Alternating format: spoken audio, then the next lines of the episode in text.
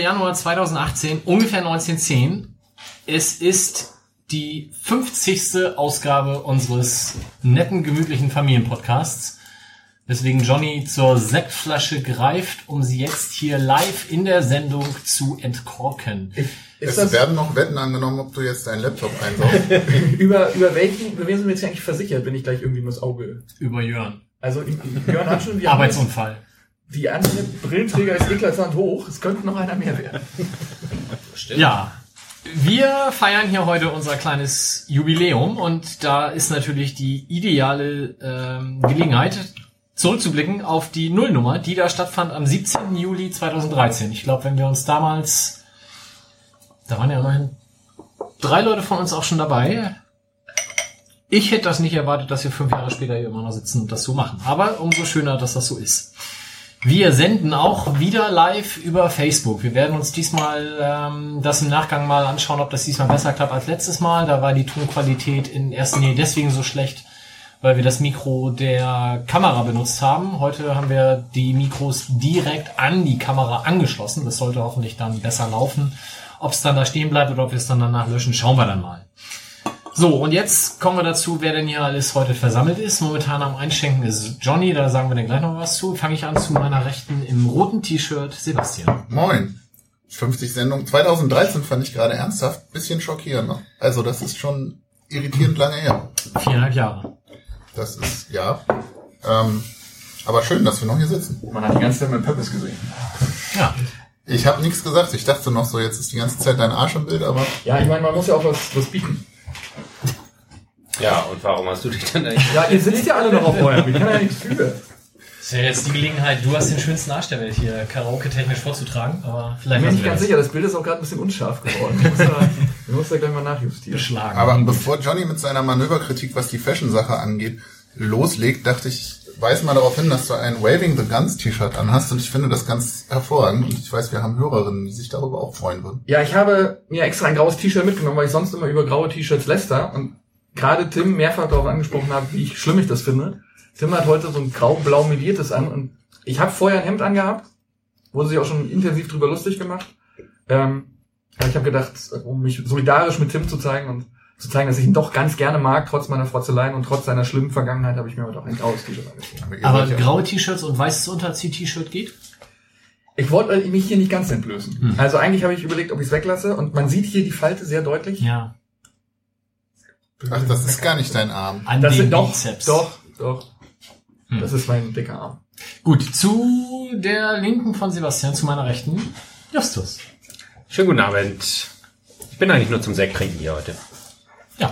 Und Sven kommt nachher noch mit anderen Getränken, hoffe ich. Hat er zumindest versprochen. Ja, Sven klang so ein bisschen zögerlich. Ich glaube, er hat, nachdem er gehört hat, dass wir Sekt trinken, war er sich nicht mehr so sicher, ob er da noch. Der hat ein Schnapsschwert auf seinem Schreibtisch. Das will er eigentlich mitbringen. Das stimmt, das hat er mir gezeigt. ähm, Sven ist noch beim USP-Treffen, wir werden sehen, ob das nachher noch was wird. Schnapsschwert. Geil. Der, der, sag das mal dreimal ganz schnell hintereinander. Später. Svens Schnaps. Ja,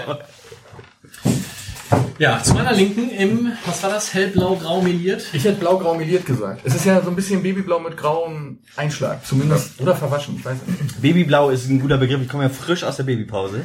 Bin also völlig übermüdet und bereit, äh, sehr angriffslustig deswegen. Da- Du siehst aber nicht aus, als wärst du der Müdeste hier am Tisch, was auch was aussagt.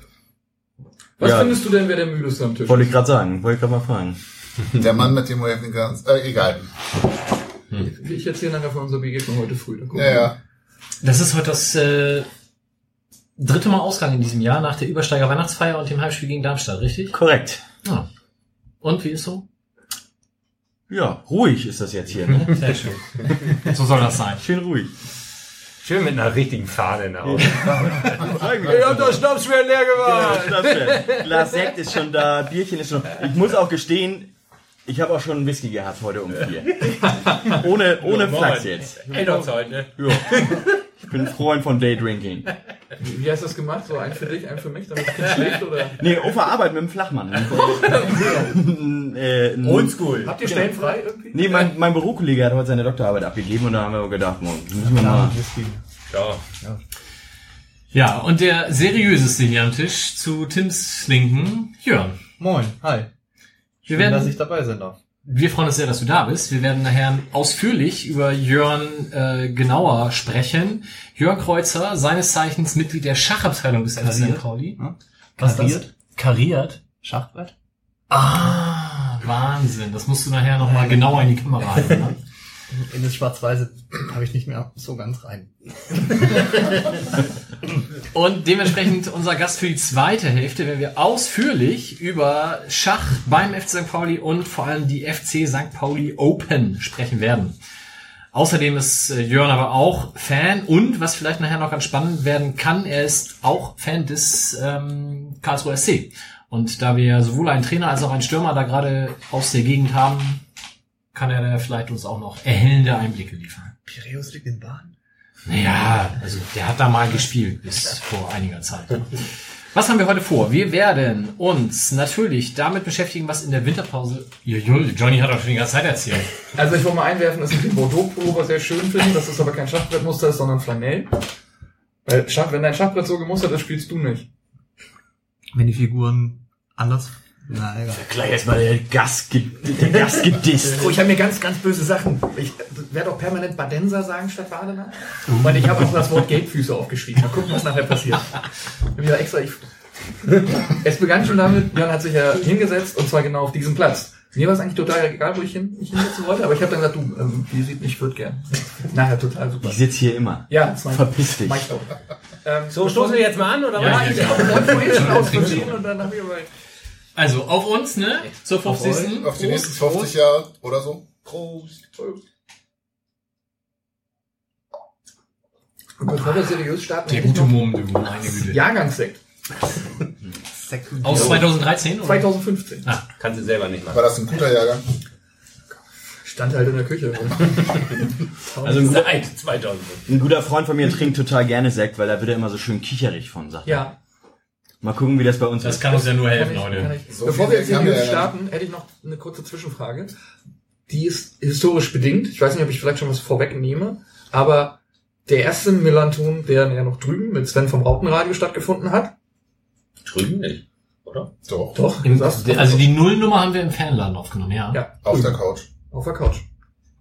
Ja. Weiß ich, weil ich mir heute die ersten sieben Minuten angehört habe. Mhm. Okay. Äh, der wurde ja mit Folge null betitelt. Ja. Mich als ITler freut das natürlich sehr, Ja. aber wäre nicht die korrekte Zählweise 1 gewesen und damit schon der 49. Podcast 50 und hier eigentlich Podcast 51? Richtig. Ich fand's gut. Dann muss ich dich loben, dass du beim letzten Mal eigentlich recht hattest, als du sagtest, Podcast 50, das aber nochmal überall korrigiert hast. Hm, Ja. Aber da ich glaube, in, in Podcast-Zählweisen ganz häufig eine Nullnummer existiert, die dann auch als Folge Null gilt, würde ich denken, dass die meisten heute eine 50. Episode daraus machen würden. Letzten Endes bestimmen wir ja hier. Genau. Also, Alles eigentlich bestimmt. Nee, nur die Zählweise. Wir bestimmen heute noch eine Streichfolge. Die wird dann auch sofort gelöscht. ist das, ist das Christoph Streich? Müssen wir dann alle auch so sprechen? Das kann ich nicht. Ja, da kannst du vielleicht. Christian. Habe ich Christoph gesagt? Ja, Ah, Christoph. ich, mit Fußball habe ich das nicht. Der alte Badenser. Podcast könnt ihr machen. Ja, was haben wir vor heute? Ähm, wir werden sprechen über das, was in der Winterpause passiert ist. Sprich, wir haben ja immerhin zwei Neuzugänge. Wir werden sprechen über das Spiel bei Dynamo Dresden, über den Holocaust-Gedenktag, über das Heimspiel gegen Darmstadt und dann natürlich, wie schon gesagt, im zweiten Teil hauptsächlich über die Schachabteilung des F. St. Pauli. Und da könnt ihr euch jetzt schon mal Stift und Zettel parat legen. Wir haben ein Gewinnspiel. Die Gewinnspielfragen werden wir nachher vorlesen. Die werden nicht im Blog veröffentlicht. Man muss also zuhören. Wir werden auch in den Kapitelmarken nicht sagen, wo sich das Gewinnspiel verbirgt. Das sind sechs Fragen, die wir stellen werden, die alle irgendwie mit dem Millanton und unseren Gästen zu tun haben. Und zu gewinnen gibt es unter anderem ein Trikot des FC St. Pauli mit Wunschnummer und Flock nach Wahl. Äh, vielen Dank dafür an die FC St. Pauli Merchandising GmbH, formerly known as Absolut. Aus dieser Saison natürlich. Aus dieser Saison. Man kann sich wählen zwischen Heim, Auswärts und heißt es Special oder heißt es Pokaltrikot? Ich weiß es nicht. Drittes Trikot. heißt Ja, das. Third, Third Kit ist, glaube ich. Third Kit. Ah ja, geil. Torwart, genau. Mm, müsste ich nachfragen, weil ich weiß immer nicht so recht, ob es die Torwarttrikots so frei zu Also das, was im Fanshop zu kaufen ist, das kann man sich dann da auswählen. Also von daher, das lohnt sich schon mal. Ne? Wir haben zusätzlich noch zwei Preise vom Fanladen. Da werde ich jetzt aber noch nicht verraten, was es ist, sondern erst nachher. Meet and Greet. In Heidenheim. Ich dachte, Mein seinem Gott. Aufkleber, aber Auch. Für die Unterschrift hinten dran. So, wer uns regelmäßig hört, der wird wissen, wir haben einen PayPal-Button auf der Seite, über den wir uns dieses dritte Mikro, was hier heute auf dem Tisch steht, finanziert haben. Wissen wir nachher noch, welches von den dreien es war? das bei Jörn und Das hab am vergessen, er Und nur das. Beste für dich. schönsten Bei glänzt, ja. Dots. Dafür vielen Dank und dieses Mal bedanken wir uns bei Kerstin, die den Spendenbutton erwischt hat und machen, weil es da so schön passt, gleich Werbung für das nächste Heimspiel der zweiten Handballfrauen, die nämlich am Sonntag um 18.30 Uhr in der Budapester gegen Teutonia spielen. Kerstin, viel Spaß, grüß Sandra und gewinnt. Womit wir bei den Inhalten wären, und da habe ich ja als erstes stehen die Winterpause, sprich Neuzugänge. Wer von euch hat denn das Referat über Thibaut Verlinden vorbereitet? Ich habe mich auf Bibi und Tina vorbereitet. ich habe mir extra noch Hörspiele an. Ich habe mir das Plakat von Pater Mike oder wie es heißt an. Sankt Mike. Sankt Mike, genau. Mhm. Die neue RTL-Serie. Mhm. Ja, nee, also ich glaube, über den können wahrscheinlich die meisten nicht allzu viel sagen. Oh, ich Hast hab du- das- Jörn Tim. bestimmt. Tim kann Ja. das. Jörn, sag mal. Der Thibaut. Wie, wie spricht man ihn denn aus? Vielleicht wäre das schon mal. Ja, Thibaut Verlinden. Sehr gut. War, war das Badisch oder Belgisch? Ich habe das N habe ich Ah ja, okay. in reinen Form ausgesprochen, von daher war es belgisch, oder? Ich weiß nicht. Ja, ich glaube Jahrgang 99, oder? Das stimmt. Hast Belgien. gespielt bei Brügge und Lüttich. Dann zu Stoke City gewechselt. Und da bisher nur in der zweiten Mannschaft aktiv, außer ein Spiel im League Cup. Belgiens U-Nationalspieler seit der U15. Mehr habe ich hier nicht stehen. Und jetzt zu uns für ein halbes Jahr. Ja. Sein Vater Danny Verlinden kennt man vielleicht. Also Äh, du ja, ich nicht. Ein Torhüter, Belgien. Europapokalschlachten gegen Werder Bremen. Mike wird sich erinnern vielleicht, Anfang der 90er. Ah, bei Brügge? Ja. Oh, da kann genau. ich eine Geschichte Guck mal. erzählen. oh. Brügge war nämlich Halbfinale im Europapokal der Pokalsieger. Da habe ich noch eine C-Jugend gespielt bei Werder und da war die C-Jugend in dem Jahr Balljunge. Und da war eine Szene, wo die, die Belgier haben sich die ganze Zeit benommen wie Arsch. Und dann habe ich den Ball das eine Mal gehabt und wollte ihn dem Spieler wiedergeben, habe aber gedacht, nicht ganz so schnell, weil es stand für Werder gerade ganz gut. Und da hat der Spieler mich geschubst. Also heutzutage würde das Video viral gehen, bin ich mir sicher. Damals hat sich nur meine Mutter aufgeregt, die da auf der Tribüne saß und gesagt hat, der hat meinen Sohn geschubst. Aber naja. Bei dem Spiel war ich auch. Ja, Was du Und belgisch kann ich mich nicht dran erinnern. Und das ist da jemand geschubst. Es ist ja auch immer so eine Sache, wie man das wertet. ne? ich habe Eintrittskarte Ablehnung. Na, ich hoffe, das ist bestimmt, musst du mal nachgucken. 8 Mark 50 hat es damals handschriftlichen Vermerk drauf gemacht hast, Balljunge wurde geschubst. gekostet. Nein, habe ich nicht. Kanntet ihr euch damals schon? Nein. Nee. Damals war ich ja noch nicht mit St. Pauli liiert und Ich glaube, Justus auch nicht, aber hätte ja trotzdem sein können, dass ihr irgendwie über Ich war schon bei St. Pauli im Spiel, aber nicht wirklich liiert. Aber ich war auch nicht mit Werder liiert. Mit fünf warst du schon bei St. Pauli spielen? Weißt du zufällig, wer Justin Verlinden ist? Nein. Weil verstanden. Verlinden hat heute ähm, retweetet den Royal Knocke FC, wahrscheinlich ein Verein in Belgien, und da hat Justin Verlinden seinen Kontrakt mit eine Saison verlängert. Also verlängert wohl. Und da denke ich mal, Bruder vielleicht? der Bruder. Ja. Vielleicht auch einfach einer, der genauso heißt. Wäre lustig, aber glaube ich nicht. Könnte das Gut. Der war nach uns dran äh, bei dieser Millantor Live-Sendung. Ach, Der ist sehr, sehr zierlich. jung. Jung Ja. auch, ja. Zierlich. Er wirkt auch ein bisschen, also eine ältere Dame hat ihn mit an der Hand genommen und muss dann immer so ein bisschen übersetzen und hat dann auch seinen Terminplan so ein bisschen Die ältere. Dame ist Eva Carla gewesen oder wer ist die ältere Dame? Ich habe kein Foto. Ich habe die auf jeden Fall auch schon mal gesehen im hier im Ist der Bruder. St. Pauli Umfeld. Dunkler, Graue Haare. Graue Haare. So, auf jeden Fall stand er dann daneben und hat sich das mit angeguckt und wirkte ein wenig verschüchtert. Aber Das sehen doch Fußballer immer aus, außer Torhüter und Innenverteidiger sind die doch immer alle inzwischen total klein und zierlich, finde ich. Äh, Fabian Klos. Bester Spieler der zweiten Ja, Liga. natürlich nach gibt es Ausnahmen, aber es ist schon, finde ich, klar gibt es auch mal einen großen kantigen Stürmer, aber ich, Ich wollte auch nur erzählen, dass wir bei schon- Millantor live waren und Werbung gemacht Ach so, haben. Du bist wieder sauer, weil wir vergessen haben, dich zu nennen. Habt ihr doch gar nicht, habe ich Ah ja, nee, haben wir nicht. Haben Nein, haben wir nicht.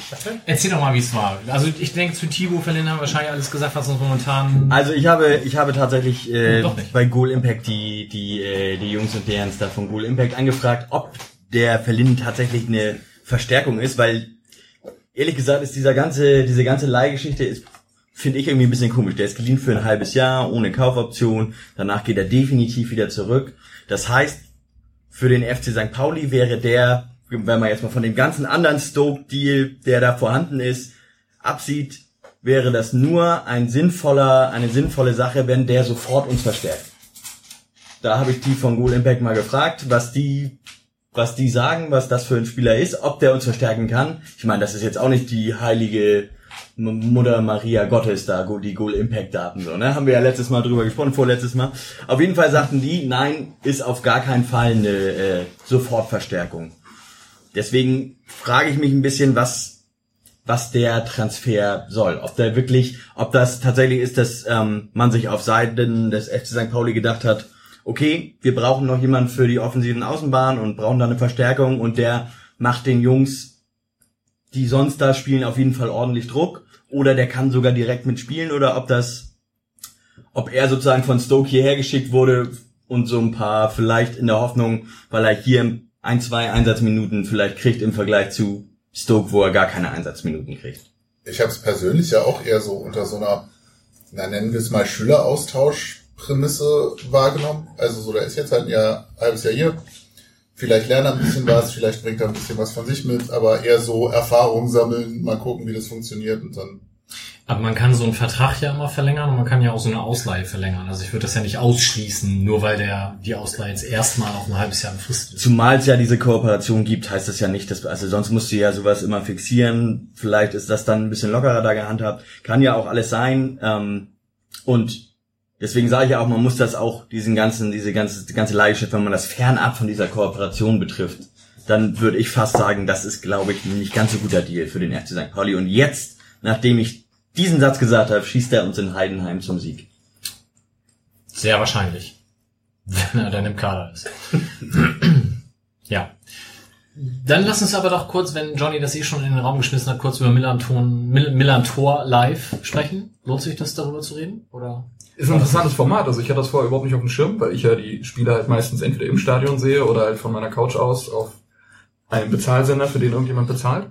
Und ähm, fand das ganz interessant. Also vor uns Was ist das denn? Erklär das doch mal. Das ist im Prinzip ein Rahmenprogramm um den Spieltag rum. Spieltagsbilder, du korrigierst mich immer, wenn ich was Falsches erzähle. Ähm, Spieltagsbilder werden dann halt nicht gezeigt, weil rechte Material ist ja klar, wo es ist. Aber Sachen wie Aufstellungen äh, gezeigt, dann wird darüber gesprochen, wer spielt, wird mit äh, Interviewpartnern gesprochen über aktuelle Themen. Vor uns war Oke Göttlich dran zum Beispiel. Und äh, Mike Knöcker macht das. Ja, ich war, ich überlege noch. Der, Christoph Pieper Christoph Pieper. da. Ich bin auf den Der macht immer so den Opener mit Mannschaftsausstellungen und so, und wie es aussieht. Genau. Und dann ähm, wird Aber halt- das ist dann mit Zehn bis- Bewegtbild. Das ist mit Bewegtbild. Das kannst du auf Facebook verfolgen, kannst du das dann angucken. Dann gibt's halt immer ein paar, paar Infos rings zum Spiel, paar Infos zum Gegner. Und paar Das kann man nur auf Facebook sehen, oder? Jetzt kannst du. Auf der Homepage. Ähm, also es gibt ja mit Schnittstellen auf der Homepage und denen dann per Facebook Live-Video aufgenommen wird's im Clubheim. Clubheims. Ja, in der einen Ecke oben rechts neben dem Tresen und dann eben eine Stunde vorher. War das nicht auch mal Geht's los. Viva Con Agua Loge? Genau, und jetzt äh, wird's im Clubheim aufgenommen. Okay. Aber zeitsouverän nachher anschauen kann man es nicht. Gell? Doch. Auch auf Ja. der Millantor Live-Seite? Millantor Live. Nee, bei uns auf der, also beim, der- beim FC St. Pauli auf der Seite. Es wird quasi über FC St. Pauli live, Facebook live ausgespielt ab äh, eine Stunde vor Anpfiff bei einem Spiel. Wo kann man das dann sehen? Auf der FC Justus, du brauchst dir das nicht angucken. Wir haben dich erwähnt. Ja. Nein, Aber auch auf geht der mir gar nicht um Homepage. diesmal. Es Aber auch auf der Homepage. ich bin da auch noch nie so richtig drüber gestolpert. Und man kann es auch hören über FM Radio, richtig? Genau. Das, und die wechseln dann quasi mit Anpfiff zum, zur Spielübertragung von Wolf, Genau. so sinngemäß. Okay. Und das hört dann auf mit Spielbeginn, oder was? Die Genau, also die, live. ja, also ein paar Minuten vorher moderieren sie das dann ab Video und so, dann ja. übernimmt Wolf. Okay, und da wart ihr, weil wir ja heute hier 50. Sendung haben. Also, und ihr heißt Johnny und Tim. Ja. Und was haben die dann gemacht mit euch? Ja, Fragen gestellt in erster Linie, ne? Die wir beantwortet Die ihr dann haben. beantwortet Das habt, konntet ihr auch? War das Thema durch. Ja, war ein bisschen schwierig, Mittelmäßig. weil ihr äh, netten Menschen, die das seit erster Stunde quasi machen, ja uns geschickt haben. Ich Die muss arbeiten. als Es gab Gründe. Digga, ich muss arbeiten. Das war auch überhaupt gar kein, aber schön, dass ihr euch rechtfertigt. Ähm, wir konnten natürlich alle Fragen wahrheitsgemäß beantworten, haben da dementsprechend die Werbetruhe ein bisschen gerühr, äh, gerührt. War schön, wir wurden halt gefragt, wo das, wie das entstanden ist, wo das herkommt, was wir halt so machen, was wir ähm, dementsprechend in die Welt rausblasen und wo man das halt verfolgen kann. Wenn die Zahlen nicht besser sind bei dieser Sendung, ne? Ist auch richtig Ärger. Oh, unsere Ewald-Folge hat, glaube ich, jetzt die 5000 Hörer geknackt.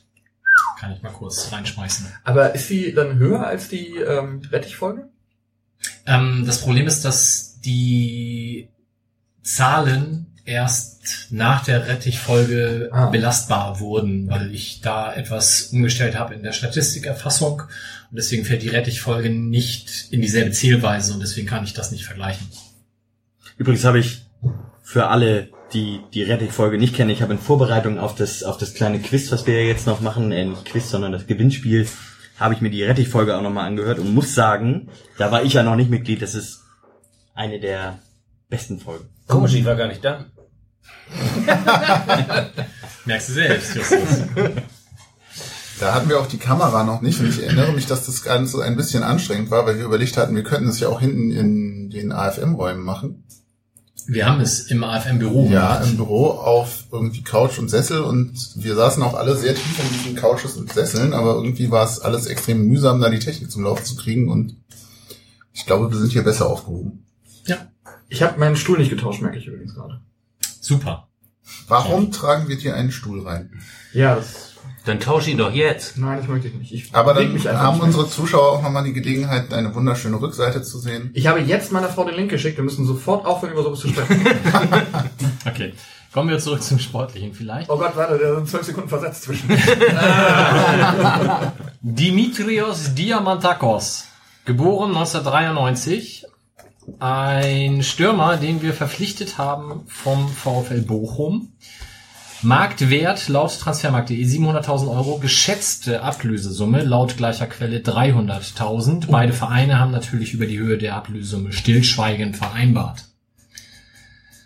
Hast du geguckt, wer Schuhausrüster ist? Nee, kannst du gerne tun. Ich guck gleich mal. Die, die Quelle zum Thema ähm, Kaufpreis finde ich sehr interessant, weil da gibt's halt auch wieder diverse Zeitungen, die unterschiedliche Zahlen reinwerfen und das ist halt so Jörn hat weiße Zettel mitgebracht. äh, zwischen, zwischen 300 Sieht sehr also professionell zwischen aus, ja. 200 und 300.000. Und da hätte ich mal, da frage ich mich immer, wie sowas zustande kommt.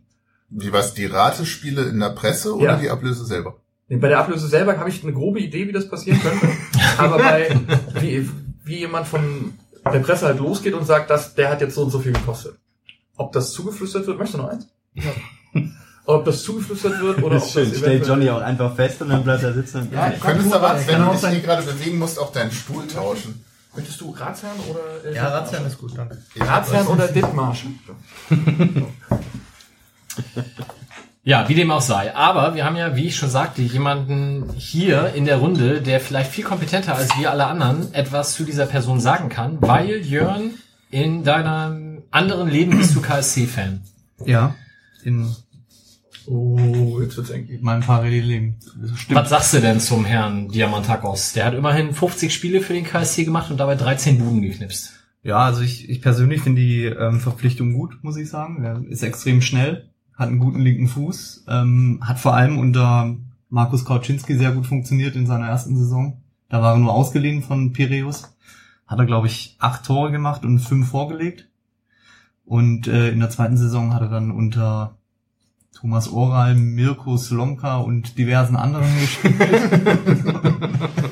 also ja, ist hier auch mit 5-0 untergegangen damals und ähm, ja, für den KSC hat er auch schon zweimal gegen St. Pauli getroffen, Mhm. einmal hier beim Auswärtssieg und äh, Oh, einmal hat er kurz vor Schluss das 1-1 Genau, wo, genau, wo Buadus nach dem. Fehler von Volland. Den knöpfe ich mir vor. Das war dieses Ding von der Strafraumkante, Volley irgendwie volles Brett rein. Also guter Abschluss, hat man da sehen können. Und ja, ich bin gespannt. Also unter Markus Kauczynski scheint er sich wohl zu fühlen. Und er erweitert auf jeden Fall vorne drin die Option. Das hast du sehr schön. Hat er beim KSC nur vorne drin gespielt oder auch linke Außenbahn zum Beispiel? Nee, er hat meistens vorne drin gespielt. Da fühlt er sich auch am wohlsten, hat er heute, glaube ich, zum dritten Mal erzählt. In der Box. Sehr gut, dann hätte ich einfach mal zuhören sollen. War zwischendurch bei Panionios Athen. Ist das nicht der Verein, wo Ewald auch war? Oder Korrekt, da war ich mal, da habe ich mal, da habe ich mal einen, einen Länderpunkt geholt bei Panionios Athen. Da wurden in der Halbzeit wurden Rauchbomben verkauft. So, da ist so ein älterer Herr durch die Tribünen marschiert und hat Rauchbomben verkauft. Stimmt, das hast du erzählt. Ja, das habe ich mal erzählt. Ja, Panionios da Athen. war er, bei Aris Thessaloniki war er und bei Ergotelis, was immer Ergotelis für ein Verein ist. Hat mich natürlich auch direkt. Hey, er war doch immer bei AEK, oder nicht? Er war bei Olympiakos.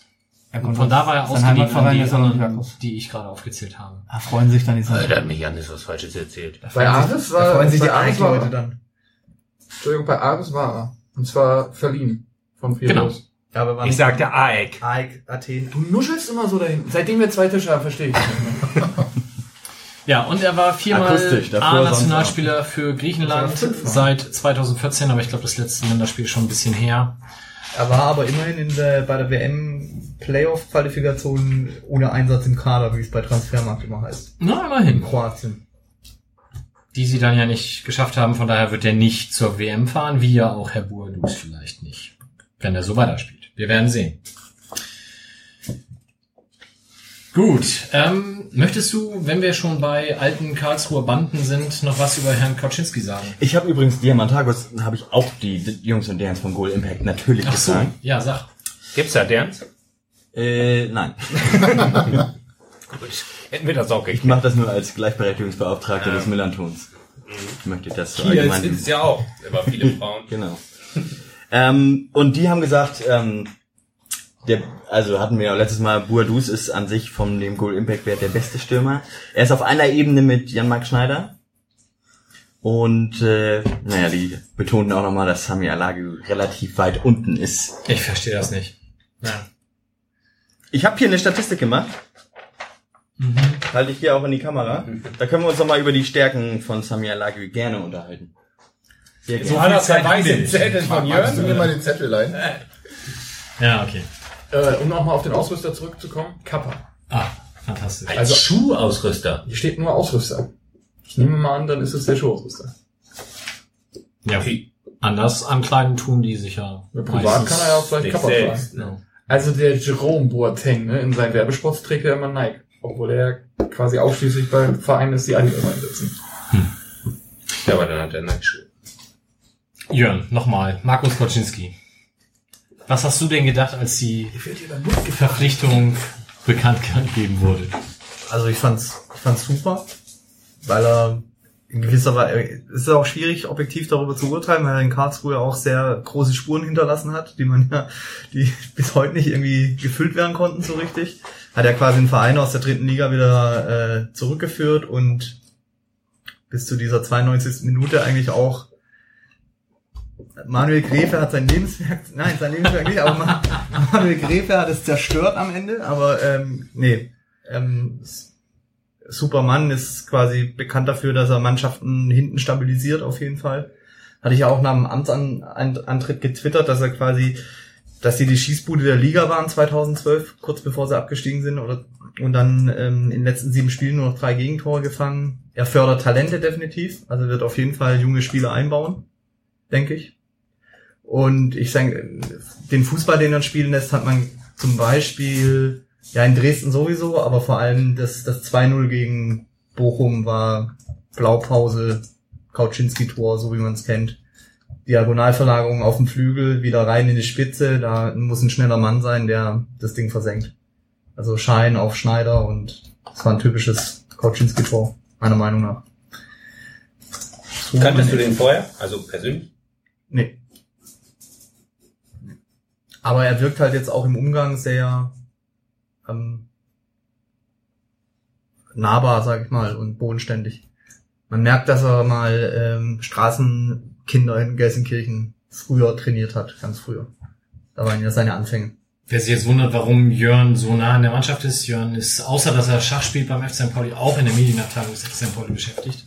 Hast du denn in der Funktion ihn mal über deine Karlsruher Vergangenheit aufgeklärt? Ja. Ich habe ihm Grüße ausgerichtet vom Karlsruher Pressesprecher, der wohl drei Häuser neben ihm wohnt. Ah, Ja. da hat er sich gefreut wahrscheinlich. Ja, klar. Ah, muss ich mal wieder melden bei dem. Ah, ja, hat er sich gefreut drüber. Schwätzt ihr dann so, dass das kein anderer versteht? Also Ja, eurer- gut, Markus kommt ja aus Gelsenkirchen, ne? Der kann eher mit Christoph Pieper, dem alten Schalker. Ja, aber da kann man ja, da kann man auch zuhören und man hört ein bisschen was und versteht ein bisschen. Ja, klar, wobei der Singsang, der, der schleift sich dann nach 20 Jahren auch, dachte ich ja eben. Das, man nimmt sich das ja irgendwann an. Okay. Der war auch im Fanladen. Ich fand den auch sehr sympathisch, muss ich sagen. Deshalb wundert's mich sozusagen ja. vorgestellt. Und. Das Ist fand das, ich auch ganz sympathisch. ist das normaler Prozess, dass neue offizielle Funktionsträger rumkommen oder ist das schon was Besonderes? War Olaf Jansen da? Nee, an Olaf Jans kann ich mich nicht erinnern, aber Lien war auch da. Ähm, mit, mit Abder. Äh, an Jansen kann ich mich zumindest nicht erinnern, was jetzt aber auch nicht heißt. Nö, also, warst du in der Elternzeit? ja, das kann auch sein. Aber der war ja auch schon länger da dann. Also ich glaube nicht, Ja. dass er sich als Co-Trainer Ja. vorgestellt hat und dann ist er wahrscheinlich danach nicht hergekommen. Also es ist so ein Zwischending. Es ist nicht, also es ist nicht ungewöhnlich, bin ich hinten übergefallen, als er da reinkam. Aber es ist, also es machen auch nicht alle. Ich hatte ihm vorgeschlagen, wir ähm, schmeißen unser Gehalt in den Topf und jeder nimmt sich die Hälfte raus. Darauf, darauf mal der, du wirst dich wundern, wie wenig ich verdiene. Das konnte ich nur zurück, zurückgeben. Aber irgendwie, naja gut, war, ist ja heute der 31. Sollen wir mal gucken, ob er. Also, Ich weiß nicht, wohin ich den Topf werfen soll. Er wahrscheinlich auch nicht, deswegen wird's wahrscheinlich nichts. ich glaube, den, ähm, den ersten beruflichen Kontakt mit ihm hatte ich 2013 bei diesem unfassbaren Hitzespiel im Wildpark. Juli 2013 bei 50 Grad oder so. Da ging 0-0 aus damals. Die Pressekonferenz, die werde ich auch nie vergessen, weil irgendwie, die gehen meistens so fünf bis zehn Minuten, je nachdem ob, also in Aue gehen die zum Beispiel 20 Minuten, weil die wirklich den Trainern ähm, Löcher in die Bauch fragen. Aber damals war so, Frontex sagt als Gästetrainer, ja, boah, 0-0, ja, unter diesen Bedingungen nichts anderes möglich. Und Kaut sagt nur, ja, stimmt. Christoph ja, mach mal Text. Schreib mal auf, ja, sehr schön. Ist gut. Okay, gut. Bevor wir mit dem Sportlichen beginnen, wir haben Grußbotschaften bekommen von zwei unserer treuesten Hörer, die der, äh, ich sag mal, deutschen Podcast-Szene vielleicht auch bekannt sind. Unter anderem eine Stimme des Deutschlandfunk, aber vielleicht vielen auch bekannt als Stimme von Colinas Erben, nämlich Klaas Rehse.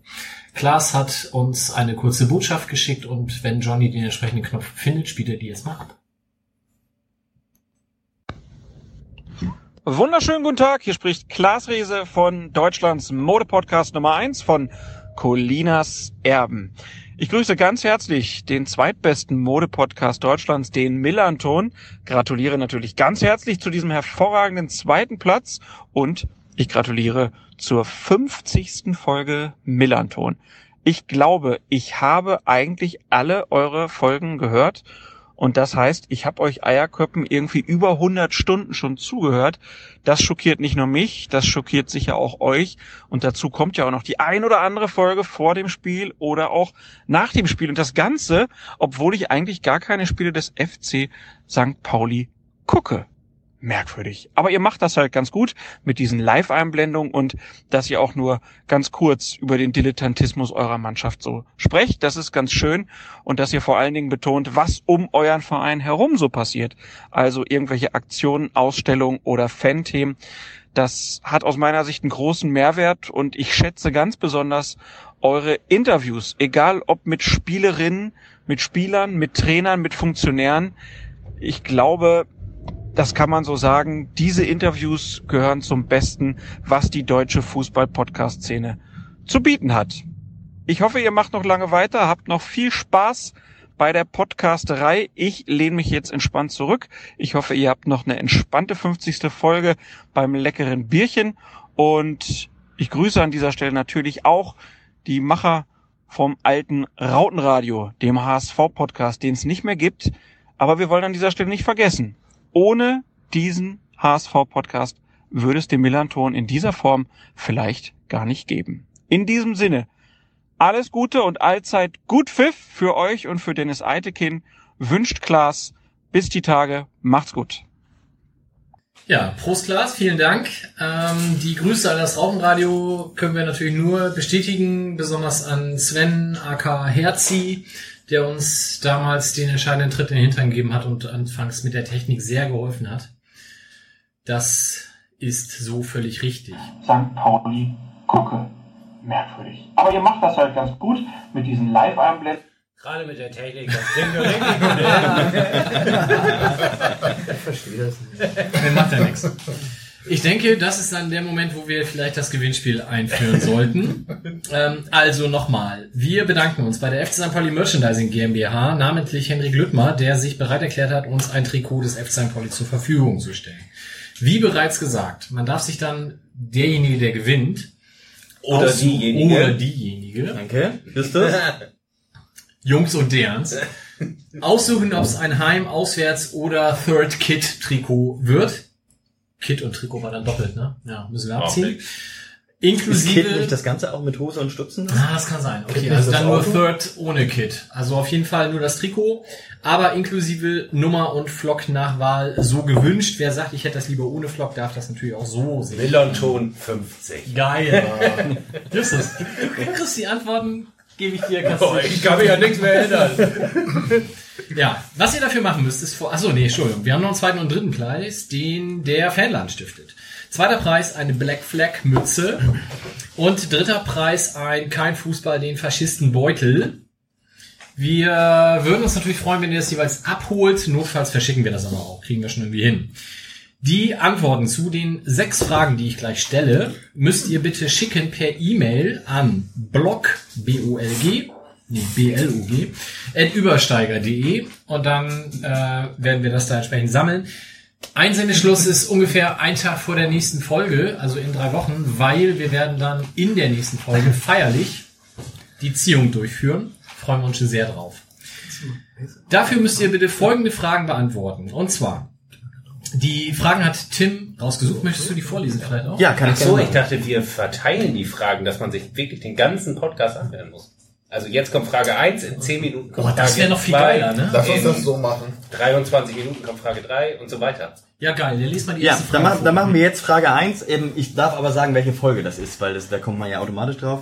Äh, Frage 1 aus äh, Folge 39 mit äh, dem Stargast Timo Schulz. Tatsächlich meine Lieblingsfrage und ich musste sehr lachen, als ich es hörte. Meine Frage ist, welchem Mainzer Spieler warf Timo Schulz den Ball nach einem Tor des FC St. Pauli wortwörtlich voll in die Fresse? Ich wiederhole die Frage. Welchem Mainzer Spieler warf Timo Schulz den Ball nach einem Tor des FC St. Pauli voll in die Fresse? Ja. Im Übrigen eine meiner Lieblingsfolgen. Ich denke, das werden wir bei den anderen Folgen auch gleich noch ähnlich formulieren, aber ja. Sowieso kam letztens die Idee, auf Timo Schulz nochmal einzuladen. Ich denke, das sollten sehr wir schön. verfolgen. Guckt Gut. Goal Impact von 147 zu Spitzenzeiten. Er hat sich, habe ich das erzählt, ne? Er hat sich letztes Mal auf Twitter gemeldet und gesagt, wieso wundert ihr euch eigentlich darüber, dass mein Goal-Impact-Wert so fantastisch ist? Bei Helmut Schulte gab es immer eine äh, auf dem Platz pro Punkt Statistik oder sowas und da war er auch mal ganz vorne, hat er gesagt. Also, Top Mann. Schöne Grüße. Gut, dann beginnen wir mit dem Rückblick aufs Spiel in Dresden. Und da haben wir uns die Tore zusammengeschnitten, kommentiert von Georg und Wolf. Justo, äh, Johnny, bitte einmal Also abspielen. nachdem ich eben gerade schon den, den Fauxpas hatte, bin ich diesmal auf jeden Fall top vorbereitet und muss nur die 12 Sekunden überbrücken. Wird jetzt den Einwurf ausführen, 10 Meter in der gegnerischen Hälfte, spielt zurück zu Buballa. Buballa dreht sich um die eigene Achse, spielt in die Zentrale zu Nerich. Nerich jetzt mit Platz vor sich in der Zentrale, dann spielt er schön auf die rechte Seite zu Luca Zander, der aus der Halbposition eine Flanke auf die zweite Hälfte, da kommt schon Sobota, schießt rein und Tor! Ein wunderschönes Tor, Flanke von der halbrechten Position aus 30, 35 Metern von der rechten Seite auf die linke Position, links vom 16 Meter, oder an die linke Seite vom 16 Meter Raum und da kommt Waldemar Sobota, nimmt den Ball direkt aus der Luft, gar nicht mal so hart geschossen, aber sehr, sehr platziert mit der Seite vom Schützen. Und dann scharfer Ball in die Mitte, sofort Kontersituation gut gemacht. Luca Zander treibt den Ball, hat nur noch ein 1 zu 1 gegen sich. Das ist Paul Seguin. Seguin auf der linken Seite, kommt Bourdous nicht frei. Jetzt kriegt Bourdous den Ball noch 7, 8 Meter vom 16er weg. Jetzt sind die Dresdner hinten drin. Bourdous Schießball abgeprallt, aber keiner mehr im Zentrum. Bourdous kriegt den Ball nochmal wieder, weil die Dresdner den grauenhaft klären. Sobota läuft nochmal an, rechtes 16er Eck, ist drin im 16er. Grundlinie, links, Tor! Tor! Neudecker! Nach Hereingabe Waldemar Sobota von der Grundlinie scharf reingelaufen und Sobota führt jetzt den Jubelkorso Richtung Gästeblock an. Scharf bis zur Grundlinie durch, dann noch im Fallen die scharfe, flache Flanke in den 5-Meter-Raum gespielt und da grätscht Neudecker mit dem linken Bein zwei Meter vor der Grundlinie den Ball ins Tor. 2-0 St. Pauli durch Richard Neudecker. Ist das seine erste Hütte? Wir müssen mal in unseren Statistikbögen gleich mal nachgucken gute Chance von Buadus, leider kein Tor. Und jetzt äh, hat es ein Foul gegeben von äh, St. Pauli, aber sehr gut dazwischen gegangen. Sobota, Sobota allein im 16er, Elfmeter, schießt Tor, Tor, Tor, Tor, Tor. Alter, was für ein Alleingang und dann sahnemäßig locker aus dem Sobota Fußgelenk. so eiskalt. Ich muss sagen, ganz im Gegensatz zu seinen Stürmerkollegen vorne, die mir das ein oder andere Mal ein bisschen zu tranig aussehen. Rechte Seite, Seguin, auch ein guter Mann, bringt den Flankenball rein an den Elfmeterpunkt, rausgeklärt in Rücklage von Sobich nicht weit genug, das ist Osman, Osman legt den Ball quer auf die linke Seite, wo sich jetzt dann nochmal Duljevic löst, Duljevic wird hinterlaufen von Heise, Heise schießt flach und Tor. Noch ein Hackentricktor von äh, Röser, der glaube ich diesen scharfen Flankenball am linken Fünfereck noch mit der Hacke ins lange Eck abgelegt hat. Also das war jetzt mal schnelles Spiel, St. Pauli hat sich da gar nicht richtig gewehrt. So war das. Bei dem 3-1 haben wir uns nicht mehr gewehrt in der 88. Aber ansonsten lief das in Dresden ganz gut. 3-1 haben wir da gewonnen. Ähm, Tim, hast du Statistiken, die du uns, bevor wir ins Inhaltliche gehen, zum Besten geben möchtest? Ja, jein, ja doch, habe ich. ich ähm, ähm, was besonders schön war bei diesem Spiel, war, dass äh, in den in den Kicker-Statistiken, nenne ich sie mal, Torschussverhältnis, Ballbesitz, Zweikämpfe, Eckenverhältnis und so, Dresden sehr, sehr deutlich überlegen war und letztendlich aber äh, wir ja 3-1 gewonnen haben. Und es war, also es war ein absolut interessantes Spiel. Ähm, wollen wir das jetzt, wollen wir erstmal nur das Ich habe mir die, die Statistiken hier, ich weiß nicht, das ist dieselben, die du getweetet hattest, weil der Tweet, der Tweet erfreute sich ja auch sehr großer Beliebtheit. Ja, genau. 26, 13 zu 13 Schurs, Torschüsse für Dresden. Nur 27% Ballbesitz für St. Pauli. 14 zu 2 Ecken, das kommt hin. Wobei die Torschussqualität bei Dresden fand ich relativ überschaubar. Also Genau, das ist halt das, was- was- alles Fernschüsse, alles irgendwie. Ich hatte eigentlich auch nie das Gefühl, dass die eine Hütte machen. So. Das zeigt ja, wie, äh, wie wenig aussagekräftig so ein, so ein Torschussverhältnis ist, wenn von den 26 Torschüssen nur wirklich zwei irgendwie wirklich gefährlich werden für, für den Torwart oder für, für das eigene, für die eigene Mannschaft. Oder beziehungsweise für die gegnerische Mannschaft. Also Chancen vielleicht auch 5 zu 6, also für uns quasi 6-5. Was auch bei so einem Auswärtssieg mit früher Führung eher ungewöhnlich ist, glaube ich. Wenn man sich dann danach versucht, hinten reinzustellen. Aber so furchtbar hinten reingestellt haben wir uns auch gar nicht. Oh doch, wir haben uns schon ganz schön hinten reingestellt. Also es war, wir haben angefangen im 4-4-2 zu pressen, haben die kommen lassen.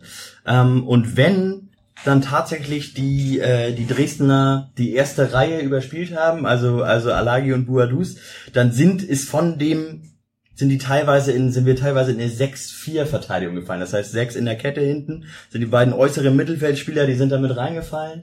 Und äh, dann hatten wir eine Viererreihe davor. Oder wir haben dann, was ganz schön war und was sehr gut funktioniert hat, und äh, Ewald Lien hat das ja gesagt, Uwe Neuhaus ist der Trainer in Dresden, die wollen das alles immer ausspielen. Deswegen hat unser Gegenpressing gut funktioniert. Das haben wir beim 2 und beim 3-0 gesehen. Da haben wir ein super Gegenpressing gespielt, weil Dresden eben spielerisch da hinten raus wollte. Und Und Ihnen das erzählt bei Sky, oder was? Bei uns? So, Hallo? nicht bei diesem Spiel, Das sondern ist aber- irgendwann. Oder was? Bei Millantor. Ja, beim letzten Ja, ich dachte, er hat es über dieses Spiel gesagt. Was? Nein, er Das hat habe gesagt, nicht Mannschaften unter Neuhaus, die machen das so. Ja, okay, ich habe es nicht kapiert.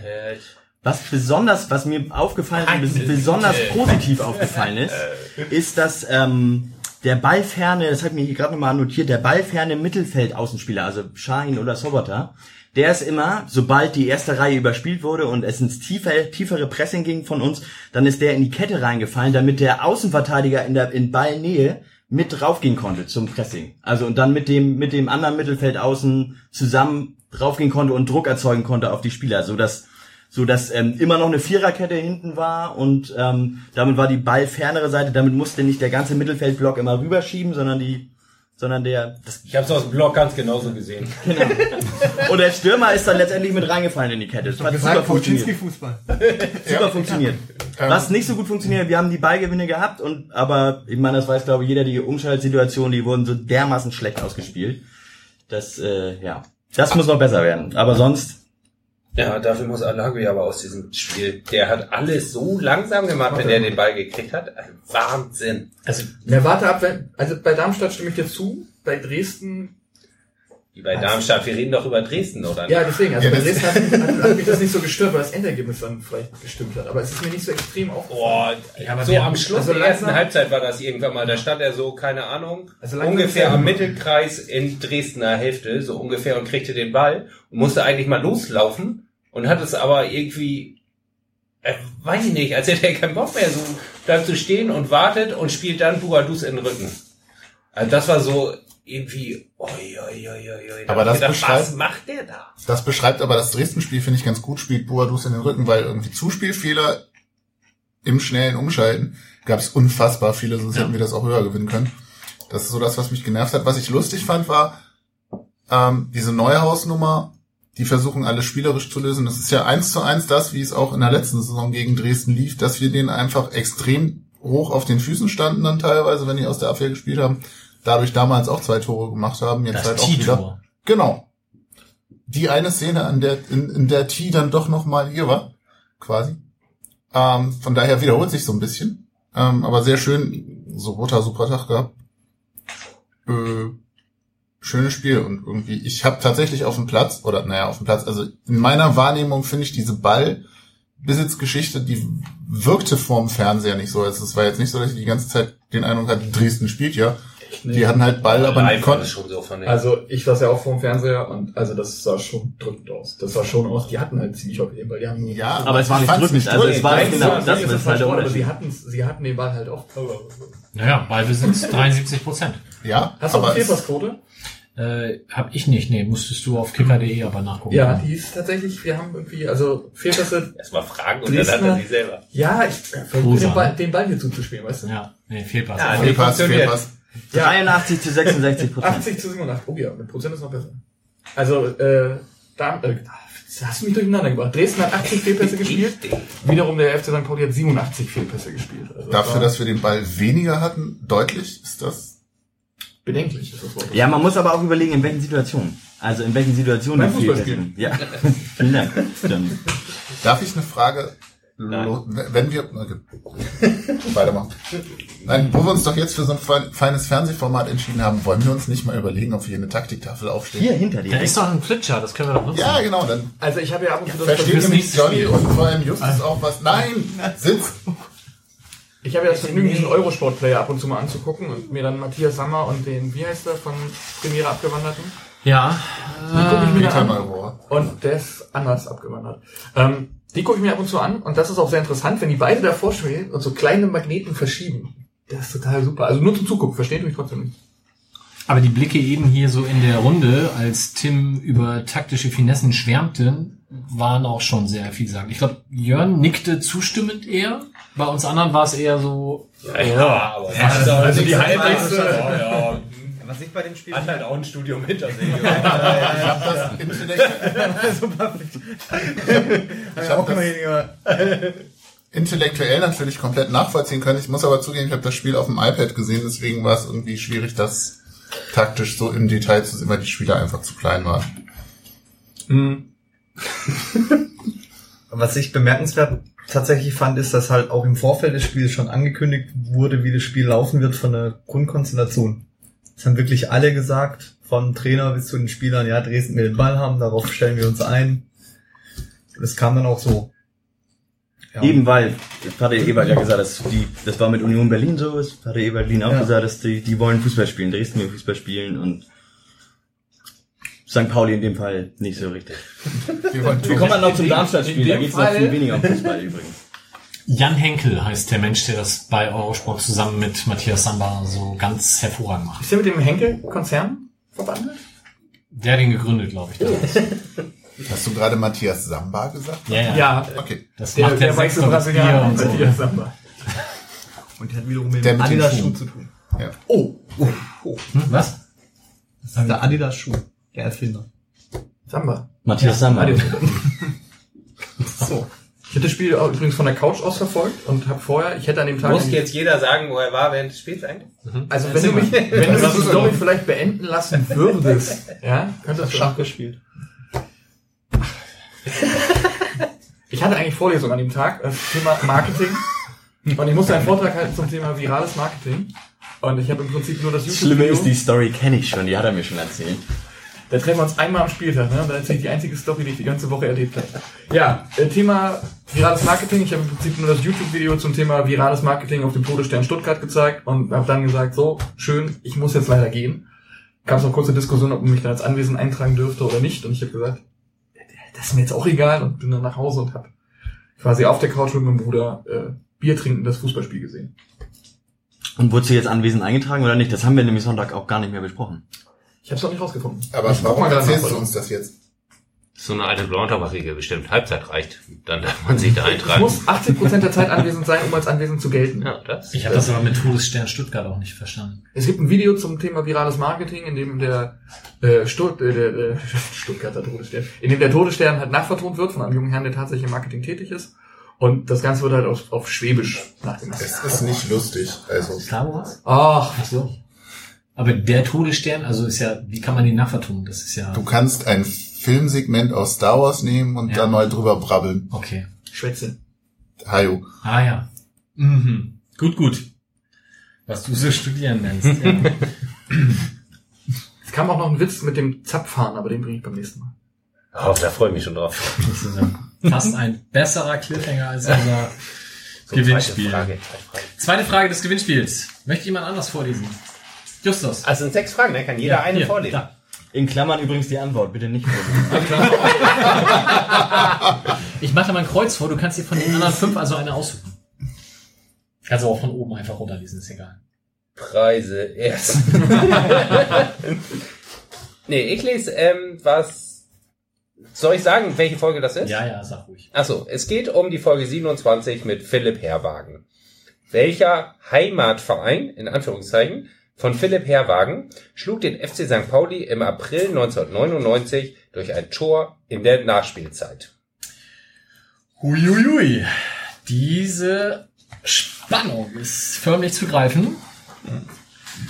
Was uns zum nächsten Thema bringt.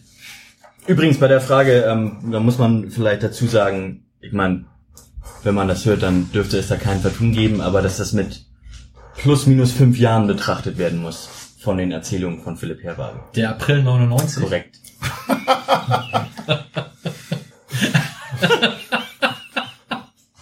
Also, Also- irgendwann haben wir mal gegen. Haben wir ein spätes Gegentor gekriegt gegen die Truppe, ja. Im April 99 plus minus fünf Jahre. So Okay. oft haben wir gegen die ja auch nicht gespielt. Fantastisch. Gut. Ähm, Habt ihr damit nur gesagt, ich soll gucken, ob ich anwesend war, damit ich die Zeit lang nichts sage? Ja. Ach so. Warst du Ich anwesend war jetzt? anwesend. Steht drin. Ja, ist doch super, hat sich doch alles gelohnt. Sehr gut. Gut, womit wir zum nächsten Thema kommen. Haben wir das es heute eigentlich besonders eilig?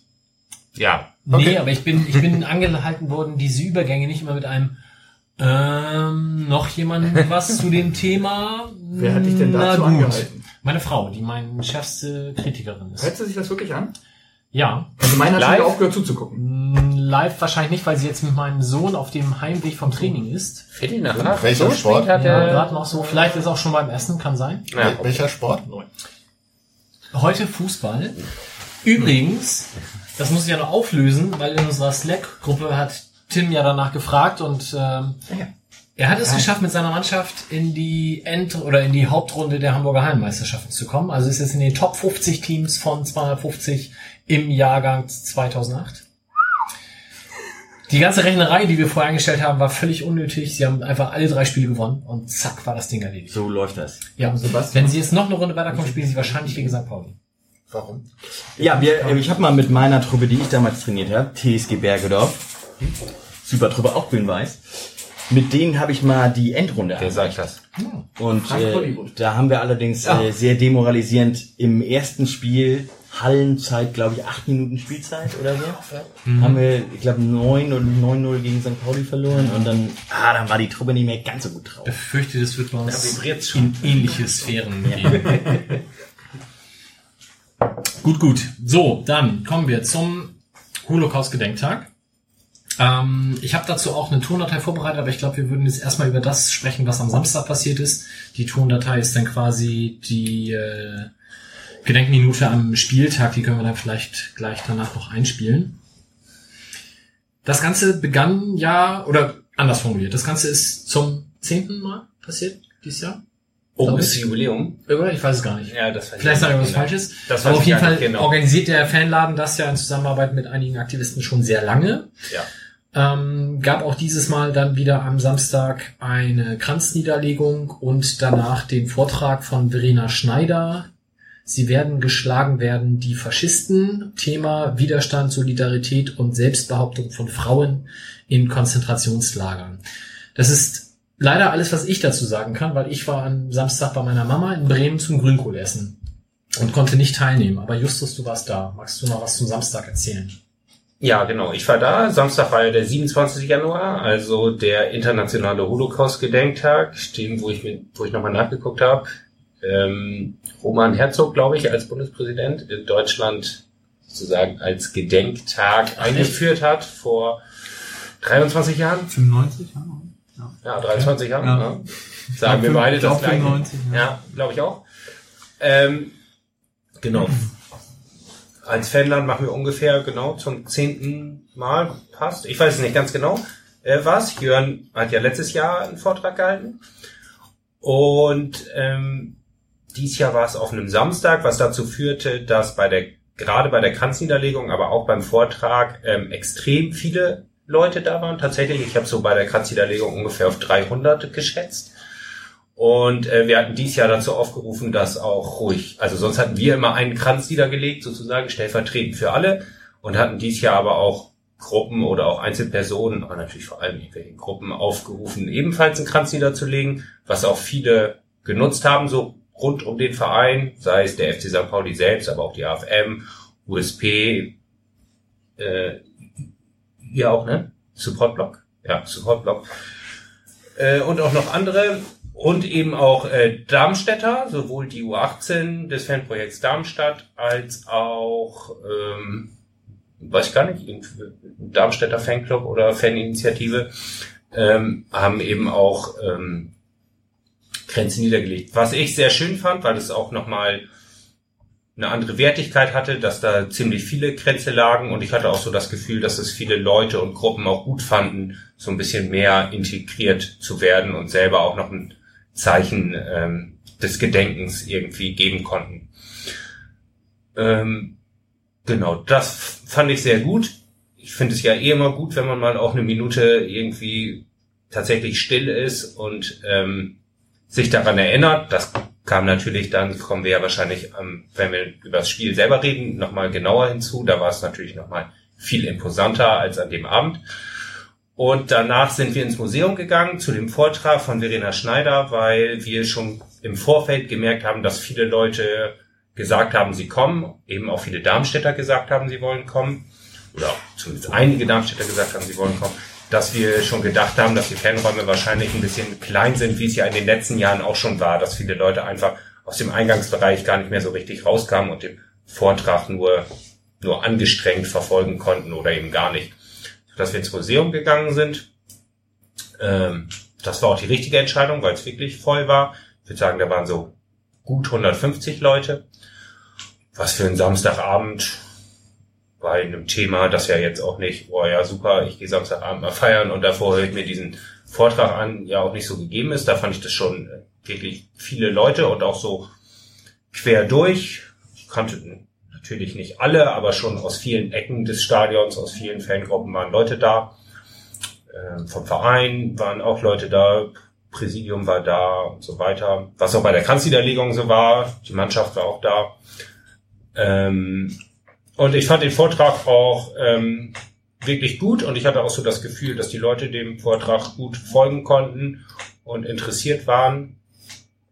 Ähm, danach hat kurz noch Christoph, der ja sonst hier auch manchmal in der Runde sitzt, noch was zum Museum allgemein gesagt und zu der Ausstellung ähm, über dem über den FC St. Pauli im Dritten Reich ähm, nochmal, dass sie das jetzt online stellen wollen oder nochmal ähm, weiter online stellen wollen, als sie es schon gemacht haben. Genau, und das war so der Samstag. Wir waren hochzufrieden tatsächlich über den Tag, das kann man schon so sagen. Fanden das gut und ich habe mich dann auch nochmal zurückerinnert mit Gregor. Wir beide sind ja so die Konstanten quasi an diesem Tag, die das immer organisiert. Und ich glaube, in dem ersten Jahr, ja, sei es jetzt acht, neun, zehn Jahre her, weiß ich nicht mehr genau. Nee, zehn ist es auf jeden Fall nicht jetzt. Egal. Ja, genau. ähm, da waren wir, glaube ich, so ungefähr 30, würden wir jetzt so behaupten. Da hat es total geschneit und wir standen in so einem Kreis vor der Gedenktafel, daran kann ich mich noch erinnern, gibt es auch so Fotos. Und ähm, Sonja aus der Frauenfußballabteilung und die ist ja auch Schauspielerin, ähm, die hat Gedichte aus Auschwitz quasi vorgelesen, die da geschrieben wurden. Das war sehr ergreifend, auch gerade mit dem Wetter und weil sie das natürlich auch sehr gut vorlesen konnte, viel besser als einer von uns das könnte. Und ähm, aber daran sieht man in den acht, neun Jahren ist halt echt das Zehnfache an Leuten irgendwie dahin gekommen und interessieren sich dafür. Das ist natürlich auch irgendwie so, wenn man zurückkommt, auch einfach ein Erfolg von uns, um sich selber auf die Schulter zu klopfen oder auch äh, ja von allen, dass sie da halt hinkommen und dass sich dieser Tag auch so im Kalender des FC St. Pauli, wenn man das so nennen will, irgendwie etabliert hat und die Leute auch schon früh fragen, ob wir wieder was machen und was wir denn machen und so weiter. Das ist schon, das freut mich einfach auch tatsächlich. Ja, denke, das ist eine ganz gute Bestätigung, aber der Tag drauf hat dann ja auch gezeigt, dass das sehr breite Zustimmung natürlich dann auch findet. Vielleicht ähm, gutes Stichwort, um die Datei einmal abzuspielen. Also wir werden hören, ähm, ganz kurz am Anfang Dagi, die dann überleitet zum Statement von Esther Bejarano. Die Schweigeminute werden wir uns dann anhören und dann auch noch ein paar Worte von Wolf dazu. Jetzt sehen wir gerade, wie schwarze Plane bei der, am Zaun der Südkurve runtergelassen wird. Also da ist der gesamte Zaun mit schwarzer Plane versehen. Auch an der Nordkurve das gleiche Bild. Und jetzt sieht man da, oh, jetzt sieht man Namensschilder. Jetzt wird mir ein bisschen kalt. Jetzt sieht man auf der Nordkurve nämlich Namen. Leopold ähm, steht da. Und jetzt hören wir mal Dagi zu. Heute hier im Stadion Rechnung tragen wollen und den Ablauf etwas geändert haben. Wir hören und sehen nun eine Botschaft von Esther Bescheran. Mein Name ist Esther Bescheran. Ich war in Auschwitz. Ich habe die Nazizeit überlebt. Und es ist ganz, ganz wichtig, dass wir gegen den neuen Rechtsruck, den wir nicht nur in Deutschland, sondern überall auf der Welt haben, dass wir dagegen protestieren, dass wir dagegen auf die Straße gehen.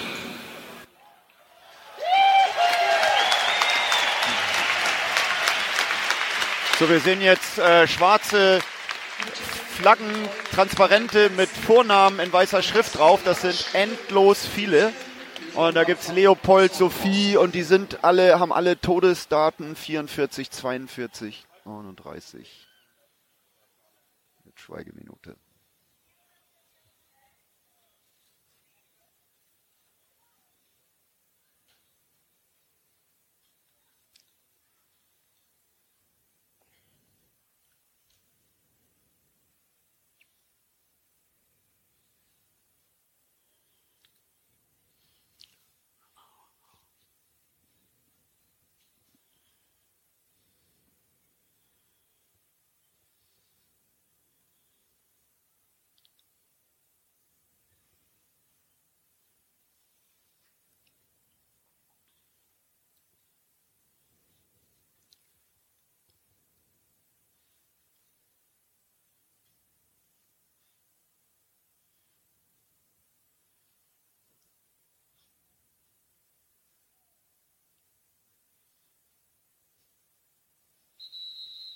Danke.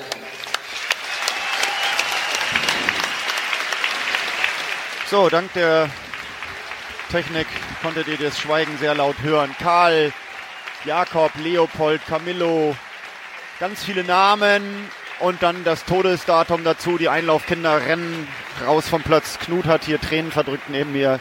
Bei Karl hat's mir dann auch echt den Hals zugeschnürt, weil ein Freund von mir heißt Karl und sein Opa ist in Auschwitz vergaß worden und der hieß auch Karl. Und ja, liebe Grüße in alle Welt. Ich denke mal, das ging euch wahrscheinlich allen so. Die Schweigeminute war so ziemlich das Beeindruckendste, was man in einem Stadion so erleben kann. Ich fand's irgendwo zwischen gespenstisch, weil du irgendwie in diesem Stadion stehst mit 30.000 Leuten und du weißt, es ist eigentlich immer irgendein Geräusch. Und du hast in der Minute halt Naturgeräusche gehört, irgendwie Wind, in, in, stand ich unter der Blockfahne auf der Gegengrade, die hast du so ein bisschen gehört. Irgendwann hat, glaube ich, irgendwo ein Kind kurz Geräusche gemacht, aber auch nur ganz leise.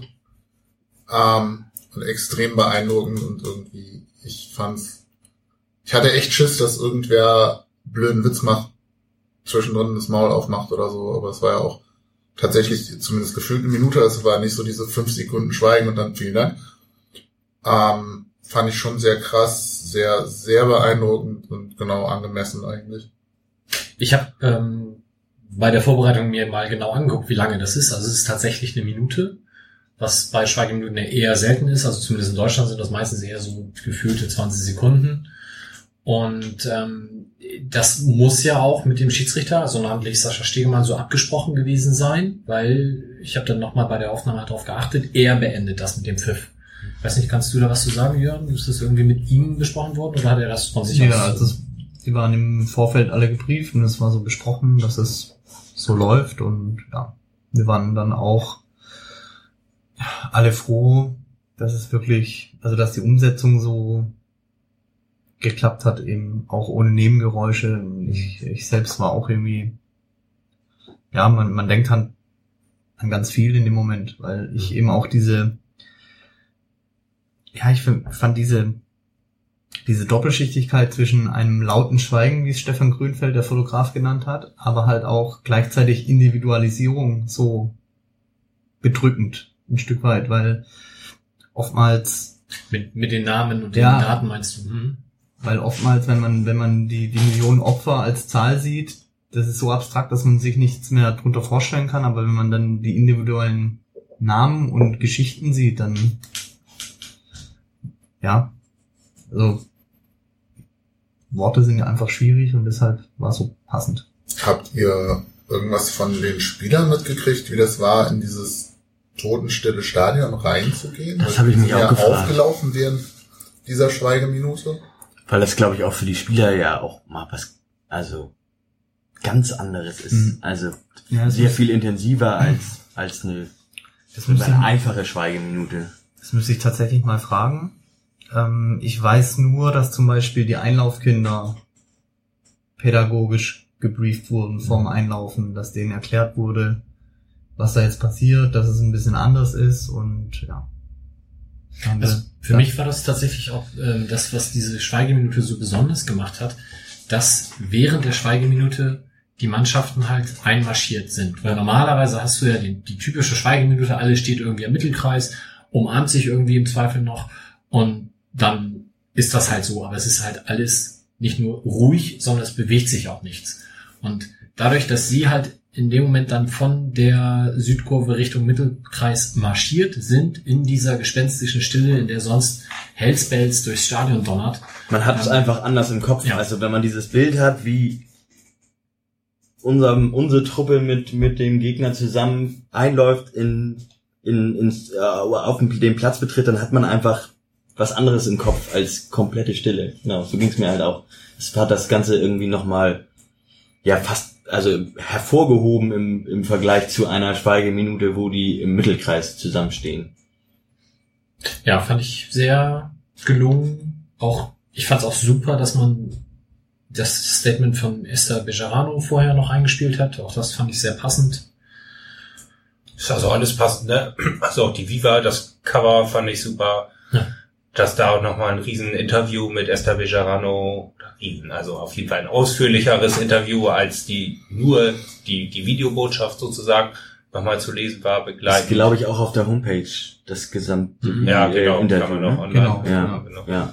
Kann, kann ich auch nur empfehlen. Also sehr, Genau, und die Choreo hatte halt ähm, so einen Vorbereitungskreis, die ähm, von Leuten, die mit unserer Bildungsreise letztes Jahr in Auschwitz waren, ähm, quasi vorbereitet. Die hatten sich überlegt, sie wollten gerne was machen und das dann vorbereitet und wir haben die dann äh, unterstützt oder wie auch immer und dann halt mit den Choreo-Leuten, die das sonst machen, quasi connected und die haben das dann irgendwie zusammen gemacht. Also Leute, die sonst eigentlich gar keine Choreos machen, sondern quasi jetzt aus dieser Gedenkecke kommen, wenn man das so will. Irgendwie dann das mit den Choreo-Leuten so umgesetzt und dann haben wir halt viel mit dem Verein gesprochen, wie man das machen kann. Es haben ja auch echt viele Sachen super geklappt, das muss man ja auch echt super sagen, dass die Banden auch alle schwarz waren. Also nicht nur, dass die Fans die Zäune mit schwarzem Stoff abgehängt haben, sondern eben, dass auch keine Werbung zu sehen war in dem Moment, dass das auch alles schwarz war. Es war halt alles, auch auf der Haupttribüne waren die Werbung schwarz abgehangen und so. Es war schon alles sehr, sehr stimmig, fand ich, und, und beeindruckend. Also es ist viel beeindruckender, wenn 30.000 Leute ruhig sind, als wenn 30.000 Leute laut sind, weil das erlebt man ja jede Woche letztendlich sozusagen. Es ist nochmal, nochmal was ganz anderes und dem, dem Anlass halt auch total angemessen. Ja, wichtig und gut fand ich halt, dass die Darmstädter auch also wirklich mitgemacht haben. Das volle Ja. Programm nicht nur, dass sie einfach mal nichts gesagt haben, sondern sich auch den Themen äh, entsprechend Ja.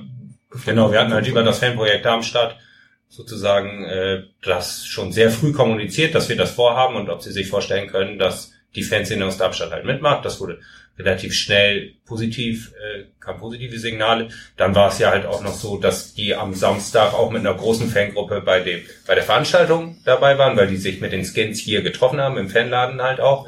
Ähm, und die sind dann halt alle zusammen zu der Veranstaltung gekommen. Die U8, die hatten eine U18-Fahrt. Die haben sich quasi mit unserer U18 dann an dem Samstag getroffen, haben vorher die Gedenktafel geputzt sozusagen, die beiden U18-Gruppen zusammen und eben dann auch einen äh, Kranz niedergelegt, sodass die halt auch nicht nur hier Stadion mach mal mit sozusagen, sondern halt auch in das Drumherum sehr früh und gut, fand ich, eingebunden waren. Das war natürlich ja, super, dass quasi Darmstadt kam. Das wäre bei anderen Vereinen auch gegangen, aber bei denen ging es halt sehr gut. Ja, sehr passend. Ich denke, da sind wir uns alle einig. Gibt sonst zu dem Tag noch was zu sagen? Ich glaube, lassen wir so stehen. Spricht für sich. Sebastian, möchtest du eine Frage vorlesen? Wenn du mir den Zettel gibst, gerne. Ähm, dann nehme ich doch die Frage zu Andreas Rettich, das ist Folge 33, die findet man aber auch. Durch wessen Stellungsfehler verlor der SC Freiburg laut Andreas Rettich das Hinspiel in der dritten Runde des UEFA Cup gegen Feyenoord Rotterdam mit 1 zu 0? Kannst du es normal vorlesen? Möchtest du es nochmal hören? damit du beim Gewinnspiel mitmachen kannst. Ich habe das unbestimmte Gefühl, dass ich da ausgeschlossen werde. Trotz, also wirklich, ich habe ja jetzt versucht, die Fragen zu beantworten für mich innerlich und es ist nicht so erfolgreich für mich gelaufen. Du weißt aber schon, dass die Antworten da äh, egal. Ich würde wahrscheinlich den USB-Stick gewinnen mit allen Folgen Millanton, damit ich nochmal nachhören kann. Durch wessen Stellungsfehler verlor der SC Freiburg laut Andreas Rettig das Hinspiel in der dritten Runde des UEFA Cups gegen Feyenoord Rotterdam mit 1 zu 0? Spoiler, es war nicht Richard Golz. Gut, damit wären wir beim... Hast du den Mund voll? Ah, ein bisschen, so ein, wie heißt das? Reden wir Nippon. über Aber Darmstadt. müssen wir jetzt den, den Namen immer reinsprechen, damit wir, damit die uns irgendwann sponsern? Glitzer, Nippon. Glitzermate. Boah, Können, können wir nicht. Nippon als Sponsor wäre so geil. Ich weiß nicht, ob ich den denke, noch reinpasst am Ende. sollen wir nicht noch einen Knoppers? Hm, ja. Hm, damit wären wir beim Spiel gegen Darmstadt. Und auch da haben wir eine Tondatei vorbereitet, die da beginnt mit der großen Chance für Cenk Shahin und endet im direkten Gegenzug mit dem spielentscheidenden und einzigen Treffer zum 0 zu 1. Jetzt am einen, jetzt gute Balleroberung von äh, Bourdous. Alagui übernimmt den Ball, 30 Meter vom Tor weg, steckt fast in den Strafraum. Schein! Nein! Ganz knapp links vorbei. Er steht frei vor dem Tor, alleine vor dem Torwart. Ungefähr 11 Meter zur Grundlinie, die Verlängerung der rechten 5-Meter-Linie und spielt dann mit dem Spann einen Streichelball auf den langen linken Pfosten, der dann aber leider am Torpfosten links vorbei hoppelt. Und den Flachabstoß hat sich jetzt Heuer Fernandes zurechtgelegt. War eine gute Balleroberung, also ganz langsamer, behäbiger Spielaufbau bei Darmstadt und irgendwann haben einfach unsere beiden zentralen Offensivspieler Boadus und Alagui zugepackt. Jetzt langer Ball, Abstoß auf den Kopf von Schopenhauer, der klärt schon weit vor seiner seinem eigenen 16er, weil Platte, die Anspielstation, die sich gerade festfummelt, den Ball bekommen hat, aber jetzt auch in die Mitte spielen könnte auf G. G weiter links raus zu Jones. Jones noch 30 Meter Torentfernung, schießt! Tor! Alter Schwede. Jovine Jones in seinem ersten Zweitligaspiel braucht geschlagene sieben Minuten, um dann statt hier in Führung zu schießen. Knacktrockener Flachschuss mit dem linken Fuß, flach unten ins rechte Eck, war noch vier Meter weg von der 16er Linie. Und jetzt gibt's Diskussionsbedarf zwischen Luca Zander, Cenk Shahin, Avivor, Flum. Da sahen wir aber nicht gut aus, oder? Ja, genau zwischen Zander und Shahin tat sich der Raum auf. Die beiden immer noch im äh, Zwiegespräch da. Da tat sich der Raum auf. Jones zog ab mit links, Ball hoppelt, hoppelt, hoppelt, aber scharf in die lange Ecke. Keine Chance für Himmelmann. Und die Frage war jetzt, wer hätte raufgehen müssen? Shahin oder Zander. Keiner hat's gemacht. Das nutzt Jones aus zum 0 zu 1. Ja, Tim, wer hätte denn raufgehen müssen? Zander. Beziehungsweise, wie man so, wie man so schön sagt, äh, die Übergabe hat nicht funktioniert. Ähm, Schein hat das ziemlich schnell gemerkt und ist eigentlich noch im Vollsprint da hinterher, aber ist nicht mehr rechtzeitig zurückgekommen. Und äh, genau, da äh, ist die Übergabe vom Mittelfeld in die Abwehr hat einfach nicht funktioniert. Richtig scheiße. Ja, Statistiken sahen äh, ähnlich aus wie beim Dresden-Spiel, nur mit verteilten Rollen. Diesmal hatten wir 17 zu 7 Torschüsse, wir hatten 62% Ball besetzt, wir hatten 6 zu 4 Ecken und wir hatten auch 5 zu 2 Chancen. Aber Tor blieb halt beim 0 zu 1. Ähm, es gab eine Szene in der 16. Minute, als wir ein Tor vermeintlich erzielt haben. Da soll Zander im Abseits gewesen sein. Fernsehbilder zeigen, dass das eher eine Fehlentscheidung war. Ich glaube aber, wenn der das, wenn er das nicht als Abseits winkt, ist das noch nicht zwingend ein Tor, weil der Torwart halt auch aufhört zu spielen, als er die Fahne sieht. Also es wäre dann vielleicht vom Torwart noch verhindert worden. Aber das ist alles relativ müßig. Vielleicht ganz kurz, bevor wir zum, zum Spiel an sich kommen. Ähm, es gab eine Szene direkt beim Tor im Gästeblock, dass da nämlich jemand vom Zaun gefallen ist, der sich dann verletzt hat. Ich weiß nicht, Justus, warst du da noch in der Nähe oder? Nee, ich war nicht mehr in der Nähe. Stefan war in der Nähe. Der ist tatsächlich beim Torjubel dann wieder nach hinten gefallen, quasi also ist nicht rüber über den Zaun gefallen, sondern wieder zurück. Also er war während das Tor fiel quasi auf dem Zaun? Ja, also nach dem Tor Ach so, ist er auch zum Jubel Ah, okay. sozusagen ist er auf den Zaun gesprungen und dann wieder runtergefallen. Und dann ist hinten, mit dem Hinterkopf auf eine Stufe. Auch. Ja, genau, und hatte dann so ein, also mindestens eine Gehirnerschütterung und ist in, in, ins Krankenhaus St. Georg gefahren worden und da auch erstmal geblieben. Wie es dem jetzt geht, weiß ich nicht. Also ich habe heute eine Nachricht bekommen, dass warte, äh, ein Kollegin meiner Frau, der Mann liegt im selben Zimmer und d- d- Schädelhirntrauma. Was ist da los? ist ein Kollege meiner Frau, der Mann. Ja, was Liegt ist im denn? selben diese- Gehirnerschütterung, oder? Das, ist, das kann, ja, sonst würde er irgendwas mit Fraktur oder keine Ahnung verstehen. Aber dass diese Information dann über diesen Kanal den Kollegen... Der, der Verein SV Darmstadt hat direkt zur Halbzeit quasi noch getwittert, dass es ihm gut geht. Nee, Also ich das meine, ist keine das- heiße das- Info und keine vertrauliche Info. Mir geht's eher darum, dass von dem Mann, der Kollegin deiner Frau, die Info ist bis zu dir und damit dann bis zu uns schafft, finde ich faszinierend. Ja, aber das war ja auch ein, so, ein, so ein Ding, das hat, also mich hat das schon beschäftigt. Also ja, das aber dass es gesehen, die Kollegin deiner Frau ihren Mann beschäftigt, finde ich jetzt. Ja, man unterhält sich aber auf dem Krankenzimmer nicht, oder? Ja, aber dass dann die Kollegin dann so, ah, der war beim Fußball. Die das- Welt ist ein Dorf. Ja, aber ich finde es ja auch nur faszinierend.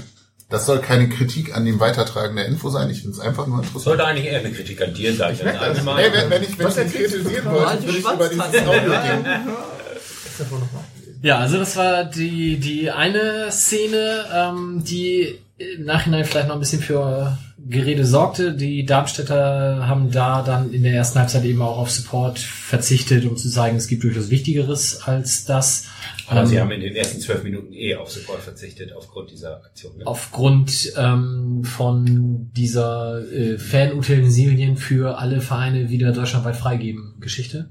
Genau. Und dann schloss sich halt der Torjubel, der Unfall da dann quasi an. Zur zweiten Halbzeit haben sie dann den Support wieder aufgenommen, nachdem, glaube ich, auch so ein bisschen Entwarnung von demjenigen kam, dass zumindest nichts Schlimmeres ist, richtig? Ja, aber stimmt, es ist gar kein Support-Boykott, ne? es ist nur Fahnen. Kein optisches Material. Ja, aber trotzdem genau. kein Trommel, keine Fahne, keine Soundsfahne und dann ab der 12 Minute soll das alles ausgepackt werden.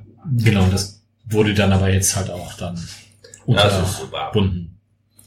Ich fand den Schalke-Beitrag, also Ultras Gelsenkirchen ist ja sonst nicht so mein Metier, aber das fand ich, fand ich sehr schön, dass die sich ähnlich wie bei letzten Gruppenprotesten auch gesagt haben, ja, ist ja ganz nett, was ihr macht, ne? aber äh, Hand und Fuß hat das alles nicht so Was richtig. haben die denn gemacht? Ich habe es nicht mitgekriegt. Sie haben halt gesagt, das ist okay, was ihr macht, macht mal ruhig weiter, aber wir machen da nicht mit, weil das ist irgendwie das. Aber hat das halt ist ja auch, dass während es irgendwie diese Schweigenummer, irgendwie die ersten zehn Minuten Stille damals, hat man ja zumindest mitgekriegt, aber dieses keine optische Support-Nummer kriegst du ja auch. Im Fernsehen kriegst du das schon mit. Ja, aber aber interessiert sich muss dafür es schon jemand? Und wird das irgendwie verarbeitet oder nimmst du es nur so am Rande? Also wie viele von denen, die vor der Glotze sitzen und das Spiel gucken, denken darüber nach, oh, guck mal, da sind keine Fahnen. Also ich würde behaupten, 25.000 Leute im Stadion wussten noch nicht mal, dass das überhaupt stattfindet. Zähl mich mal bitte, bitte mit dazu. Also, ja, genau. Ich habe das über den Twitter-Account des K-Blocks erfahren. Die haben nämlich extra getwittert, Leute, wundert euch nicht, wir verzichten in Sandhausen die ersten zwölf Minuten. in Sandhausen. Ja, die Dresden hat ja in Sandhausen gespielt. Ach so, An dem ja, Sonntag, ja, ja. vergiss. Also seitdem Lemi da nicht mehr mitmacht, kann ich das auch nicht ernst nehmen, was der Carlos so erzählt. Ja. Gut, sprechen wir über Sportliche? Lieber nicht. Lieber nicht, Lieber okay, nicht. schnell Schnell, abhaken. Ja, ähm, ja, äh, das was, was soll ich dazu sagen? Das 1-0 von Darmstadt spielt ihr natürlich voll in die Karten und es war dann letztendlich, du hast es schon gesagt, war dann letztendlich ähnlich wie wir auch gespielt haben. Nur dass Darmstadt, das wurde auch im, im Millanton vor dem Spiel gesagt, dass Darmstadt im Gegensatz zu uns, wir können das Umschaltspiel nicht gut spielen, wir tun's aber. Darmstadt verzichtet auch noch aufs Umschaltspiel. Die hatten ja auch, ich glaube, nach dem Tor hatten die noch zwei Torschüsse gefühlt. Die haben dann gar nichts mehr gemacht. Also die haben wirklich, also, und ich habe das auch im, im Übersteigerblog geschrieben und äh, möchte das hier auch noch mal zitieren. Oh, bitte unbedingt, diesen Satz fand ich so fantastisch. Also erstens, vielleicht das an alle Hörer, ich freue mich total. Tim schreibt jetzt auch im Übersteigerblog. Aber dieser Satz, bitte zitiere ihn, wenn du ihn einigermaßen zusammenkriegst. Ich habe zwei Sätze, die ich Ja, gerne daraus beide. zitieren möchte, weil sie beide diese Abneigung gegen diesen Fußball zeigen.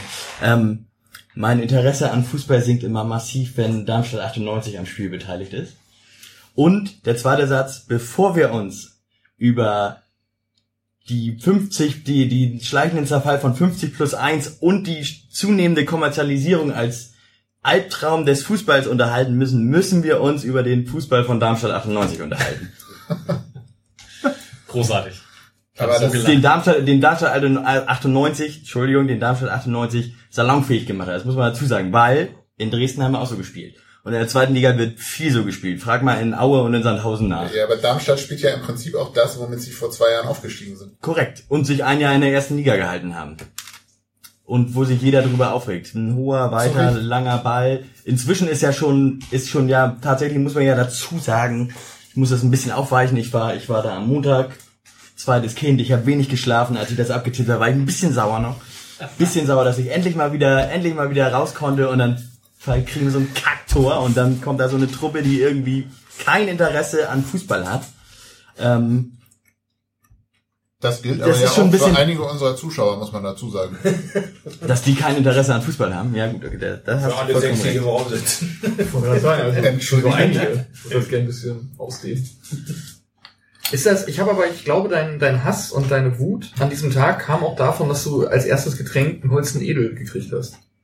Nee, da muss ich dazu sagen, ich mag Astra überhaupt nicht. Ja, ich, ich finde, nicht, ich finde Astra, äh, die haben, eine, die haben Also mehr oder minder als als Geschlecht, als, als Gleichstellungsbeauftragter muss man bei der Werbung ja auch vielleicht mal wieder um Ja. vorsichtig vorsichtig sein. Aber ähm, Astra ist, finde ich, fürchterlich. Und die sponsern uns wirklich nicht, also Dittmarscher ist toll. Oder Razian. Ratsherrn kann man auch gut trinken. Und Holzen Edel trinke ich sehr gerne. Muss ich gestehen. Und das hat keine Vergangenheit Das bei ist mir. aber schon- Johnny, bevor wir zu dem Thema kommen, es hat keine Vergangenheit bei mir, sondern ich habe Holzen Edel erst vor zwei Jahren für mich entdeckt. Wenn du nicht darauf hingewiesen hättest, hätte ich ja völlig vergessen, wo du mal herkommst.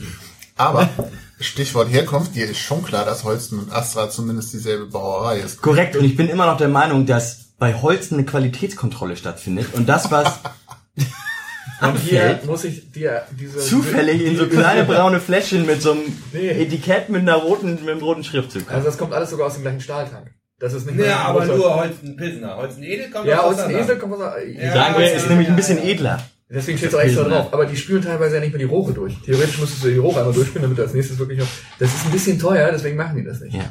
Das heißt, die Plöre, die du trinkst, ist die gleiche Plöre, die wir aus der Flasche kriegen. Schmeckt aber anders. Ja, das hat was mit dem Placebo-Effekt zu tun. Reden wir nochmal über Marketing irgendwann? Und Also ich, Egal. ich, Virales Marketing. Virales Marketing auf dem Todesstern Ich, ich, ich mag übrigens, ich mag übrigens gerne herbes Bier und habe immer gedacht, Jever ist das Bier schlechthin und Flens und habe dann bei so einem, bei so einer Blindverkostung habe ich gesagt, Holzenedel ist total lecker und habe gesagt, das ist, das ist ein Jever. Und dann habe ich gesehen, das einzige Bier, was ich sofort erkannt habe, das war Astra. Weil ich gedacht, die Scheiße, das kann nur Astra sein. Wie Entschuldigung, Biere das ist rein- du- rein wie geschmackliche, viele Biere hattest du in individuelle- dieser Blindverkostung? Zwei. Wir hatten, äh, was hatten wir? Jever, ich habe Jever und Holzenedel habe ich verwechselt. Ähm, Und Astra hast du Becks war mit drin, ein Astra war mit drin und irgendein fünftes habe ich Du vergessen. musst auch mal richtiges Bier trinken. Nicht Aber die Wahrscheinlichkeit, das weißt du genauso gut wie ich, wenn du fünf Biere vor dir hast, dass du eins richtig errätst durch Zufall, ist ziemlich hoch. Ja, aber bei Jever, das schmeckt ja nun also ein bisschen Ja, herber aber- als Becks und Astra. Das, da würdest du mir ja zustimmen, oder? Ja, generell schmecken diese Fernsehbiere ja alle nicht herbe. Fernsehen. Fernsehbier. Ja, Du würdest also sagen, dass ein Flens und ein Jever nicht herb ist? im Verhältnis zu dem, was du teilweise aus kleineren Brauereien kriegst, nicht. Ich finde es aber gut, wie wir jetzt von Darmstadt direkt zu Flens oder her. Aber diese großen Marken Fernsehbiere, weil die halt Fernsehwerbung machen. Ich habe mal einen Holsten extra herb getrunken. Ich weiß gar nicht, ob es das noch gibt. Ich hoffe das nicht. war lecker. Ich das hoffe hat, nicht. Das, das hat Das man, war da auch hat mal Warsteiner her. Da mein ja, das gesagt- war, das, das Da hat mein war, Bruder gesagt, geil, Zucker gibt's jetzt auch in Salzig.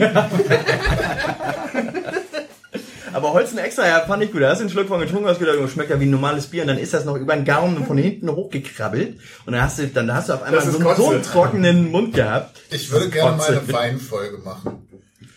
Ja, da bin ich. Ja, hier, da wäre die Eisprinzessin, ja, der richtige Ansprechpartner. So, von Holzen extra herb. Die Eisprinzessin. Meine Güte. Bei Wein müsste Jon ja eigentlich auch ein Thema sein, so als Badenser. Also ich, ich schlussfolgere aus den letzten drei Minuten, dass wir Sportliches nicht mehr diskutieren wollen bei dem Spiel. Nein, doch, ich möchte noch zu Darmstadt zurückkommen. Weil ich zum einen, ich muss sagen, ich mochte den Fußball nicht, den sie spielen, mag das auch immer noch nicht. Aber es war, die haben es schon echt gut gemacht, das muss man auch dazu sagen. Und wir haben auch, du hast gesagt, Kautzinski, der achtet zuerst auf, äh, auf die Defensive. Ich glaube, in dem Fall hat er ein bisschen zu sehr auf die Defensive geachtet.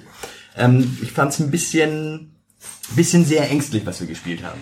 Darmstadt hat das so gemacht, die haben im Gegensatz zu uns, ich hatte ja gesagt, dass wir gegen Dresden sehr breit waren, um eben das ganze Spielfeld abzudecken, diese 6-4-Verteidigung, die wir zeitweise gespielt haben. Darmstadt hat ein 4-3-3 gespielt und hat ganz kompakt verschoben, sodass die Außenbahnen eigentlich über Diagonalbälle recht gut erreichbar gewesen wären, aber damit muss man sie auch besetzen. Und wenn man die aber besetzt, dann steht man im beim Ballverlust bei einer Umschaltsituation steht man relativ schlecht da, deswegen glaube ich, ne, das ist ja nun auch nicht das, was so wie es immer ist, glaube ich, wurde darauf viel verzichtet. Also wurde, wurde viel darauf verzichtet, weil eben der eine äh, Umschaltsituation für Darmstadt nicht passieren sollte oder weil da ein bisschen Sorge vor, äh, weil man da ein bisschen Sorge vor hatte. Wenn man aber mitbekommen hat und was man auch, was ich ja im Millanton vorm Spiel auch gehört habe, dass Darmstadt eigentlich gar kein Umschaltspiel hat, hat dann äh, hätte man da, glaube ich, ein bisschen mehr riskieren können. ähm, Und man muss auch dazu sagen, wir hatten in der ersten Halbzeit gar nicht so schlechte Chancen, aber das war, als wir mal umgeschaltet haben. zwei Dinge. Meist. Erstens, das, okay, ein Ding, das Anna hast du nämlich gerade mit den Chancen schon gesagt, ich fand uns teilweise nicht so schlecht dafür, wie kompakt Darmstadt stand, weil es gab ein paar Chancen. wo dann halt der Torwart noch irgendwie schnell genug den Arm hoch oder den Fuß dran hatte. Ähm, über die Außenspielen, mir ist aufgefallen, Bubala hatte einen Katastrophentag oder sah nur ich das so? Also der Okay, Kicker hat ihn oder? besser benotet als Zander. Zander ist mir nicht aufgefallen, das muss aber auch nichts heißen. Tor ist ja Bubala- aufgefallen, Sander natürlich. Also negativ. Ah ja, gut. Ich fand Bubala sehr viele Abspielfehler nach vorne, sehr viele Unsicherheiten irgendwie in der Zweikampfführung. Naja, egal. Also Schopenhauer war am Anfang sicherlich die Nervosität anzumerken, um es mal vorsichtig zu formulieren. Ich finde, der hat sie dann aber reingebissen. Ja, aber ich kann schon verstehen, warum er auch bisher nicht so viele Spiele gemacht hat. Ich nicht. Also ich bin da voll bei Mike. Das ist zu Anfang klar, hast du immer diese Nervosität. Ja, Aber aber er Sobich ist besser. Avevor fand ich besser. Ja, aber wenn du Avevo die ersten Spiele nimmst, die Ja, war der auch auch furchtbar. Und der hat sich halt auch reingewöhnt. Und wenn Aber- du ihm jetzt ohne Spielpraxis da reinstellst in die Innenverteidigung, finde ich, hat er das dann nach anfänglichen Problemen zugegebenermaßen. Ja, die erste halbe gemacht. Stunde lasst beiseite, Ja. klar. Außerdem kannst du, kannst du, ähm, kannst du zum, kannst du zum Beispiel Avevor nicht mit Ziereis zum Beispiel zusammenspielen lassen oder so wie ich mit Ja, das Schopenhauer. ist der Punkt, Weil du dann eben zwei langsame hast und du brauchst ja eigentlich einen großen, so wie Schopenhauer, der auch ein bisschen, äh, der auch ein bisschen mal was, was wegköpfen kann und du brauchst eigentlich einen schnellen, so wie Avevor, so wie Ziereis. Deswegen ist, ist Avevor momentan festgespielt und die Kombination so wie Schopenhauer sehen wir, glaube ich, nicht. Wahrscheinlich dann nächstes Mal in Heidenheim, aber ähm, Aber insgesamt hatte ich auch so ein bisschen den Eindruck, dass im Prinzip der Abwehrchef so ein bisschen gefehlt hat teilweise. Dafür, dass es nicht so viele Situationen gab, aber die zwei waren halt sehr auf Augenhöhe und das wirkte manches Mal noch so ein bisschen unsortiert, ob das nur Abstimmungsprobleme waren, Probleme waren oder nicht, aber Ich fand, Sobich hat im Aufbau gefehlt. Und dann gerade zum Ende hin halt auch als Anspielstation vorne. Weil wir haben es einfach nicht hingekriegt, bei den ganzen langen Bällen. Ich meine, äh, es schimpfen alle über Alagui, aber Bourdous ist momentan der viel größere Ausfall, ja. der da vorne überhaupt nicht annähernd in die Form des letzten Jahres passt. Und wenn er einen Ball hat, dann ist der Ball plötzlich wieder vier Meter weg und da steht ein Gegner dazwischen.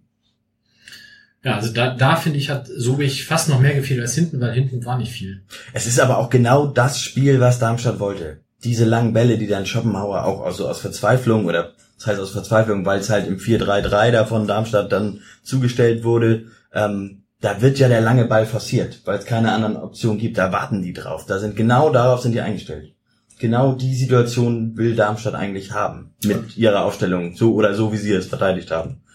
Aber umgekehrt fand ich uns, als wir dann plötzlich zumindest nominell in so einem 4-2-4 oder dann irgendwie 3-3-4 standen, mit irgendwie Schneider, Alagui, Bourdous und äh, Diamantakos, wobei ich da tatsächlich kein System mehr so richtig erkannt habe, sondern irgendwie hoch und weit und vorne rein, hatte ich den Eindruck, wir können aber auch nicht so aus den Halbpositionen einfach mal nach vorne reinsemmeln. Wie lange die sich dafür, dass wir noch vier, fünf Minuten Zeit hatten, teilweise hinten den Ball noch hin und her gespielt haben, weil sie vielleicht vorne keine Anspielstation gesehen haben und dann doch der Ball kam und der landete irgendwo im Nirvana, fand ich dann auch wieder so ein bisschen erschreckend, weil so dieses, wir haben noch fünf Minuten, jetzt geben wir mal Vollgas, scheiß drauf, was passiert, war dann für mich so ein bisschen nicht so richtig dafür, dass wir eigentlich sehr offensiv gewechselt haben. Also bevor wir wütende Zuschriften kriegen, als Schneider reinkam, war Alagui schon eine Viertelstunde runter. Äh, ja, okay.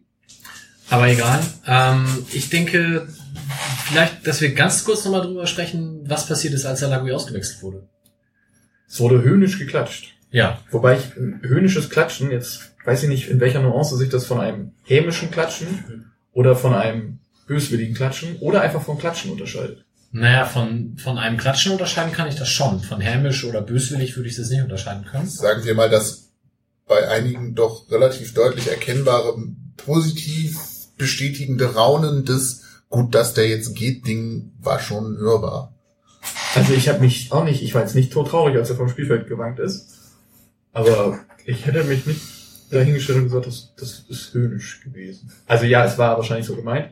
Ich fand nur die, die Naja, es war ja nicht das, das Klatschen an sich. Ich meine, Klatschen unterscheidet sich nicht, aber es war ja diese, dieses Geräusch, was dann auch artikuliert wurde, wo du schon gemerkt hast, okay, es war eher ein erfreutes, na endlich. Ja.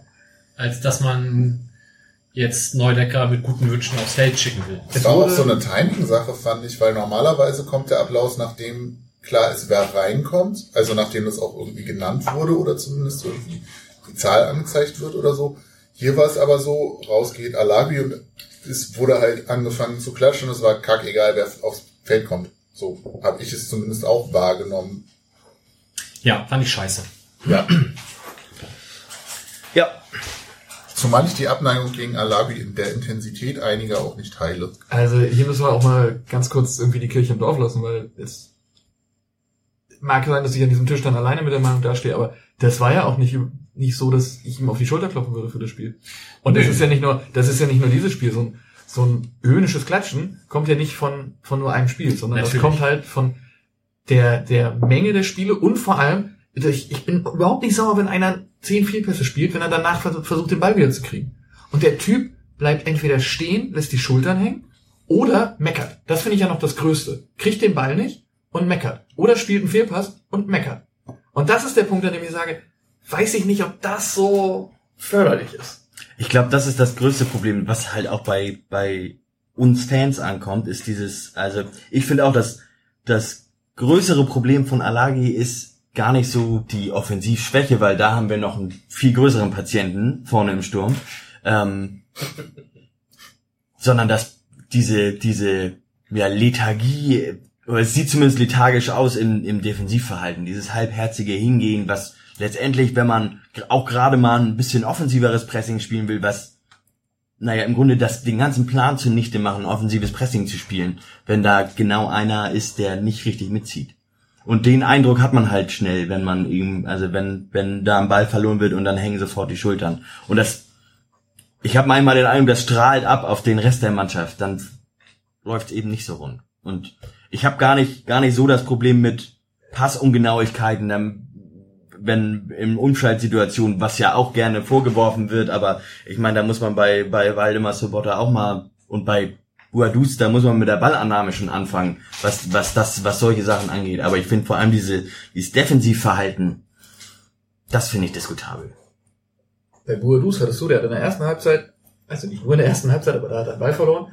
Und der ist halt bis zurück hinter die Mittellinie gelaufen und versucht, ihn wieder zu kriegen. In der Zwischenzeit hat sich Alage ungefähr auf den Bierdeckel bewegt. Mit den Schultern irgendwo in Höhe seiner Knie. Ja, aber wo die Schultern hängen, kann uns doch eigentlich egal sein, oder? Nee. Es ist mit Sicherheit auch nicht immer so, aber es strahlt natürlich gerade, wenn du nicht erfolgreich bist, dann ist genau das Verhalten, was abstrahlt. Das ist auch bei Mesut Özil so, obwohl der immer eigentlich immer die richtigen Laufwege hat und der halt nur zwischendurch, wenn es tatsächlich so ist auf dem Platz, dass er eben so steht, dass er seinen Gegenspieler im Deckungsschatten hat und eigentlich genau richtig ist, dann lässt er die Schultern hängen und alle denken, öh, was steht denn der da rum? So, ja, aber, das nervt mich halt so. So dieses, soll der doch seine Schultern hängen lassen, solange er gut Fußball spielt. Ja, da, das macht können, er ja nein, nein, nein, nein, da können wir ja bei Alabi drüber diskutieren, aber was kommuniziert wird, auch so im, ich sag mal, Umfeld der Leute, die dann da so im Stadion stehen oder so, ist halt, ey, der lässt die Schultern hängen, scheiß Körpersprache. Wo ich so denke, was sagt das über den Fußball aus, der gespielt wird? Nichts. Aber in diesem Fall sage ich, die scheiß Körpersprache, die unterstützt noch den Eindruck, den man hat, der ja durchaus aus meiner Sicht berechtigt ist, dass eben das Defensivverhalten absolut ausbaufähig ist. Und zusätzlich muss man sagen, Mesut Özil, der Den Ich Vergleich ich- würde ich jetzt auch nicht ja. anbringen wollen. Äh, aber Also ich habe auch noch nicht so oft an Özil gedacht, wenn ich gesehen habe. Äh, aber unser anderes Offensivproblem, Wurde nicht höhnisch beklatscht, meinst du? äh, nee, ist ja auch Ja, der wurde ja auch nicht ausgewechselt. Hat halt zumindest auch, jetzt mal umgekehrt, hat ja auch in der letzten Saison zumindest gezeigt, dass er auch mal den Ball im Tor unterbringen kann. Trotzdem, Naja, das hat Alawi ja eigentlich auch schon mal gezeigt. Ich meine, ich wollte gerade sagen, Aber der ist ja nun mal kein Typ, der keine Tore schießt, sondern der hat ja bei Mainz damals viele, viele Tore geschossen. wer jetzt bei Da Mainz, fand ich auf dem Alawi. Egal. viele, viele waren das. Nein, hast du nicht mal was von, egal. Also ich weiß noch, dass ich damals gedacht habe, geil, die beiden will ich haben. Und jetzt sage ich die beiden Namen. und alle brechen zusammen. Nöte und Aragui, als die zusammen bei Fürth gespielt haben, das war halt Das sind aber auch Körpersprache-Zwillinge. Ja, genau, ist halt so. Aber deswegen ist ja jetzt, das ist ja kein Vollblinder. Jetzt wird mir die Expected Goal Ratio Statistik das Ganze um die Ohren hauen. Allein, dein, Aber- allein deine äh, Torschützenkönige-Tipps. Ja, ja, ich weiß, ich weiß, ich weiß. Kroton? Aber in dem Kontext ist euch mal aufgefallen, wie unfassbar viele Chancen ähm, ähm, Dingens hier der Kieler braucht. Wo ich vorhin Der auf deine Kieler gehört Statistik- uns noch. Ja, ja, ich weiß. Danke. Ist auch falsch zu sagen, der gehört uns noch. Ne? Aber der hat ja noch einen Vertrag. Das Spielermaterial Duxch ist noch im Besitz des FC St. Pauli. Also wir sind Eigentümer, aber nicht Besitzer gerade. Oh, sehr gut. Uh, na gut. Der Spieler steht noch bei uns unter Vertrag. So. Was ja aber gut. Sagt man nicht Ja. Neudeutsch, hat noch Vertrag. Hat noch Vertrag. Hat noch Vertrag. Hat, ich hab Vertrag. Ja. Wir haben vielleicht noch zwei Sachen, die drumrum passiert sind an dem Spiel. Wollen wir zu den Stürmer? Ich habe hier so eine schöne Statistik ausgearbeitet. Und wir, Ich wir hab- haben natürlich, wir haben natürlich abmoderiert sozusagen. Sebastian hat so schön darauf So ein hingearbeitet. Columbo-mäßig. Eine Frage habe ich noch. Ähm, ich habe vorhin äh, ein paar Daten ausgewertet mit, äh, ich habe ihn erstmal nicht, woher ich die habe, ist mache ich vielleicht später über einen Übersteigerblog irgendwann mal. Und da habe ich verglichen die äh, erfolgreichen Stürmer der zweiten Liga mit den äh, momentan nicht so erfolgreichen Stürmern des FC St. Pauli. Und zwar äh, in Persona von Marvin Dux unter anderem, der ja bereits äh, 10 Tore gemacht hat und dafür übrigens 75 Torschüsse brauchte. Und ich habe diese Daten mal umgerechnet in äh, Expected Goals äh, pro Spieler pro 90 Minuten. Und dann, wie viele Tore der Spieler pro 90 Minuten gemacht hat. Boah, dein Kind schläft noch viel anscheinend, ne? Ich glaube, das hat er auf Arbeit gemacht. Da kommt zum Beispiel raus, dass ähm, Michael Ishak, ich hoffe, ich habe den richtig ausgesprochen, der momentan die Torschützenliste anführt äh, in der zweiten Liga vom, vom Club. Der hat zwölf Tore bisher gemacht. Ich glaube, er hat sogar 13 inzwischen, aber die Daten gehen nur bis zur Winterpause. Ähm, und hat, hat dabei, hat dafür einen Expected Goals Wert von 9,6 gehabt. Also es wurden, hat mehr Tore gemacht, als er, äh, als er laut Expected Goals Als hat durfte. hat dementsprechend 0, ungefähr 0,8 Tore pro 90 Minuten gemacht und äh, braucht äh, knapp vier Schüsse pro Tor. Vier Torschüsse.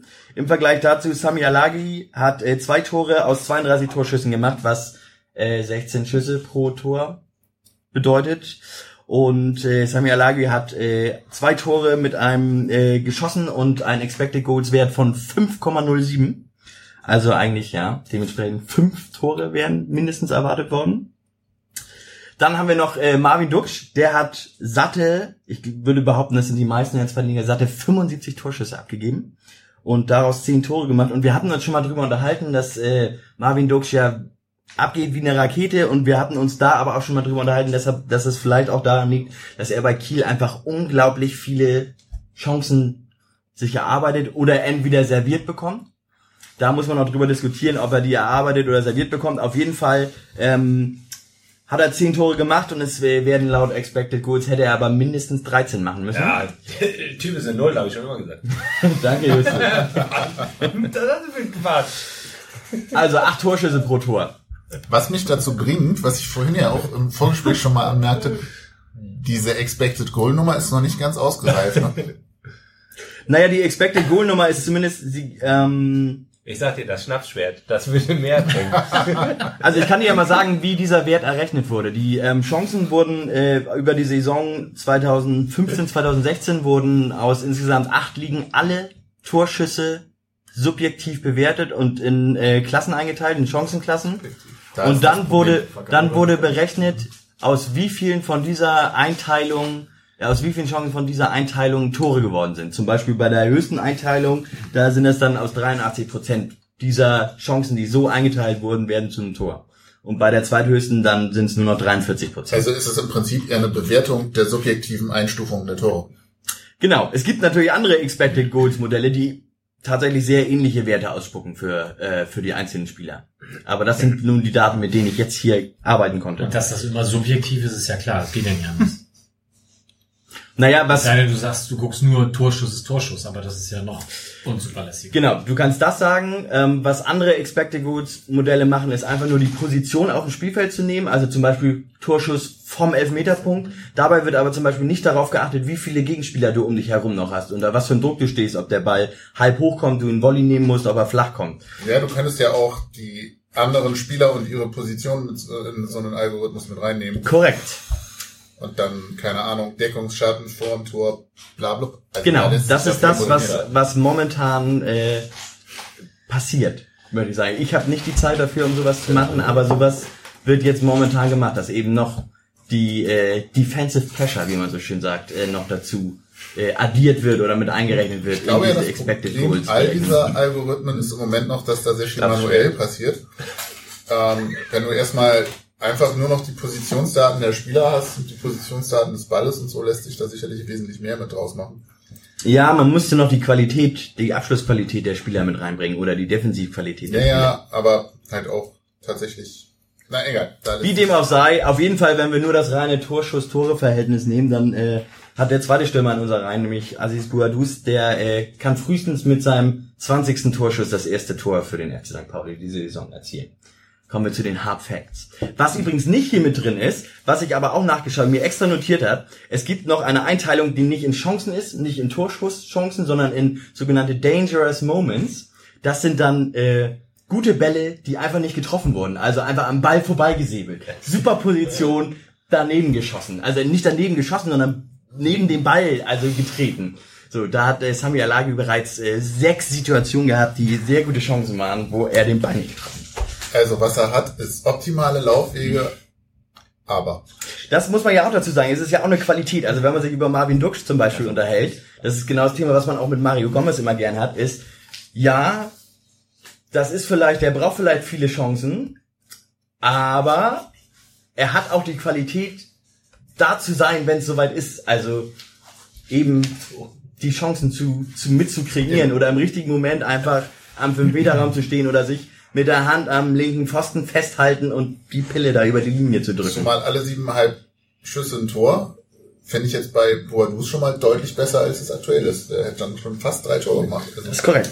Ich finde es übrigens Wahnsinn, wie du es schaffst, Alagui und, und Gomez in einem Satz zu bringen und äh, Duxch und, und äh, Quatsch, nicht Alagui und Gomez, Alagui und, und Özil in einem Satz zu bringen und Duxch und Gomez, also das ist und Boadus und Gomez, also Wahnsinn.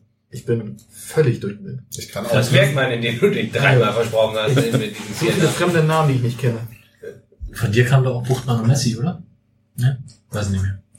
Das, von mir wird das nicht so. Ich glaube, das kam von äh, Sven damals. Ah, das kann auch sein. Aber Cristiano Ronaldo und Philipp Herwagen hatten eine Zeit lang eine ähnliche Frisur. Jetzt habe ich die beiden mal in einem Satz extra für Johnny. Ich denke, wir schweifen ab und Ah, das denkst du jetzt. Also jetzt mal. wir, wir sollten 50 einfach ganz spontan eine, eine. Quizfrage einstreuen. Jörn, du darfst dir aussuchen, die Frage zu Fabian Boll, Ewald Lienen oder Jan-Philipp Kaller. Das rumgeht und ich auflöse. Das geht nicht rum, das ist zufällig verteilt. Zwei sollte was? Ja. Man kann Ja. nicht- komm. Dann nehme ich die Evalin-Folge aus äh, Folge 46 und zwar, welches Ergebnis ist für eine Mannschaft laut Evalin, Zitat, ganz gefährlich? Tja, Gute Frage. das wäre mir... Das weiß ich. Ich auch. Ja, war jetzt die, die leichtere von den Sechsen. Äh, dann müssen wir das Spiel trotzdem noch um zwei Drumherum-Punkte Aber abarbeiten. erst vor vier Sendungen jetzt. Sendungen. Ja, Ja. das ist doch gar nicht so lange her. Und zwar, zum einen sorgte die Gewerkschaft der Polizei, GDP, für, mh, wie nenne ich's, Erheiterung im Nachgang des Spiels.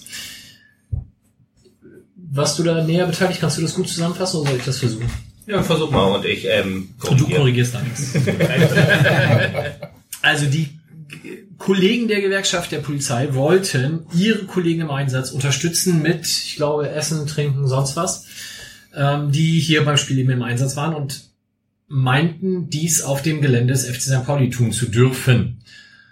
Mit einem Wagen, wo entsprechende Verpflegung beinhaltet war.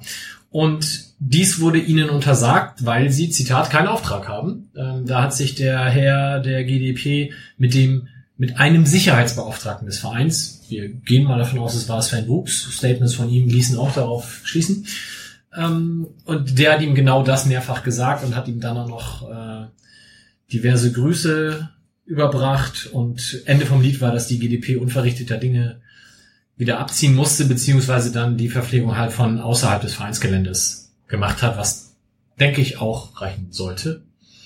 Und einhellige Meinung danach war, wenn da jemand drei Stunden arbeiten muss, muss er nicht zwingend auch noch extern verpflichtet werden. Und was wollt ihr eigentlich außer sinnlos Werbung machen für eure bescheuerte Gewerkschaft? Kriegt ihr eigentlich externe Verpflegung? Äh, Das ist ein sehr gutes Thema, über das ich mich natürlich nur lachend ähm, äh, unterhalten kann, weil es natürlich sehr oft bei Gesprächen mit der Polizei, also jetzt nicht bei Heimspielen und so, das ist tatsächlich so ein, es ist hier Werbung der Gewerkschaft letztendlich. Hier hast du, keine Ahnung, was verteilen, eine Bockwurst und einen Kaffee oder so.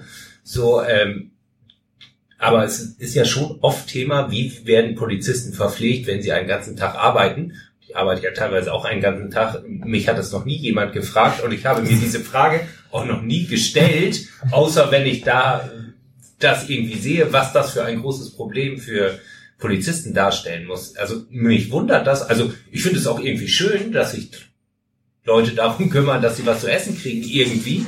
Aber natürlich ist es auch echt vollkommener Luxus, der irgendwie äh, Ja, zumal wenn das so eine Gewerkschaftsveranstaltung ja, genau, das ist ja auch noch was anderes. Es gibt ja aber teilweise auch, sie werden wirklich verpflegt, weil sie halt so viel arbeiten. Okay, das kann ich auch noch nachvollziehen. Ich glaube, da hätte auch keiner was gesagt, sozusagen. Aber natürlich ist ein, ist ein Spieltag hier gegen Darmstadt natürlich, der ist ja dann gar nicht so lang.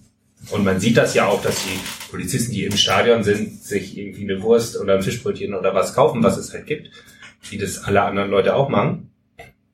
Und ähm, es ist, glaube ich, auch nicht das erste Mal, dass das passiert ist, sondern sie haben es zum ersten Mal öffentlich gemacht. Also ich habe es schon häufiger so am Rande oder so mitgekriegt, dass es halt natürlich, äh, oder was heißt natürlich, dass es nicht ähm, genehmigt wurde, quasi, dass sie da rauffahren sollen, weil sie halt auch einfach kommen. Ich weiß gar nicht, ob es anders wäre, wenn sie sich angemeldet hätten, keine Ahnung. Genau, sie haben halt keinen Auftrag und irgendwer schrieb ja auch, der Fanladen kann auch nicht mit seinem Auto da auf den Parkplatz fahren und an seine Kollegen Brötchen verteilen. Und genauso wäre es auch. Ich käme auch nicht drauf. Ich habe mich auch gefragt, wie ist es eigentlich? Es gibt ja auch verschiedene Polizeigewerkschaften. Müsste man dann nicht formal allen die Gelegenheit geben und verpflegen die dann nur ihre Kollegen, die auch in der Gewerkschaft sind oder alle? Und Ich glaube, es ist Werbung. Ich glaube, es ist Werbung. Es ist, glaube ich, nicht hier, du musst deinen Mitgliedsausweis vorzeigen und kriegst quasi als Gegenleistung ein Käsebrötchen, sondern es ist halt, guck mal, wir kümmern uns um euch, wer doch bei uns Mitglied. Ja. So Oder ist wie hieß doch. es, ich habe mich großartig amüsiert an dem Tag auf Twitter, weil es ja dann auch hieß, dass die einen dann eine Würstchen mitbringen, die anderen Lachsbrötchen. Ähm, ich glaube, im Detail, das man bei der ganzen Sache, warum das auch öffentlich wurde, glaube ich, nicht so ganz unterschätzen darf, ist, dass im März Personalratswahlen bei der Polizei anstehen. Sprich, die Trommeln, die DP, äh, GDP und DPOLG und dann gibt's ja noch die Kriminalbeamten und eine Das kle sind- ganz kleine Gruppe, die kritischen, aber ich weiß gar nicht, ob die eine Gewerkschaft sind und ähm, Das ist, glaube ich, keine Gewerkschaft, oder? ja, das ist, glaube ich, nur so ein Berufsverband, Zusammenschluss. ja. genau. Und wie gesagt, ich habe mich köstlich amüsiert. Am besten fand ich, ich weiß nicht, wer es getwittert hat, aber am besten fand ich, stellt euch mal vor, ein Klempner ist bei euch zugange auf dem Klo und auf einmal kommt die Gewerkschaft vorbei und sagt, ich möchte hier gerne mal Brötchen vorbeibringen und gucken, wie er ausgerüstet ist oder so und ja. Ja. Wo, wobei, also in meinem Beruf passiert ähnliches. Äh, da kommt nicht die Gewerkschaft vorbei, aber dann, also ich arbeite in einem Reisebüro und da kommen dann halt Hotelketten und bringen mal ein Eis. Das ist natürlich auch einfach schlichte Bestechung. Aber, Aber die gehen wahrscheinlich, also darum geht's ja noch nicht mal, glaube ich. Aber sie fahren halt nicht auf den Mitarbeiterparkplatz und sagen, ich will hier parken. So ist es ja ein bisschen. Die, diese Twitter-Geschichte ging ja auch so ein bisschen darum, wir wollen ja auch bei Karstadt an die Putzfrau sozusagen und müssen die beraten können. Ich glaube, darum geht's gar nicht. Sie können ja die Polizisten beraten. Es hat ja keiner Ja. gesagt, ihr kommt nicht ins Stadion. Sie hat ja nur gesagt, du kommst mit diesem Auto nicht auf den Parkplatz. Und ich glaube, die können halt auch nicht bei Karstadt ins Parkhaus die Schranke umfahren und sagen, ich park hier, weil ich muss ja die Putzfrau beraten. So ist ja eher das Äquivalent. Oder bei Mike, stell dir vor, du bist beim Kunden und dann rennt dann Gewerkschafter rein und sagt, sie halt mal kurz den Mund, ich muss mich jetzt um Ja. den Herrn hier kümmern, weil Und Ansprechpartner für solche Sachen ist ja grundsätzlich erstmal die, die Stadt Hamburg, was Arbeitsbedingungen angeht. Also die müssen ja gucken, sind sie für so einen Einsatz gut ausgerüstet und so weiter und so fort. Ja, und klar, äh, auch das Argument mit diesem kostenlos äh, ist die Polizei vor Ort und beschützt uns alle, ist halt auch, ähm, ich meine, das ist das das sind ja Staatsdiener, die bekommen Lohn und ja. Ja, ist Oder also zu Recht ja auch. Ja, klar, so auf jeden. Fall. Genau. Hat ja auch keiner was gegen. dafür zahlen wir Steuern. Oder haben vielleicht schon Leute was gegen, aber das ist halt deren Auftrag, sozusagen. Zweiter Punkt, der in eine ähnliche Richtung spielte, da müsste Justus mich jetzt aber inhaltlich so ein bisschen unterstützen. Andi Grote war nach dem Spiel noch vorm Museum, was nicht bei allen auf Begeisterung stieß. Ja, genau. Hier gab's halt schon, also der war entweder in oder vor der Weinbar, das weiß ich gar nicht. Also mindestens vor, ob innen weiß ich nicht. Und ähm, Also, sag vielleicht ganz kurz, wer ist Andi Grote? ach so, das ist der Innensenator Hamburgs. Formerly known as Bezirksamtsleiter. Achso, ja, vorher war er Bezirksamtsleiter Da war er hier auch noch gern gesehen, weil er hat sich ja ein bisschen auch um die Leute gekümmert und dann wurde er halt Bezirksmitte sozusagen. Genau, äh, das haben wir bei Dresden noch vergessen. Tapete auch, Andi Grote immer noch einer von euch. Und äh, Also da muss ich wirklich ein bisschen schmunzeln. Das erste Mal seit ich weiß nicht wie vielen Jahren, dass irgendwie keine, keine frauenfeindlichen Geschichten irgendwie passiert sind, sondern direkt mal was, wo ich auch so ein bisschen schmunzeln musste. Ja, ich finde, es wird immer noch getoppt pro Mieterhöhung im Schatzeviertel der Rostocker. Das fand ich immer noch ein bisschen lustiger. Ähm, aber äh, genau, der ähm, kam dann hier mit, es wurde gesagt, vier LKA-Beamten, die ihn quasi beschützten, irgendwie vor, tauchte er vor der Gegend gerade auf und bekam dann aber wohl ziemlich schnell, oder auch nicht schnell, da scheiden sich, glaube ich, so ein bisschen die Geister, irgendwie Gegenwind zu spüren und verließ dann mit seinen Personenschützern das, äh, das, nee, das Stadion war schon raus, aber hier die Umgebung des Stadions und ging ja, wahrscheinlich nach Hause oder was weiß ich. Zumindest hat er auf Facebook nicht rumgeheult danach. War schon positiv anmerken hier. Ja, also wir hatten das Thema ja mal, ähm, wurde ja auch mal nach dem G20 sein Vereinsausschluss gefordert. Ich denke, da war hier Mehrheitsmeinung, ich weiß nicht mehr, ob einheitlich, dass man einen Vereinsausschuss nicht begründen könnte. Ähm, aber ich finde, ihm außerhalb des Stadions oder generell, wenn man ihn sieht, ihm mal zu sagen, dass man das alles gar nicht so geil findet, was er da tut, das steht, glaube ich, jedem frei. Das ist natürlich ganz spannend, diese Vereinsausschlussgeschichte, finde ich. Ähm, also jetzt damals fand ich es gar nicht so spannend, aber jetzt finde ich es halt spannend, wo irgendwie in Frankfurt und beim HSV ja schon, ähm, also natürlich auf einer ganz anderen politischen Ebene, aber es sollen halt Mitglieder ausgeschlossen werden, sozusagen. Und natürlich argumentiert die AfD damit, wir sind eine demokratische Partei und wir sind gewählt worden. Würde ich ja auch machen als AfD, wäre sie ja schön doof. Also das ist schon interessant, wie das irgendwie dann doch, also gänzlich anders, aber irgendwie in einer gleichen Richtung äh, diskutiert wird. Das ist schon spannend. Womit wir jetzt Andi Grote nicht in die AfD packen? Nein, aber der- natürlich, der Vergleich nein, passt nein, nein, natürlich. ja, ja. natürlich.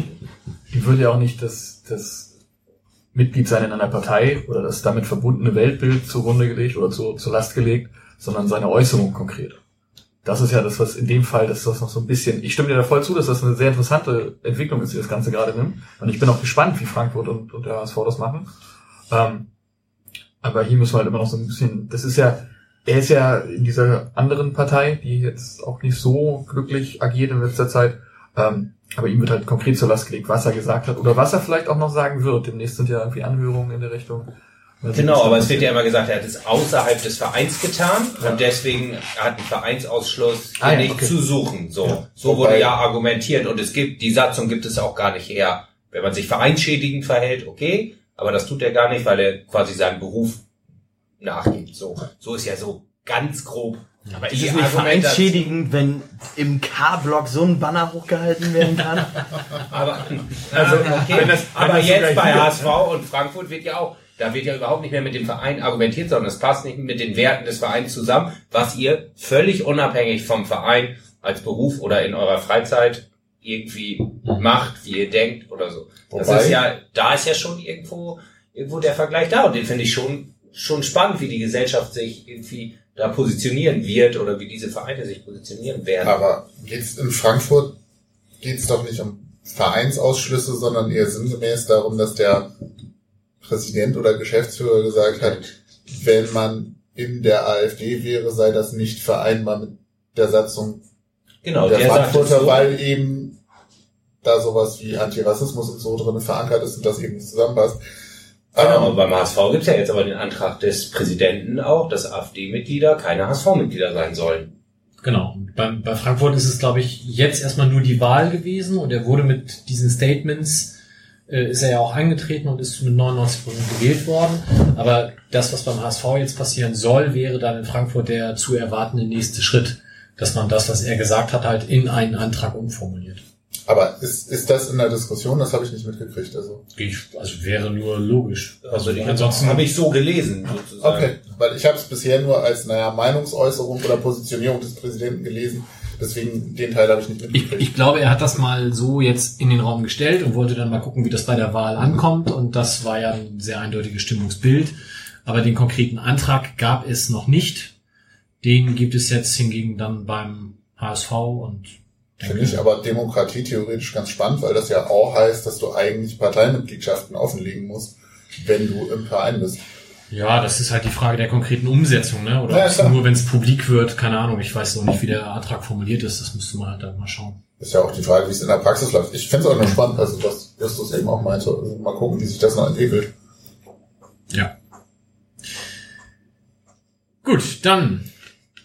Wir haben noch eine weitere Grußbotschaft bekommen, nämlich von Max Jakob Ost, seines Zeichens der Mensch oder einer von zwei Menschen hinterm Rasenfunk. Ähm, unbedingte Podcast-Empfehlung an der Stelle. Da kann man auch Rasenfunk-Supporter werden und den beiden, die das machen, helfen dabei, das vielleicht sogar irgendwann auf einigermaßen finanziell sinnvolle Füße zu stellen. Und ich hoffe, ich habe jetzt genug gesagt, damit Johnny in der Lage ist, die Datei abzufahren. 50 Jahre Millanton. Toll. Der Rasenfunk gratuliert. Grüße aus Giersing in den hohen Norden. Toll. Es ist super, dass es euch gibt. Es ist notwendig, dass es euch gibt. Ich höre immer sehr gerne bei euch rein. Ihr wart zusammen mit dem Textilvergehen so ein bisschen die Fußball-Podcast-Entjungferung, zumindest meinerseits. So, jetzt ist es raus. Ich wünschte, mein Verein hätte so viele tolle Gesprächspartner wie eure und ich wünschte, mein Verein wäre so offen mit dem zur Verfügung stellen von Gesprächspartnern wie eure. Ich finde es sensationell, die Folgen, die ihr schon gemacht habt mit Andreas Rettig, Ewald Lien und, und, und. Und das Beste an diesen Folgen ist jedes Mal, dass ihr eiskalt vorher nochmal die vergangenen Spiele besprecht. Und wenn das anderthalb Stunden dauert und der Gast, der sich bestimmt in manchen Situationen da auf die Zunge beißen muss, die ganze Zeit mit dabei ist. Finde ich sehr schön. Außerdem wünsche ich mir zu 50 Jahren Millanton endlich den Supercut. Wilko liest aus alten Übersteigern. Ich höre da so gerne rein. Ich hätte das so gerne noch für andere Fanzines. Und warum das nicht mal in Serie schalten, als Hörbuch rausgeben und für ganz, ganz viel Geld monetarisieren? Denn daran müsst ihr jetzt langsam wirklich denken. Es kann nicht sein, dass ihr weiter dieses Gutmenschen-Image fahrt, dieses Content für lau, dieses wir machen euch einfach nur Freude und nehmen nichts dafür. So kann es nicht weitergehen. Da muss auch der Millanton jetzt, denke ich mal, sich den Gegebenheiten des Fußballs beugen. Ansonsten sehe ich da ernsthafte Probleme auf euch zukommen. Es gibt Gerüchte, dass der eine oder andere aus eurer Reihe vorhat, sich zu einem anderen Podcast zu streiken, wenn da nicht endlich mal mehr reinkommt. Nochmal herzlichen Glückwunsch. Schön, dass es euch gibt. Lasst nicht nach und hört bitte auf, mir Interviewpartner wegzuschnappen und noch viel bessere Interviews mit denen zu führen. Das nervt so ein bisschen. Ansonsten weiter so. Grüße. Ciao. Ja, weil die Frage hier gerade aufkam, Max ist Fan des FC Bayern. Damit darf Johnny sich eine Frage aussuchen. Oh ja, danach würde ich gerne kurz eine Pause anregen, weil ich glaube, wir sind auch mit dem Sportlichen dann durch und kommen zu Jörn. Ja. Der gerade So ist. Schach ist auch Sport. So wie Formel 1. Wollte ich gerade sagen, in einer Welt, in der Formel 1 ein Sport ist. So, was nehme ich denn überhaupt? Oh ja, was kurzes. Äh, von welchem Spieler des FC Bayern München trug Fabian Boll als kleiner Junge ein Trikot? Nochmal, von welchem Spieler des FC Bayern München trug Fabian Boll als kleiner Junge ein Trikot? Möchtest Folge. du sicherheitshalber noch die Folge dazu sagen? Muss ich das? Ich finde, das macht es ein bisschen einfacher, oder? Ach so, ja. Also, da kann jeder Findest du es jetzt, ohne das dazu zu sagen, echt schwerer? Das ist, du bist, ja. Also, kleiner Das war es war die Fabian Wolf. Ralf. Oh Mann, Mike. Oh. Gut, jetzt Pause, kurz lüften und wir sprechen uns gleich wieder.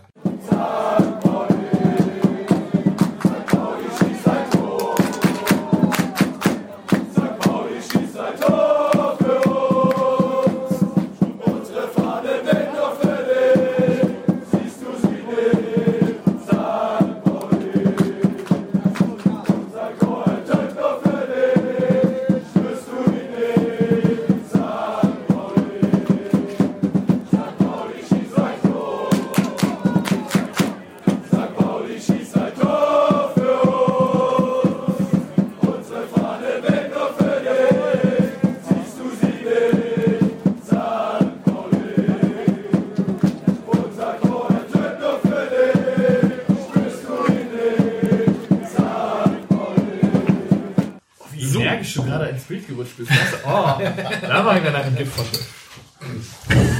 Herzlich willkommen zum Millanton, dem Schach-Podcast.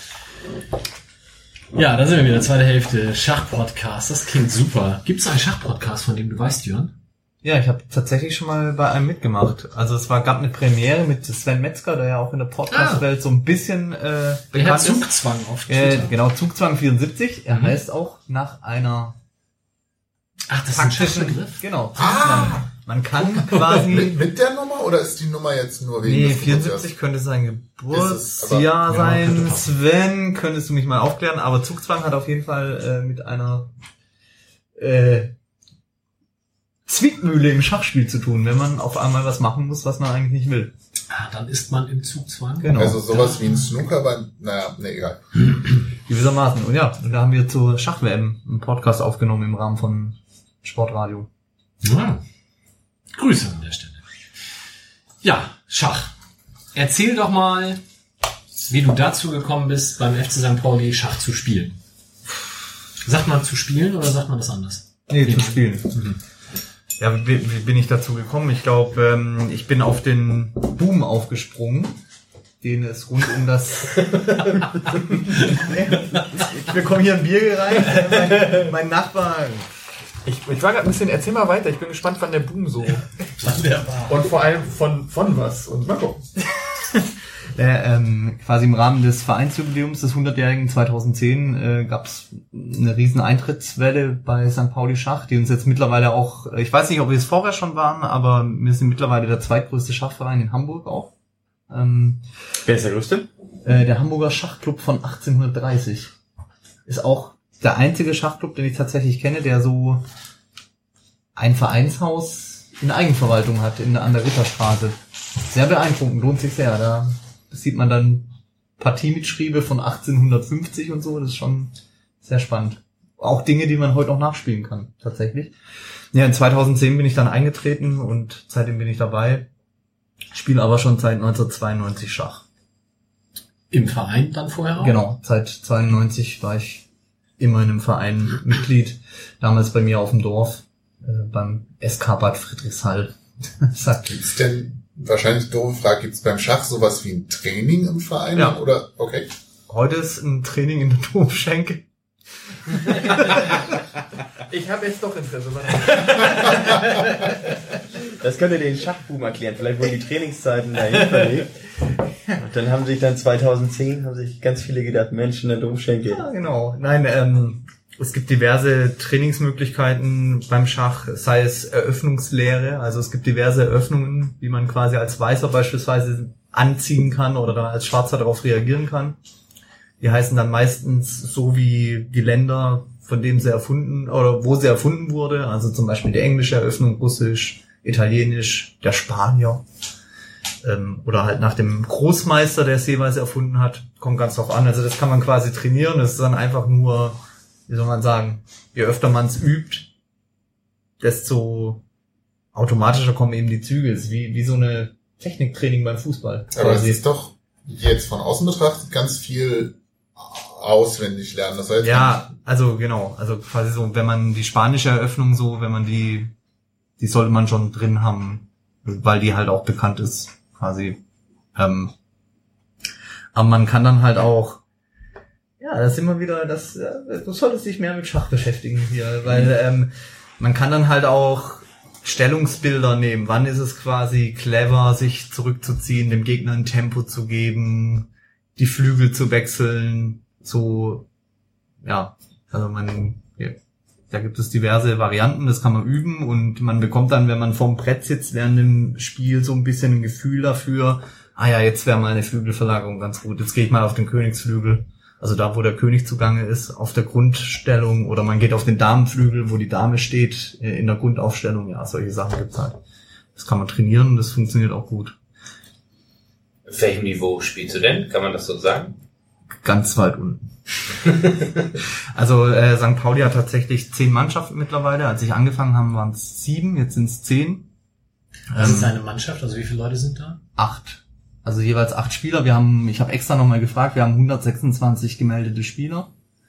Ähm, davon spielen zehn in der Mannschaft, also 80 Stück und der Rest steht auf einer Reserveliste, dass man halt Leute einsetzen kann. Und ähm, ja, es gibt, es fängt in der Kreisklasse an, dann kommt Kreisliga, dann kommt Bezirksliga, Stadtliga, Oberliga, Regionalliga, Zweitliga und so weiter. Habt Wie im ihr, Fußball ähnlich. Genau. Und in welcher spielst du? Ich spiele äh, momentan in der untersten.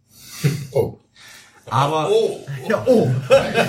Okay, wir, wir können an dieser Stelle eine Aufgabe ich was machst du in der Medienabteilung? Nein, ich, tatsächlich, ich habe so reagiert, weil ich dein Gesicht offensichtlich völlig falsch interpretiert habe, als Justus das fragt, hast du nämlich so geguckt, dass ich dachte, oh, jetzt ist er so ein bisschen, das ist ihm positiv unangenehm. Ich spiele tatsächlich in der zweiten Liga, habe ich irgendwie erwartet. Nee, nee, nee, nee. Also ähm, man muss halt auch sagen, dass ähm, es ist jetzt nicht so wie beim Fußball, dass quasi ein Kreisligaspieler jetzt nur eher schwierig, sage ich mal, in der Oberliga oder so in der Landesliga mitspielen könnte, weil, weil er vom Tempo her irgendwie Probleme hat, sondern ähm, ich könnte beispielsweise auch, habe ich jetzt zum Beispiel am letzten Donnerstag, ähm, habe ich Ersatz gespielt in der Bezirksliga, was quasi nominell zwei Ligen drüber ist, aber da habe ich halt an einem hinteren Brett gespielt. Also man stellt nochmal nach Spielstärke auf, Brett 1 ist das stärkste Brett, bis runter Brett 8 das schwächste Brett. Also das ist kein Problem. Und das heißt, die beiden stärksten Spieler spielen dann jeweils gegeneinander und der zweitstärkste gegen den zweitstärksten. Ja, manchmal, aber manche Mannschaften stellen auch taktisch auf. Also die stellen dann halt irgendwelche... Darauf stellt man nicht immer taktisch auf. Ja, ist stellen besser. irgendwelche stärkere Mannschaften dann hinten und dann äh, flexen Wie ist denn da die Auswahl? Verlierst du halt immer das Spiel am ersten Brett verlierst du und alle anderen gewinnst du, weil du taktisch aufstehst. Geht auch. Weil alle einer bei, bei Brett 8 nach vorne rückt und dann 1 Quasi. gegen 2. Aber wir haben zum Beispiel, und ich sag's mal so, zwischen Brett 7 und, äh, das sage ich gerade, zwischen Mannschaft 8 und Mannschaft 10 gibt es kaum Unterschiede. Es ist eine Liga. Die achte oder siebte Mannschaft, die spielen irgendwie seit 20 Jahren gefühlt zusammen, die wollen überhaupt nicht, sind mittlerweile auch alle über 70 so. Ähm, die wollen voneinander nicht lassen, die Jungs, und das, das lässt man ihnen auch. Und mir ist es relativ egal. Weil du gerade Jungs sagst, ist Männer-Frauen-Verhältnis? Also das, jetzt zahlenmäßig. das ist sehr schlecht, muss man, muss man ganz klar sagen. Wo, ähm, also Frauen sind tatsächlich leider, muss ich sagen, sehr ähm, unterrepräsentiert. Wobei man eben sagen muss, dass mehr oder weniger die zwei stärksten Spielerinnen bei uns im Verein sind tatsächlich weiblich. Also man spielt Geschlechter gemischt, ist egal. Es Ja, das- nicht Frauenteams. Das finde ich tatsächlich, das finde ich tatsächlich absurd. Darauf habe ich bisher immer noch keine Antwort gefunden. Es gibt bis heute einen Frauenschach, eine Frauenschach-WM und es gibt auch einen Frauenschachwart. Aber grundsätzlich würde ich von meiner Position aus sagen, dass es quasi keinen inklusiveren Sport gibt in dem Sinn als Schach. Weil, also ich habe zum Beispiel jetzt, seitdem ich beim FC St. Pauli bin, habe ich schon gegen Rollstuhlfahrer gespielt, ich habe gegen Zehnjährige gespielt, ich habe gegen 92-Jährige gespielt. Teamkollege von mir war blind oder ist blind. Der spielt auch bei uns quasi. Also von daher rein von der Grundanlage gibt es eigentlich wenig, was mir spontan einfallen fallen würde, wo Inklusion so einfach ist. Und dementsprechend finde ich halt dann auch die Trennung zwischen Frauen und Männerschach so ein bisschen an manchen Stellen absurd, auf jeden Fall.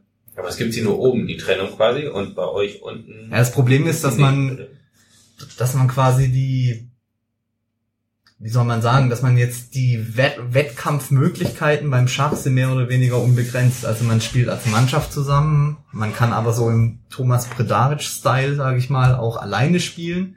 Dann äh, geht man quasi nur auf seine Wertungszahl und denkt sich, meine Wertungszahl ist ziemlich geil, aber was meine Mannschaft macht oder so, interessiert mich jetzt nicht.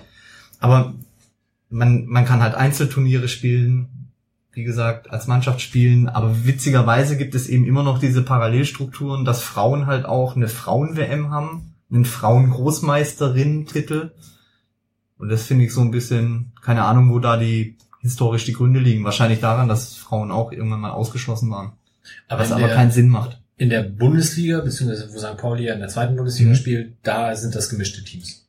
Ja, kann man machen. Muss man aber nicht, weil Monika Sotzko spielt zum Beispiel, unsere polnische Großmeisterin, spielt für uns in der zweiten Bundesliga Nord, spielt aber gleichzeitig erste Frauenbundesliga für den Hamburger Schachclub. Also es gibt da so die Möglichkeit des Doppelns. Das wäre meine nächste Frage gewesen, wie das da mit den Spielerpässen abläuft. Ob da auch so geschachert wird. Doppelte Schachbürgerschaft. Ja, ma- ja, aber am Ende, am Ende ist es ja das Schöne. Man spielt in der Mannschaft. Ich kann quasi den FC St. Pauli bei einem Schnellschachturnier repräsentieren hier in Hamburg. Ich kann auch irgendwo, manche Leute von uns oder Mitglieder sind zum Capablanca oben nach Havanna gefahren. Da haben sie dann quasi, das geht dann alles nur auf deine individuelle Wertung, so.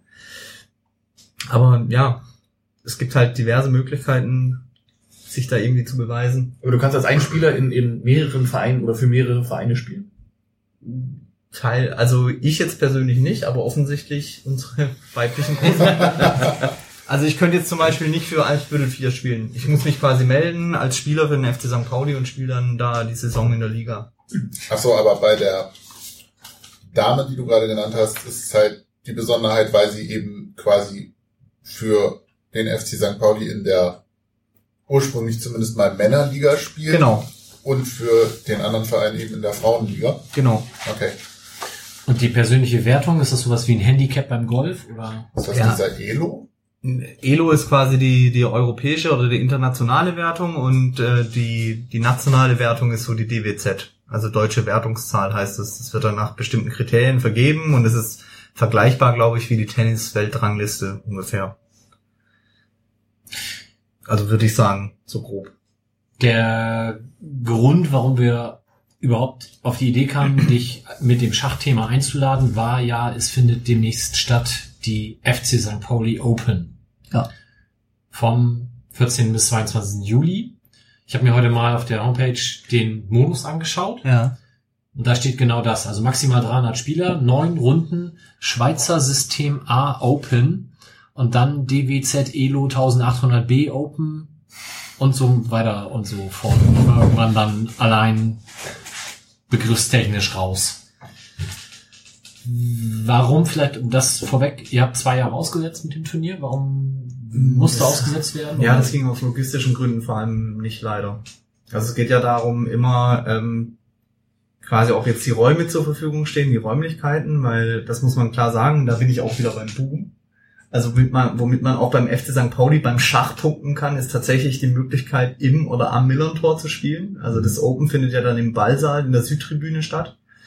Und ähm, der Ballsaal war halt jetzt zu den gewissen oder zu den Daten nicht verfügbar. Da, da hing es immer davon ab, wann wir rein können, ob da die Saisonvorbereitung schon ist, Testspiel oder eben internationales Turnier oder vermietet. Äh, genau, deshalb ist es jetzt zwei Jahre leider nicht zustande gekommen.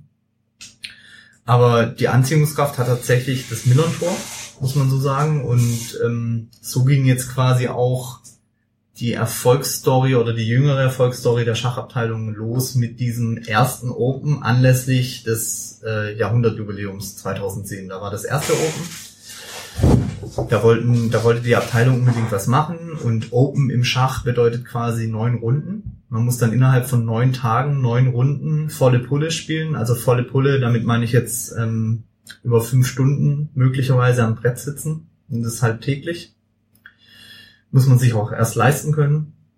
Auch zeitlich, klar. Ähm, da nehmen dann auch viele Urlaub für, aber es hatte wohl 2010 eine gewisse Strahlkraft und dementsprechend kam dann relativ schnell der erste etwas bessere Spieler und meinte, ja, ich würde gern bei euch in der ersten Mannschaft spielen. Ähm, Andreas Mitscherling, der hat das so angestoßen. Mm, Ja, und so hat sich das dann quasi eins zum anderen ergeben, weil bisher waren wir, also bis zum Open 2010 war die Schachabteilung dreimal in der Oberliga. Das ist vierte Liga, ist dreimal aufgestiegen, direkt wieder abgestiegen. Und ähm, dass man da ganz cool Schach spielen kann im guten Ambiente, hat wohl eine große Anziehungskraft zunächst gehabt. Und dann gibt's dann auch so persönliche Stories, der Bartosz Sotzko, polnischer Großmeister, hat dann bei einem Mitglied von uns gepennt während des Opens, einfach um Kosten zu sparen. Die haben dann die ganze Zeit Schach gespielt und er fand es dann so geil, dass mittlerweile eben die seine Frau, die Marta Sotzko, bei uns äh, in der ersten Mannschaft spielt. Die polnische Meisterin. Was heißt Großmeister? Äh, Großmeister ist quasi eine klar festgelegte Kategorisierung des Weltschachverbands FIDE, ähm, wo man dann quasi bewerten kann, dass es, ich weiß gar nicht, wie viel es gibt. Ich glaube, in, in Deutschland gibt es 1000 momentan, 1000 Großmeister. Und du musst halt verschiedene Kategorisierungen erfüllen. Also du musst halt eine gewisse DWZ-Zahl beziehungsweise ELO-Zahl haben, musst halt bei diversen internationalen gut dotierten Turnieren eine gewisse Rangliste, also einen gewissen Platz erreicht haben. Und dann bekommst du das quasi äh, den Titel überreicht und den kannst du auch nicht mehr verlieren. Ich wollte gerade fragen, weil das ist ja irgendwie, wenn man so Fernsehberichterstattung oder so mitbekommt, da sitzen ja dann immer irgendwelche, irgendwelche ist jetzt nicht despektierlich gemeint, Großmeister, Mhm. die das dann erklären, die aber unter Umständen gar nicht mehr so aktiv sind oder wie auch immer, die einfach diesen Titel tragen. Ne? Also du wirst es und dann Ja, du, du wirst es und äh, Weltmeister ist man ja auch immer und so ist man auch immer Großmeister. ne? Günther Herrmann. Schön. Genau, und, äh, ja. Und Großmeister ist halt auch vor allem, ich glaube im Neudeutsch würde man sagen, es ist dann auch so eine gewisse Influencer-Geschichte. Also wenn du Großmeister bist, kannst du quasi auch davon ausgehen, dass du für Sachen wie Partieanalysen angefragt wirst oder halt für Turniere. Ein sehr lukratives Geschäft ist tatsächlich Simultanschach. Da machen die relativ viel Kohle mit. Also die sagen dann, okay, ich komme zu euch in den Verein, bekomme aber 1000 Euro, dass ich gegen 30 Euro Spieler spiele. zeitgleich. Zeitgleich, genau. Da werden dann 30 Bretter aufgebaut und der Großmeister geht immer rum, zieht einmal und ja. Das habe ich bei Kasparov früher gesehen. Das war letzter bei Groß gegen Klein, habt ihr auch gesehen, da war Kasparov. Ich habe das mal bei Habe Kerkeling gesehen. Da hat er sich als Großmeister verkleidet, hat er so einen Knopf im Ohr mit von so einem richtigen Großmeister und hat er dann am Brett die. Ja, aber wenn man an sonstige Open sieht, das ist dann halt wirklich irgendwie eine Turnhalle von einer Grundschule, so relativ unwirtlich. Da sitzt man dann an so, so Schultischen und äh, da ist halt äh, Ballsaal Süd mit dem Blick auf den Rasen und so schon schon eine andere Nummer. Hast du gesagt, besser dotierte Turniere? Ich habe gesehen, der Sieger hier gewinnt, also du musst, glaube ich, 90 Euro oder sowas, glaube ich, Genau. Beitrittsgebühr und der Sieger gewinnt 2000. Ist das dann schon was besser dotiertes oder ist das auch eher Low Level? Ich würde sagen, das ist ja, es geht schon eher in Richtung Low Level. Also das nimmt man natürlich gern mit. Also beispielsweise vor allem wenn man, das ist ja immer so eine Abwägungssache. Also man muss auch wirklich um diese Großmeister werben, weil die haben dann halt diverse Schachturniermöglichkeiten. Bei uns werden sie unter anderem, glaube ich, angelockt. Ich weiß nicht, ob die Regelung immer noch so ist, dass sie nichts, also keinen Antritt zahlen müssen. Also wer Großmeister ist, muss, muss nichts zahlen. Und ähm, da ist dann quasi so Abwägungssache. Man guckt dann natürlich, wer konnte da kommen, welche Konkurrenz gibt's. Also sind es quasi leichte 2000 Euro, wo ich mich hier in Hamburg mal irgendwie in den Stadion mal kurz neun Tage und räume die ab oder ja, es kommt immer drauf an. Aber es ist wahrscheinlich ähnlich wie beim Tennis, dass dann auch so eine gewisse Anzahl an Ranglistenpunkten möglich sind für Open. Ja, also genau. Die, also die, die FC St. Pauli Open werden wahrscheinlich dann auch kategorisiert und das ist dann ein Turnier. Ja, genau. Also das ist halt auch extrem wichtig, dass es eine Elo-Wertung gibt. Also die Elo-Wertung ist dann entscheidend für alle Kategorisierungen der ganzen Leute und äh, die FIDE lässt sich, man muss quasi auch eine Gebühr zahlen, damit man es dann wird. Und äh, da ist die FIDE halt auch extrem, äh, wie soll man sagen, erfindungsreich. Zum Beispiel, die haben irgendwann den FIDE-Meister eingeführt, das ist irgendwie so, das ist so der erste Popeltitel, so irgendwie der gelbe Gürtel im Karate, den noch jeder schafft, so nach dem Motto. Also ich jetzt nicht, aber andere. Vom Karate ja, aber, ja, eigentlich, aber die, die zählen, sind halt der IM, der internationale Meister und dann der Großmeister. De facto. bei der Wertung für die St. Pauli Open steht Feinwertung, Doppelpunkt. Erstens Buchholz, Mhm. zweitens Buchholz-Summe, drittens Anzahl der gewonnenen Partien. Drittens habe ich verstanden. Was ist erstens und zweitens? Ja, du hattest ja vorgelesen, also Schweizer System ist einfach ganz am Anfang, das Schweizer System vom Grundsatz her ist einfach nur eine Auslosungsgeschichte. Also dass man quasi nicht sagt, jeder spielt mal gegen jeden, sondern dass man zum Beispiel sagt, man spielt dann zum Beispiel gegen Gegner, die, also wenn man nach drei Runden spielt und jeder hat zwei Siege, dass dann Leute gegeneinander spielen, die zwei Siege haben ungefähr. Und ähm, Buchholz ist halt dann quasi so ein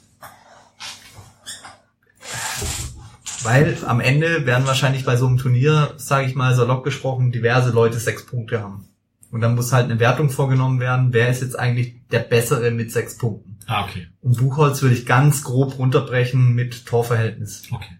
Also der, der dann während des Turniers quasi mit gegen stärkere Gegner Mhm. gespielt hat, steht dann vorne quasi. Ach so, das heißt aber, dass jeder Teilnehmer an dem Turnier auch neun Spiele spielen Genau. wird. Jeder Teilnehmer Und spielt nicht nach dem ersten Tag ist die Hälfte weg. Und Nee, nee, genau. Okay. Also es kann Ist ja auch attraktiver, wenn ich als Amateur da hingehe und mir dafür jetzt anderthalb Wochen Urlaub Aber- nehme. Ja, aber das Schweizer, Schweizer System wurde halt auch deswegen angeführt, wenn man jetzt, ich glaube, höchste Teilnehmerzahl beim St. Pauli Open war bisher 280 so in einem Dreh. Wenn man das jetzt in 140, 140 teilt, dann hast du irgendwie 139 potenzielle Gegner. Da ist klar, dass man ja irgendwie eine Gewichtung braucht.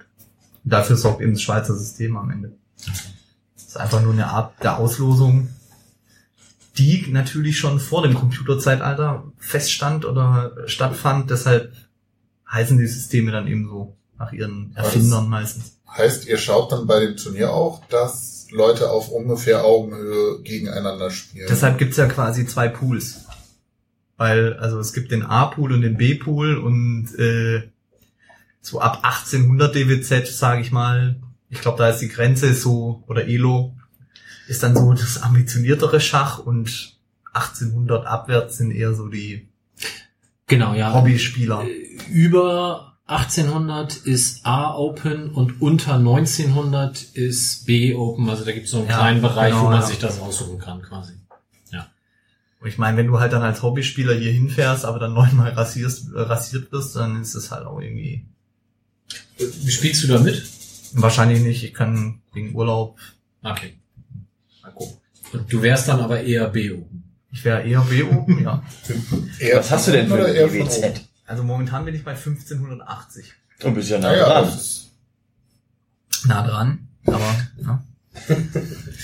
Nah dran. Viele. Ich sehe übrigens schon eine Expected Buchholz. Nein, aber es macht ja halt dann auch für so einen B-Oben-Spieler, sag ich mal, wenn man irgendwie bei 1200 rumkrebst, ist es ja realistischer, vielleicht nochmal was zu holen gegen so einen 1600er als gegen so einen 2200er. Also, was für Werte haben denn so die richtig guten Schachspieler? ich glaube, Carlsen ist bei 2258 oder so momentan, oder 2358. Aber das heißt, du bist ungefähr halb so gut wie Kreis. Ja. Ja. Also gegen ja. einen müden Karl. Wie hieß Ja. der Computer nochmal da, der zum ersten Mal gewonnen hat? Wie hieß der nochmal? Fritz. Winter. Fritz, oder? Fritzbox. Nein, Wie hieß der, nicht, wie aber sie Deep Blue? Die, Ah, so. die Blue verloren. Aber man muss mal ja sagen, dass quasi dann in der absoluten, Rausschneiden. Wir haben zwölf Sekunden Zeit. in der absoluten Spitze hört ja dann, hören ja quasi auch dann die Gegner auf, wo man sich noch verbessern kann. Ach so, bei Also man, man verliert halt dann extrem kann, schnell, weil zum Beispiel, ja, weil Carlsen muss ja dann, der muss ja dann gegen so 2100er spielen und dann äh, verbessert man sich nur noch so um drei oder vier Punkte und bei uns im breiteren Segment ist halt, ist. Wenn du gegen einen gewinnst, der 100 Punkte vor dir ist, ja, machst du halt das kommt halt öfter vor. Ähm, ja. Es gab doch immer mal so einen Schachcomputer, der gegen Kasparov Das oder. Karpov. Nee, Aber Schach ist Blue- Deep Blue, Ah, sag ich doch. Hab ich doch Ja, aber gesagt. Schach, Computerschach durch. Schachcomputer. Also, da Ich habe doch nicht gesagt, dass ich jetzt gegen den spielen will. Also Schach ist von der Komplexität her beherrscht worden. Äh, Korrigiere mich, wenn ich Mist erzähle. Von mir? Nein, nicht von dir. Aber irgendwie Schachcomputer, moderne, gewinnen das, wenn man es darauf Ach so. anlegt, in der Regel, meine ich bisher. Ja, aber die Blue hat halt 97 gewonnen. Ne? Das ist schon ein bisschen. Ja, aber das war doch der erste, der Ja, ja. irgendwie, also gegen so einen hier, Kasparov oder so gewonnen hat. Ja. ziemlich genau gegen Kasparov. Ja, ziemlich- genau. ja, ja ziemlich daran genau. erinnere ich mich. Genau. Und er hat sogar die, die kürzeste Niederlage in seiner Karriere gegen Deep Blue eingesteckt. Ja, hat er ja, 19 Züge, ne? Ja, wenn du das siehst, siehst du so, dass du auch, hättest du auch gewonnen, ne? Ja, klar. Ich kann aber damit was anfangen im Vergleich zu dir. Oder Moment, Moment, E2 auf E4 kriege ich noch hin, das ist die Eröffnung. Er ist ein Bauernzug. Ja. Welche Eröffnung? Der, der weiße Bauer von E2 auf E4. Ja, also der, danke. Königs, der Königsbauer in dem Fall, um dir das zu Ich wollte eigentlich- visualisieren. Ich wollte den Er Namen wollte das. Land hören jetzt. Wie oft musst du denn in Gesprächen über Schach mit anderen Leuten, so wie uns, äh, erklären, ob Schach wirklich Sport ist? Oder warum Schach Sport ist? Jedes Mal ist übrigens eine adäquate Antwort. Puh, Ich habe äh, mal gehört, bei Schachweltmeisterschaften lass jetzt verlieren die teilweise drei Kilo während eines Spiels. Weil die Polizeigewerkschaft nicht kommt, um die Leute zu verpflegen. Nein, weil sie denken und das Energie kostet.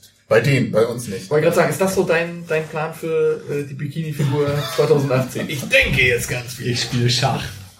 Ja, ich muss sagen, tatsächlich gar nicht so oft. Einmal habe ich mich, ich habe mir da auch gar nicht so richtig Gedanken gemacht, bis auf einmal vor so eineinhalb, zwei Jahren, als dieses E-Sports-Thema so langsam aufkam, im Sinne von, ist es jetzt ein Sport, wo dann äh, quasi so ähm, Maßstäbe angelegt wurden wie ja, die Herzfrequenz geht ja hoch bei E-Sports und man bewegt sich ja auch mit diesen Konsolen und so und deshalb ist es definitiv ein Sport und ähm, am Ende muss ich sagen, je älter ich werde, desto mehr merke ich quasi, dass es ein Sport ist, weil wenn ich dann so, gestern Abend waren wir zum Beispiel in Nettelnburg, Auswärtsspiel, wenn man da dann drei, vier Stunden am Brett sitzt gegen so einen 17-Jährigen, dann merke ich halt schon eine Erschöpfung und ähm, Schach ist ja eine seit 1999 eine olympische Sportart, aber keine Disziplin.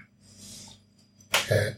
Das müsstest du vielleicht unseren Hörern, die das natürlich nicht wissen, nochmal Also kurz es wurde quasi, es wurde quasi vom IOC anerkannt als olympische Sportart, als im Pool der olympischen Sportarten äh, angehörig, aber es wurde eben nicht zu einer Disziplin gemacht. Man darf jetzt, es wird gerade diskutiert, ob man vielleicht 2024, wenn es Paris wird, 24, 22, 24 glaube ich, Erst Paris, dann Los Angeles, glaube ich, ja. ja, also in einem der, der nächsten Olympiaden soll es nochmal, oder Olympischen Spielen soll es nochmal irgendwie Showsport oder Demonstrationssportart werden, aber es ist immer noch nicht klar, ob es jetzt olympisch wird oder nicht. Aber was ähm, bei Schach für einen Sport ähm, spricht, ist eben zum einen der Wettkampfgedanke. Also man spielt um irgendwas, das ist wohl so rein von den Kodexen ein Anzeichen für Sport. Ähm, es gibt tatsächlich große Diskussion. Es gibt einen festgelegten Bewegungsablauf. Man, ein Spieler darf nur mit einer Hand ziehen. Also ich dürfte jetzt nicht anfangen mit links zu ziehen, sondern wenn ich meine Figur mit rechts bewege, muss ich mich mit rechts ziehen. Und es ist zumindest äh, ein Bewegungsablauf. Was dem IOC wichtig ist, dass ein Bewegungsablauf dabei ist, aber wohl zu wenig, um es olympisch zu machen. Boah, ich freue mich drauf, wenn Doppelkopf eine olympische wird. Ja gut, aber ja. Und ja, die festen Regeln ist wohl auch ein Thema. Also es ist quasi eine Geschichte, die nach festen Regeln gespielt wird, was auch einen Sport auszeichnet, gewissermaßen. Und am Ende muss ich halt sagen, also ich merke es, wie gesagt, an mir immer selber, wenn ich dann irgendwann um 12 aus Nettelburg zurückkomme, dann liegt es nicht an der S-Bahnfahrt, dass ich komplett durch bin, sondern dass ich da irgendwie vier Stunden Konzentration irgendwie auf so ein kariertes Brett geballert habe. Aber dann würde ich sagen, ist Podcasten auch noch Sport. Ja, Aber es gibt keine Regeln. Vielleicht, vielleicht hast du als Demonstrationssport. Das heißt, wenn ich da Großmeister bin und um so eine WM mitspiele etc. pp, dann werde ich wahrscheinlich auch ein erhebliches Fitnessprogramm abspulen. Ähnlich wie Formel 1-Fahrer das ja auch müssen. Ja. Also ich kann. Aber Formel 1 Fahrer müssen, glaube ich, mehr G-Kräfte aushalten. Ja, okay. War jetzt vielleicht nicht der beste Vergleich. Man darf rauchen wahrscheinlich. Man könnte rauchen und das trotzdem gut hinkriegen. Beim, bei der Formel 1? Das Nein, Das Nee, will ich schade. oder Helm?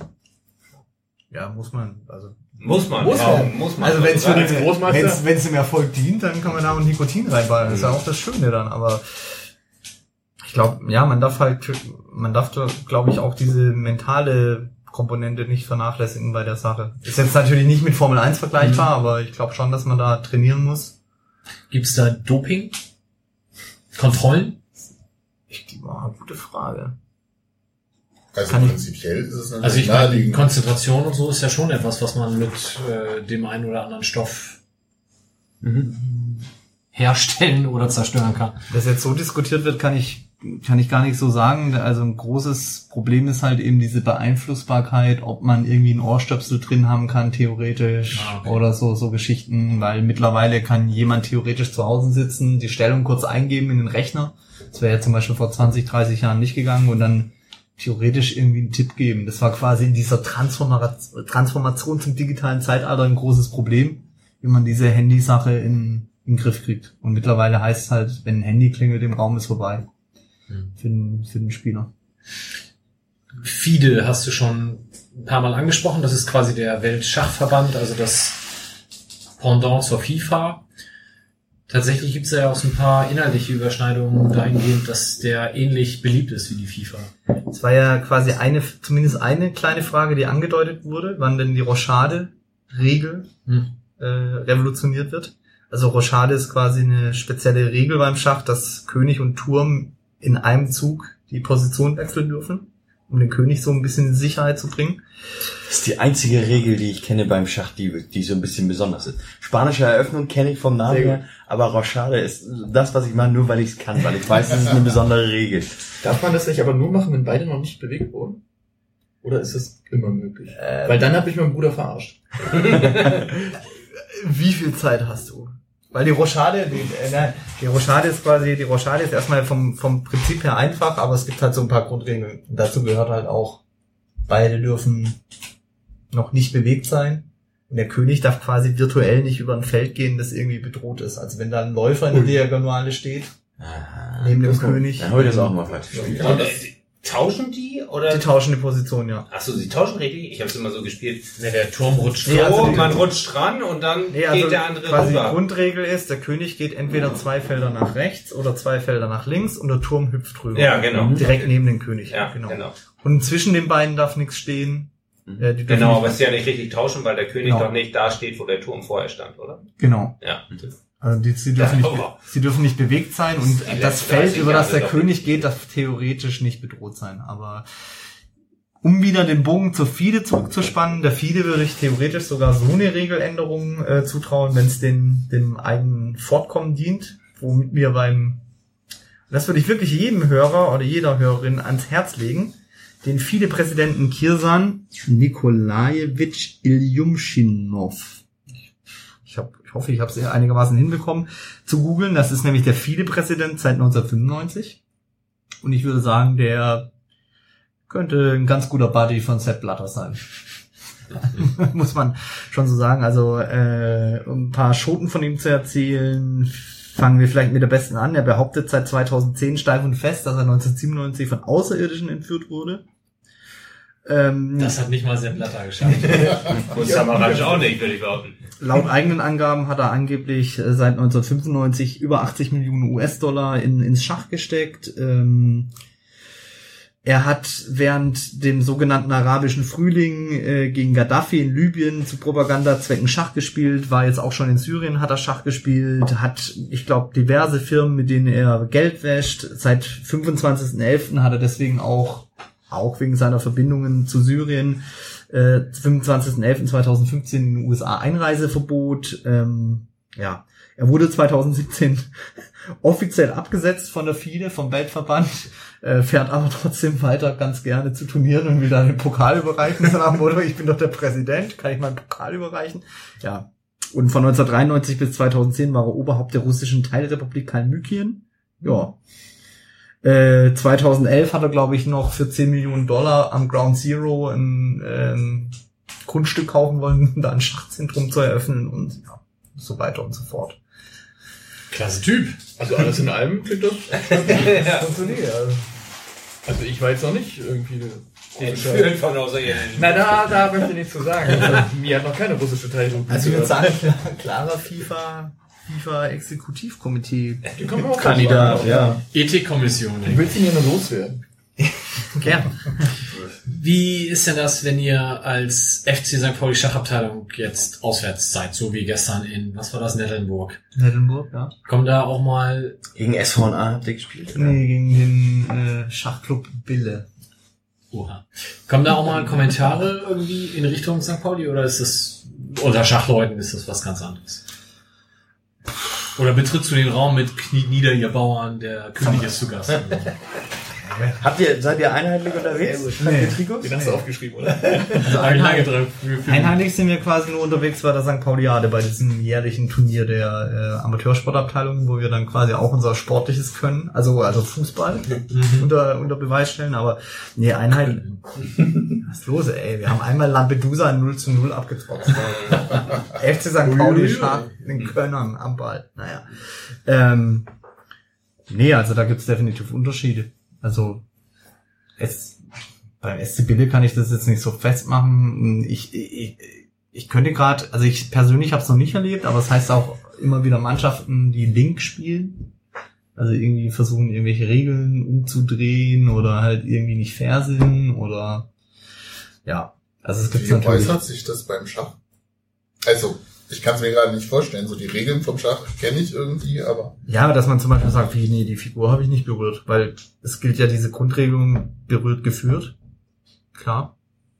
Und also klar sage ich jetzt, sorry, äh, aber man Ja. muss halt, wenn man eine Be Figur berührt, muss man die ziehen und dann heißt es halt manchmal, ja, die habe ich jetzt nicht berührt oder wenn es quasi an die Zeitkontrolle geht, man hat für die ersten 40 Züge zwei Stunden Zeit, also jeder Spieler.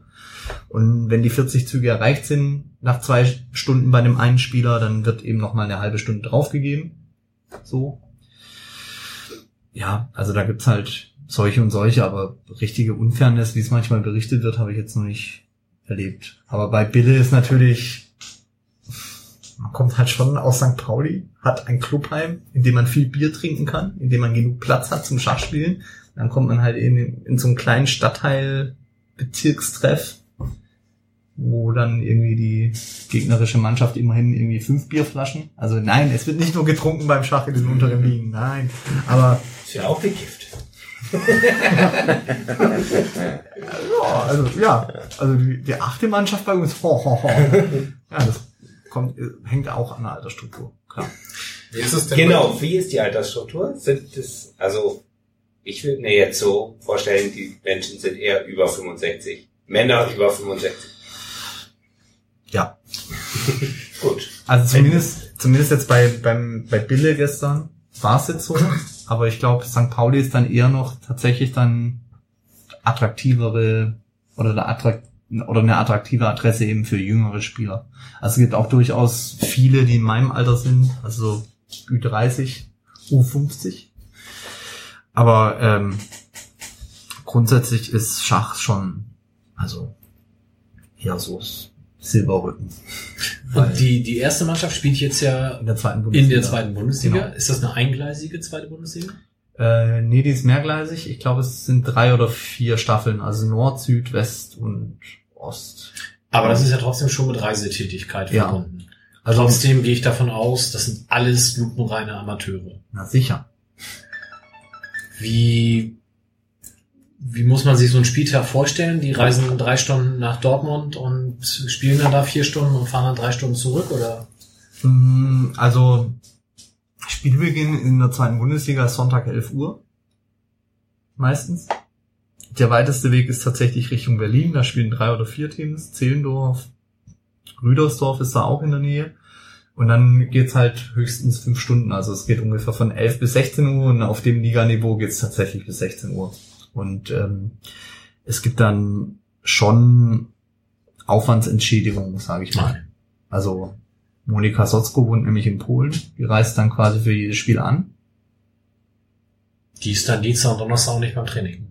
Die ist dann, aber ich sag's mal so, die muss quasi die Videoanalyse jetzt nicht mehr machen. Okay. Der Deckel in der Domschenke ist extrem offen. ja, aber am Ende, ähm, also auf dem Level ist halt quasi auch der Dokumentationsgrad brutal. Man findet quasi von jedem Gegner irgendwie unendlich viele Partien in irgendwelchen Datenbanken, wo man dann eben sehen kann, okay, der spielt Spanisch, aber dann im zehnten Zug spielt er mit der und der Variante weiter. Mal gucken, wie ich da und da eröffne. Also das ist dann quasi auch ein Abstraktionslevel, wo ich mir sag, Ich mache noch ein Ratsherrn auf. lass mal die ja spielen so und ja. Wer finanziert denn das, die Aufwandsentschädigung? Weil das sind wahrscheinlich nicht wenige dann in der, also wenn ich mir vorstelle, dass man auch ja zu den Heimspielen dann sozusagen aus Polen anreist oder Berlin, da Mhm. fahren ja acht Mann dann runter, ab acht Männer und Frauen. Ja, also ähm, genau Jungs und Derns. Jungs und Derns. ähm, also wir haben da verschiedene Wege. Wir können es ein Stück weit abfangen über die ähm, über unsere Mitgliedsbeiträge. Man kann Modelle machen, wie ich hatte das mit dem Simultanschach schon erzählt oder mit Training, dass man eben mal ein Großmeistertraining anbietet. Also dann geht man dahin als Abteilung, aber das wird dann quasi auch ein Stück weit irgendwie verrechnet oder halt eine Aufwandsentschädigung gezahlt. Ähm, ja, und dann gibt's natürlich auch klassische Sponsoren. Man kann quasi bei uns in der Abteilung über den normalen Vereinsbeitrag hinaus noch eine Fördermitgliedschaft abs abs ja, abschließen, dass man sagt, okay, ich zahle ein bisschen mehr für den Leistungsschachbereich. Leistungsschach, das ist sicher auch. Naja, aber Ist ja so. solche Modelle gibt es eben. Es gibt diverse Modelle. Aber es gibt halt auch viele Leute, die einfach Bock auf St. Pauli haben, aufgrund der Tatsache, dass man da irgendwie auch dienstags in einem Clubheim spielen kann, wo man dann irgendwie nicht irgendwie nach Marmsdorf fährt, an den Stadtrand, ein altes Tennisheim aufgeschlossen bekommt und erstmal fragen muss, was können wir eigentlich hier trinken? Also halt auch nicht, damit meine ich jetzt nicht Cola oder Bier, sondern gibt's hier überhaupt fließend Wasser. so, also Und unsere zahlreichen Hörer, die immer schon gesagt haben, ich will Sportler beim FC St. Pauli werden und jetzt denken, das ist die Gelegenheit, wo wenden die sich hin? Wann kommen die am besten mal vorbei? Dienstagabends ist im Clubheim ab 19 Uhr immer Schachabend. Einfach vorbeikommen, mit uns spielen, blitzen, zuschauen. Wenn du Blitzen sagst, meinst du was anderes, als ich gerade denke, oder? Die, was denkst du denn? Ich möchte nicht drüber reden. Was meinst du? nee, oh, jetzt, jetzt ist aber spannend. nee, Blitzschach ist quasi so die, die, wie soll man sagen jetzt, ich würde sagen, die, die schönste aller Varianten, weil es eben so eine Art Kneipenvariante hat, äh, ist, jeder Spieler hat nur fünf Minuten Zeit. Pro Zug. Nee, für das ganze Spiel. Ach, für das ganze Spiel? Das spielen mein Bruder und ich immer. Also Blitz ist halt. Also es dauert zehn Minuten. Das mache ich Genau. FIFA, mache ich das Höchstens. so. Genau. Man darf zum Beispiel den König Schach stellen, ohne ihm zu sagen, dass er im Schach steht und darf ihn dann auch schlagen. Also es ist quasi die einzige Variante, wo der König schlagbar ist. Dazu eine Frage. Ich Und das ist mit dieser Uhr, wo die immer drauf kloppen. Genau. So. Und da, und da sind wir doch beim Sport. Wenn du dann quasi da zehn Minuten, da muss er ja auch. Aber die Uhr habt ihr ja auch bei den Ligaspielen, wenn Genau. ich das richtig verstehe. Ja gut, aber da haut man dann ja Genau. langsam drauf. Es gibt so eine Uhr, dann, also, wenn du quasi das Knöpfchen auf der einen Seite drückst, läuft beim anderen die Zeit und ja. Ah, was ich eben noch gedacht habe, diese Nummer mit dem Schachstellen und es nicht sagen müssen.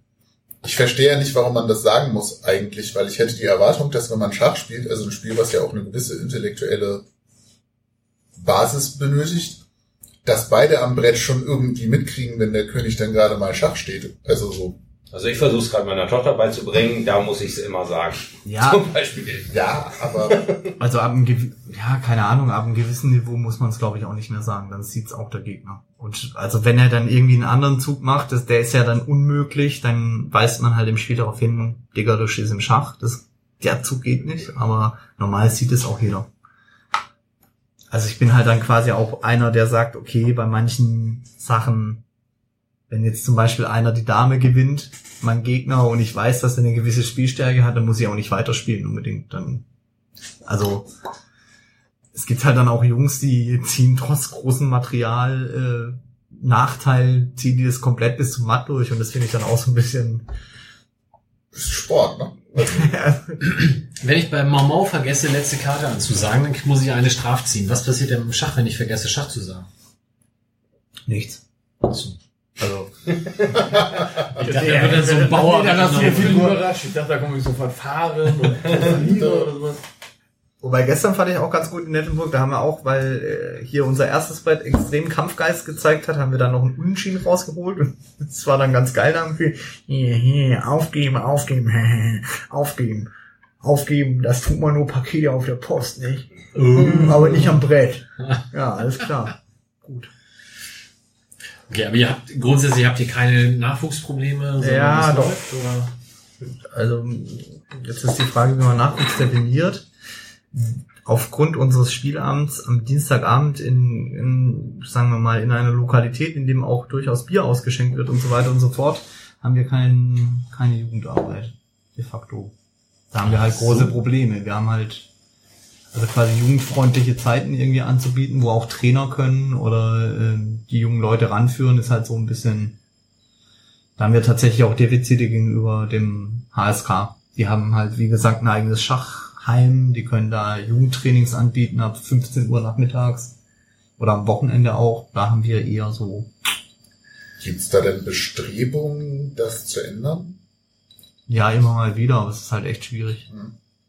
Weil ich glaube, generell Jugendarbeit im Hamburger Schach ist so. Ja, da sind wir halt bei so. Das NLZ hat quasi der HSK und ähm, die anderen gucken halt irgendwie in die Röhre. Guckst du dir denn Spiele im Fernsehen an, wenn es da mal was gibt? Oder Ähm, guckst du das im Internet nach? Oder? Mache ich teilweise. Ähm, tatsächlich bei der Schach-WM bin ich immer dabei. Auch beim Public Viewing in der Domschenke. Cool. Ja, die super an. ich finde das super. Habt ihr da alle so Hüte auf mit jeweils dem, dem Turm oder dem Springer oder sowas? Und jeder, 180. und jeder hat entspannt. Und dann, oh ja, das hätte ich auch so gemacht. Gönn dir den Turm, Digga, gönn dir. Aber es dauert ja total lange, bis dann zu, also das ist ja, das zieht sich ja dann wahrscheinlich. Also, Äh, zieht sich. Ha. Nee, ähm, ja, der war. Der ist jetzt erst hier angekommen. da wird dann auch jeder, also ich habe ich habe auch mal ein bisschen Schach live gesehen, da wird dann noch immer noch zwischendurch zehn Minuten noch analysiert, was dann noch passieren kann und Genau. jetzt erschließe ich gerade, was das Schöne ist, beim Bier darüber zu schnacken, was als nächstes passieren könnte oder Mensch, der Carlson, der hätte auch der hätte auch mal Also ich sag mal so, ich Hätte doch lieber bin die Dame, geneigt zuzugeben, dass Schach nicht unbedingt der klassische Zuschauersport ist. Also man muss schon irgendwie was mit diesem Sport verbinden, um da auch eine Freude zu haben. Ähm, aber zum Beispiel ähm, eins unserer oder ein Vereinsmitglied bei uns ist Ulrich Stork von der Zeit. Der arbeitet bei der Zeit irgendwie als äh, Redakteur und der hat dann da auch immer bei der WM irgendwie so einen Schach ähm, Blog oder der, der schreibt da immer auch mit viel mit viel Leidenschaft drüber. Da connecten wir uns dann immer drüber, aber tatsächlich so ein Public Viewing in der Domschenke sieht so aus. Wir haben quasi Beamer, so Live-Übertragung. Ich weiß, also ihr macht Figurentraining. Jedes Mal, wenn er den weißen Turm bewegt, muss, einer Dann gibt's die Schnappschwer. Also Sau- Schnappschwer. Also Saufschach ist natürlich auch Saufschach. super. Ja. Apropos. Schwer, was? Nein, aber ähm, Ja, der kommt nicht mehr. wir sitzen im Hinterraum der Domschenke und dann sitzen da irgendwie 30 Leute, schauen auf diesen Bildschirm, wo teilweise 10 Minuten nichts passiert. Und äh, aber Spieler von uns haben, also bessere Spieler von uns, die haben dann tatsächlich vier, fünf Laptops auf und die sagen dann jeweils an, ja, der Carlsen, der spielt als nächstes bestimmt den Bauern dahin. Oh ja, Wetten abschließen, welcher Zug als nächstes kommt. Muss man, ja, muss man Zugang zu haben. Ja. Wobei ich Schach im Fernsehen total spannend finde bei vollständiger Ahnungslosigkeit. Also Regeln schon mal gehört und früher mal irgendwie als Fernsehen, wo kommt das denn im Fernsehen überhaupt? Früher gab's nachts dann bei so WMs eine halbe oder drei Bayern Stunden. 3. Wahrscheinlich, ich weiß nicht mehr, durchgezappt. Auf irgendeinem dritten Ja, okay. haben dann so zwei Schachgroßmeister das Spiel nochmal auseinandergenommen und erzählt, was da gerade passiert. dann halt ja, aber es gibt dann quasi Schachseiten, die, die biedern sich dann quasi immer beim Fan an mit den Top-Kommentatoren, die dir das dann an, irgendwie analysieren und dann so, ja. Der Rainer Kalb des Schachs. Genau so, ja, diesen Samenzug habe ich schon vor einer halben Stunde vorausgesehen. und dann je nachdem, je nach Sympathiewert, wählst du halt dann deinen Experten aus. Ja, okay. Ich kenne nur Kasparov war mal im Sportstudio. Kennt ihr das? Und der hat sich geweigert. Also ich kriege es nicht mehr so ganz genau zusammen, aber ich glaube, sie hatten irgendwie so irgendwie so sechs Bretter da aufgestellt und haben gesagt, aus welchem von seinen Spielen das denn ist, sollte er sagen. Und da hat er sich geweigert, das zu machen. Sagen wahrscheinlich Leute, die Geschichte war ein bisschen anders, aber irgendwie so war sie. Ähm, und dann, ich glaube, es war Dieter Kürten, hat dann gesagt, ja, aber wieso, das kann sich kein Mensch vorstellen, dass sie das wissen und so. Dann meinte er, ja gut, es kann sich auch kein Mensch vorstellen, dass äh, im Hochsprung über 2,40 Meter gesprungen wird, trotzdem legen, laden sie den Hochspringer nicht ein und legen die Latte auf 1,60 und sagen, springen sie da mal rüber. Recht hat er. Ja, das fand ich auch ganz gut. Und es, man muss auch fairerweise dazu sagen, also dieses Public Viewing ähm, war dann quasi auch im Rahmen des dieses Tiebreaks. Es gab am Ende quasi bei der letzten Schachwm so eine Art Tiebreak, wo es dann um Schnellschach ging und dann das ist dann schon spannend. Weil man dann irgendwie Zeitgutschriften bekommt, wenn man zieht, bekommt man sieben Sekunden drauf wieder und so und das ist schon weil der Zeitdruck, ihr könnt es euch nicht vorstellen. Das wäre super, ich wäre nach acht Zügen matt, aber hätte einen Plus von 15 Sekunden. der Zeitdruck ist echt. Also ich hatte erzählt, hier Blitzschach, mein Bruder und ich, wir spielen immer 15 Sekunden pro Zug. Das ist brutal. Also, aber wenn du keine Ahnung hast, ist es wieder einfach. Naja, weil wir wissen die Grundzüge und äh, Rochade kann ich auf jeden Fall spielen, so viel kann ich sagen, aber das musst du erstmal in 15 Sekunden, musst du es erstmal peilen, was, was der, der Gegenüber gemacht hat und was er vielleicht vorhat. Und dann musst du dich wieder zurückerinnern, was du eigentlich mal für einen Plan vorher hattest, bevor er diesen Zug gemacht hat. Und das Brett sieht dann auf einmal ganz anders aus. Und dann, ach ja, da hinten steht ja noch das Pferd, aber kann ich den nicht? Und dann sind Ja, 15 Sekunden auch schon wieder vorbei. Ich kenne Leute, die sind mit 15 Sekunden Zeit beim Mensch ehrlich nicht überfordert. Also Aber seitdem du nicht mehr rauchst, ist auch die Zuglänge egal, oder? Ach, oh. Spielst du Schach, Mike? Ich beherrsche die Regeln einigermaßen und ich würde eine Rochade vielleicht auch noch einigermaßen hinkriegen. Aber und um meinen Sohn zu besiegen, reicht es noch. Aber ich befürchte, das ist nicht beim Fußball nicht mehr lange. Weil der spielt das jetzt in der Schule und ich glaube, der ist da äh, wahrscheinlich bald mir überlegen. Das ist auch das Erste, was man machen muss, den Vater besiegen. Dann Ja. Ist man auf einem guten Weg. Stimmt, das war Wie beim Fußball halt. März 2018 in Berlin, Kandidatenturnier für die WM-Herausforderung, habe ich mir hier noch aufgeschrieben. Mhm. Fährst du dahin? Nee, aber ich werde sicherlich, äh, nee. Ich habe Und sein Auswärtsspiel in der zweiten Liga fährt ja auch kein Schwein. Also. Na, na, na, Äh, na. Wobei, letztes Auswärtsspiel war Werder Bremen. Also da muss USP auch mal liefern. Das ist auch meine Forderung, die ich schon öfter hinterlegt. Also da muss man dann auch. Und wenn Werder hat auch schon ewig eine Schachabteilung da. Als ich Ja, bei hat- Werder Fußball gespielt habe, da haben die in der Werder Halle in der Hemelinger Straße gespielt. Ist das heute noch so oder spielen die inzwischen im Stadion? müssen Sie gucken. Aber es ist halt auch Werder 2 nur. Ach so. ähm, Egal. aber das heißt, es gibt aber zumindest theoretisch auch die Möglichkeit, sich Ligaspiele live vor Ort anzuschauen. Ja, klar, klar, ja. Also wir haben, äh, wenn wir zu Hause spielen, am Millern-Tor, dann werden so, also es gibt halt diesen, diesen Abteilungsraum da links hinten im Clubheim, das sind dann die ganzen Spiele. Ähm, wir versuchen dann quasi vorne, das ist dann wieder was für, für die interessierten Leute, äh, für die richtig interessierten Leute. Nerds nennen wir es. Nerds. Da werden quasi die Spiele, äh, ein Spiel direkt analysiert, meistens das erste Brett, also dann werden die Züge eingegeben. Ähm, Auf dem Beamer dann? Oder? Genau. Okay. und ähm, man hat aber theoretisch auch die Möglichkeit, dass, dieses, dass, so ein, dass es so ein Hightech-Brett ist, das quasi per Touch funktioniert. Und das übernimmt ihr dann quasi direkt im Zug in so ein Computerprogramm. Ah, das kostet aber auch. Und ähm, am Ende, wir haben auch ähm, ähm, Abteilungsmitglieder, die quasi Fischbuden haben an den Landungsbrücken und die liefern dann zum Beispiel Fischbrötchen, damit man da Sonntagmorgens um elf nicht ganz... Aber das heißt, der Zuschauer ist dann nicht im selben Raum. Doch, kannst du, klar. Nerven die nicht? Also wenn ich da Nee. mich irgendwie konzentrieren soll und da Ja, guck mir mal, wenn 100 USPler da reinkommen. Wie von Jürgen gefordert. Digga, Okay, nee, zieh mal hier ran hier. Digga, du musst doch den ich wollen. Und die Dame sieht ja mal wieder gut aus heute. Wo sind denn die Unterschiede? Also den Unterschied zwischen Schwarz und weiß. Danke, Johnny. Den Unterschied zwischen meinen technischen Fähigkeiten und den technischen Fähigkeiten von Mesut Özil, weil wir ihn ja hatten, kann ich mir ja vorstellen. Wo sind denn die Unterschiede zwischen deinen Fähigkeiten und denen vom Weltmeister? Zum Beispiel, also sind das sind das ähm, Sind das Fähigkeiten, dass er besonders schnell sich irgendwelche Situationen, dass er, dass er fünf Züge im Voraus denken kann oder und du kannst nur zwei Züge im Voraus denken, dass er einfach sich das besser vorstellen kann, dass er mehr weiß, einfach oder mehr. Wo sind wo sind da die Unterschiede? Ich glaube, also das zum einen auf jeden Fall, dass ich quasi nicht ganz so in die Tiefe gehen kann, dass ich quasi dann am Ende nicht so die ganz krasse Vorstellung habe, wie dieses Spiel ablaufen kann oder in welche Richtung es geht.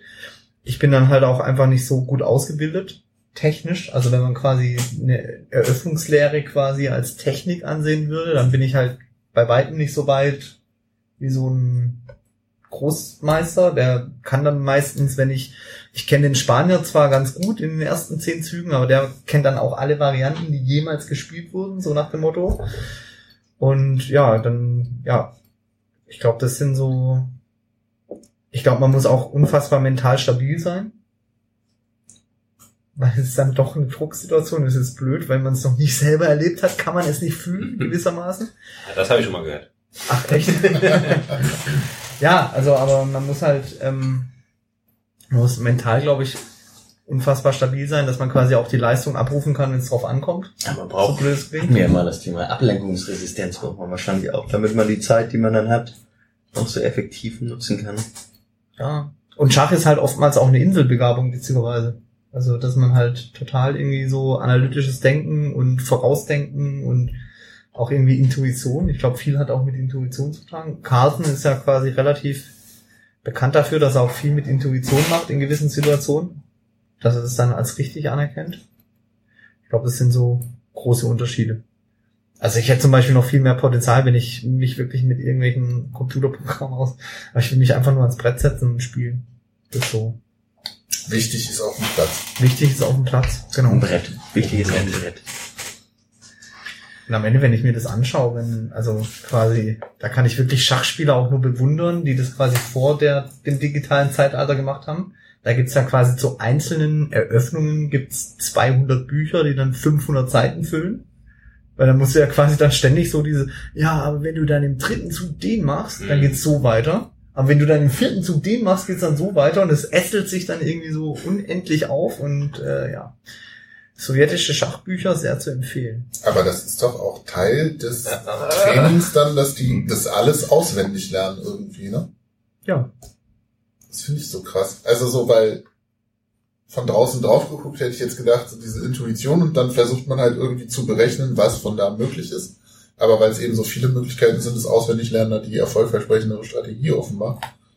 Und Ja, aber wenn du, genau, wenn du halt dann bei so WM-Partien dann auf einmal siehst, "Hm, da hat Carlsen wohl die Variante aus dem Schachwettkampf 2002, da und da hat er wohl noch nicht gesehen. Das muss er improvisieren, da denke ich mir, boah. Oder es ist absichtlich. Er Der muss ja seine nicht Lösung Profi besser. sein. Also ich finde es ich find's sehr beeindruckend. Die Schach-WM habe ich auch so ein bisschen verfolgt. In welchen, also so als Laie, wenn man da guckt, in welchen Situationen diese Großmeister oder dann in dem WM-Finale dann die beiden, in welchen Situationen die aufgegeben haben. Da siehst du ein Schachbrett, da stehen noch alle Figuren und man denkt, ja. Und dann sagt der eine, ich bin, ich bin Schachmatt. So, der eine, ich bin Schachmatt. Und man denkt Ja, dann ja, so, genau. hä, wie soll das denn? Hä, der, also, du stehst auf jeden Fall noch nicht Schach. Und schon mal gar nicht Schachmatt. So, aber, also, Ja. genau. Ja, das hat dann auch genau mit dem zu tun, was ich vorhin meinte, dass man irgendwie dann auch den Gegner kennt, auch von der Spielstärke her und dann einfach weiß, okay, Wird eng der jetzt. Zug war geil, dann ganz ehrlich, das muss ich mir jetzt irgendwie nicht geben, noch hier ewig zu sitzen und dann, ja, ich halt lieber ein Paket aufgeben oder so. Aber das ist halt auch so, wenn unser eins dazu guckt, denkt man halt so, der Zug war völlig banal, aber weil die drei Züge in die Zukunft denken, Ja. sozusagen so, Alter, was da gerade passiert ist. Ja, und Der auf dem, auf dem Level kommt es ja dann quasi auch nur auf Nuancen an. Es kann dann quasi so ein ganz kleiner Stellungsvorteil sein, der alles kaputt macht Richtung Endspiel und dann ist halt oder relativ oft, ähm, das ist dann so ein Beschnuppern quasi in der Anfangsphase, merkt man halt, oh, kacke, du bist auf die Variante vorbereitet, junger Mann, dann machen wir Remis. Das kommt ja auch sehr oft vor, dass es nach sieben Zügen irgendwie heißt Remis. Da denke ich mir dann auch immer, boah, okay, so ein bisschen mehr so ein bisschen mehr hätte der da bringen können, aber ja. Wie viele Mitglieder hat die Schachabteilung? Äh, um und bei 160 bis 180 würde ich sagen. Und wie viele Frauen davon? Weißt du das? Nee. Ich würde sagen eher mehr passive als aktive. Also, ja. Gut, also wer sich das mal anschauen möchte im Sinne von, ich überlege das tatsächlich auch im Verein zu betreiben, kommt vorbei, dienstags 19 Uhr Clubheim. Genau so. Wer sich über die Abteilung generell informieren will, kann das auf eurer Homepage tun oder auf eurem fantastischen Twitter-Account. Genau. Oder auf Facebook. Ja. Twitter-Account war FC Pauli Schach Ja, einfach. genau. Okay. Und Betreust die- du den? Ja. Der Humorlevel ist dort durchaus gegeben, muss ich sagen. Kann man gut folgen. Und dann kann man bei den St. Pauli Open im Juli auch vorbeikommen und zugucken, oder? Genau. genau. Vielleicht erwähnenswert noch wäre, dass wir als, äh, also vereinsgeschichtlich, dass wir 70 Jahre alt werden dieses Jahr als Abteilung. Also Im Durchschnittsalter. nee, Moment, das liegt drüber. Ja? ja, klar. Ja, also wir freuen uns auch immer über Nachwuchs und ja, ähm, genau. Bist du der Jüngste? Nee.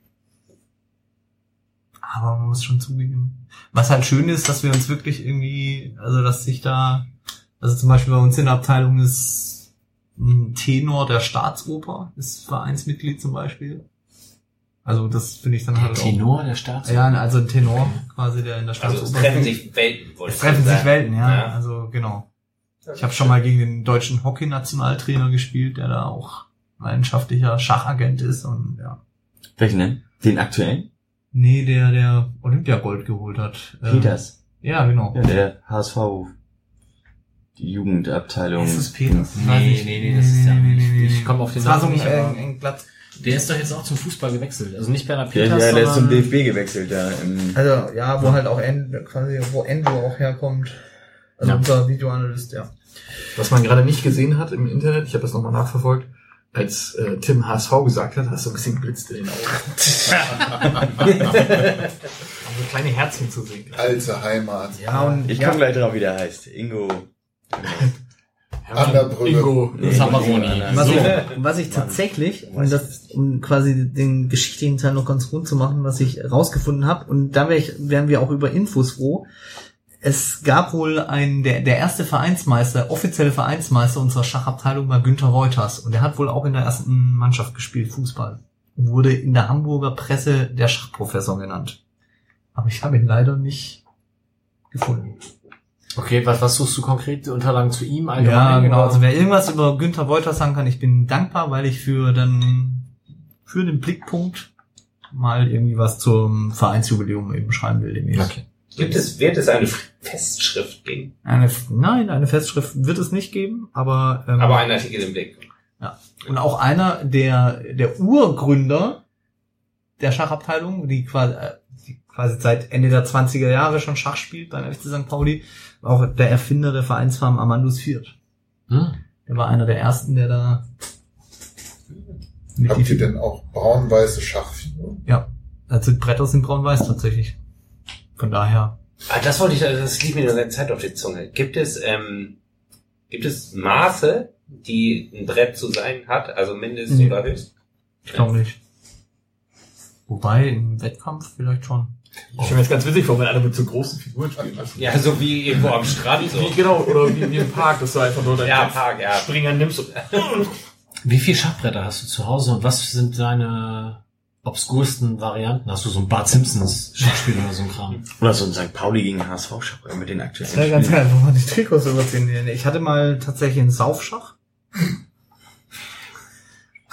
Also Schnapsschwert oder? Ja, es geht in die Richtung. Also Saufschach besteht quasi aus einem Schachbrett und die Figuren sind quasi Schnapsgläser, die dann bedruckt sind mit der jeweiligen Figur, zum Beispiel der Dame weiß. Und wenn man dann quasi den Bauer raushaut irgendwie vom Gegner, aus. muss man den Schnaps trinken, ja. Wer Oh, das habe ich auch zu Hause, nur ohne Brett. Und das war ein, Wer trinkt, der dessen Figur geschlagen wurde oder der Man dann trinkt quasi die Figur des Gegners und irgendwie nach spätestens vier Partien ist es dann einfach, ja geil, Dame gegen Bauer. ja. Nee, aber ich habe tatsächlich ein schönes Brett mit dem passenden Figurensatz und auch eine, eine Uhr habe ich mir irgendwann mal gegönnt. Hm. Ja. Aber ich bin jetzt irgendwie kein Sammler, aber es gibt's bestimmt auch. Aber hat man das aus Holz? Ist das schon? Meine sind aus Holz, ja. Möchtest du zur Schachabteilung oder generell zum Thema Schach noch etwas loswerden? Oder hast Vor allem dem zweiten Zettel. Ich kann noch was. Von der Rückseite, ne? Der zweite Zettel ist ja quasi weiß. Nö. Nö. Also hier die, die Reiskorn-Legende kennt ihr? Oder lassen wir das weg? Dann lassen wir das weg. Ich kenne sie, ja.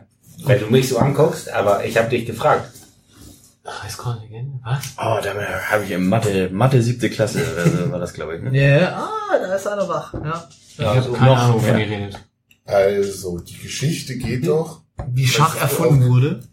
Im vierten Jahrhundert nach Christus in Indien war wohl ein despotischer König und ein Untertan wollte ihm quasi milde stimmen und hat ihm quasi ein Spiel gebaut, wo der König zwar der wichtigste ist, aber wo klar ist, dass alle anderen drumherum auch eine Rolle spielen. Sei es der Bauer, sei es der Turm, sei es der Minister, wie die Dame im persischen oder im, im orientalischen Raum noch hieß. Und der war das, der fand es total begeistert, da hat er gesagt, pass auf, mein Freund, total geiles Spiel und du bekommst jetzt eine Belohnung von mir. Und zwar, du darfst, ähm, also du durftest sich's aussuchen, da hat er gesagt, pass auf, mein König, wir legen ein Reiskorn aufs erste Brett, äh, aufs erste Feld und im zweiten Feld potenziert sich das quasi hoch zwei. Und der König, boah, krass, was für ein geiler Deal, komme ich komplett gut weg. Und es wird sehr oft als mathematisches Rätsel eben benutzt. Ach so. Weil auf dem, 64, auf dem 64. Brett des Schachbretts sind es dann auf einmal 18,75 Trillionen Reiskörner. Neulich gerade irgendwo einen Artikel gelesen, dass das irgendwie, wie oft man die Welternte, bla, also es ist unfassbar viel. Das kannst du nicht? Nee. Faszinierend. Also gar nicht mathematisch faszinierend, sondern einfach, das hört man gefühlt alle Vierteljahr irgendwo, deswegen. Du machst nichts, Mike. Du sollst auch nicht dummer ins Bett gehen, als du da rausgegangen bist. So. Womit wir bei PlayStation und unserer letzten Frage wären im Quizspiel, weil in der Folge 19 Sekunden hinterher, das ist Wahnsinn. Hm? Jan-Philipp Kaller uns erzählt hat, wie sein Speed-Rating in FIFA 15 war. Das ist die letzte Frage, meine Damen und Herren. Also, ne, ihr habt sechs Fragen gehört zu Timo Schulz, zu Fabian Boll, zu Jan-Philipp Kaller, Philipp Herwagen, Evalin, Andreas Rettich. Wenn ihr die jetzt in den letzten, ich glaube, wir sind bei über drei Stunden, nicht alle mitgeschrieben habt und hier kommt nur auf vier Antworten, schickt trotzdem mal her, wer weiß, ob es irgendjemand schafft, alle einzusenden. Was war denn jetzt die Frage? Also nochmal Jan-Philipp Kaller. Wie ist das Speed-Rating von Jan-Philipp Schnecke Kaller in FIFA 15? Hast Ihr du ihn zwei dann noch mit. Ralf Gunisch verglichen in der Sendung? Ich weiß es echt nicht mehr. Also, Ja. Okay.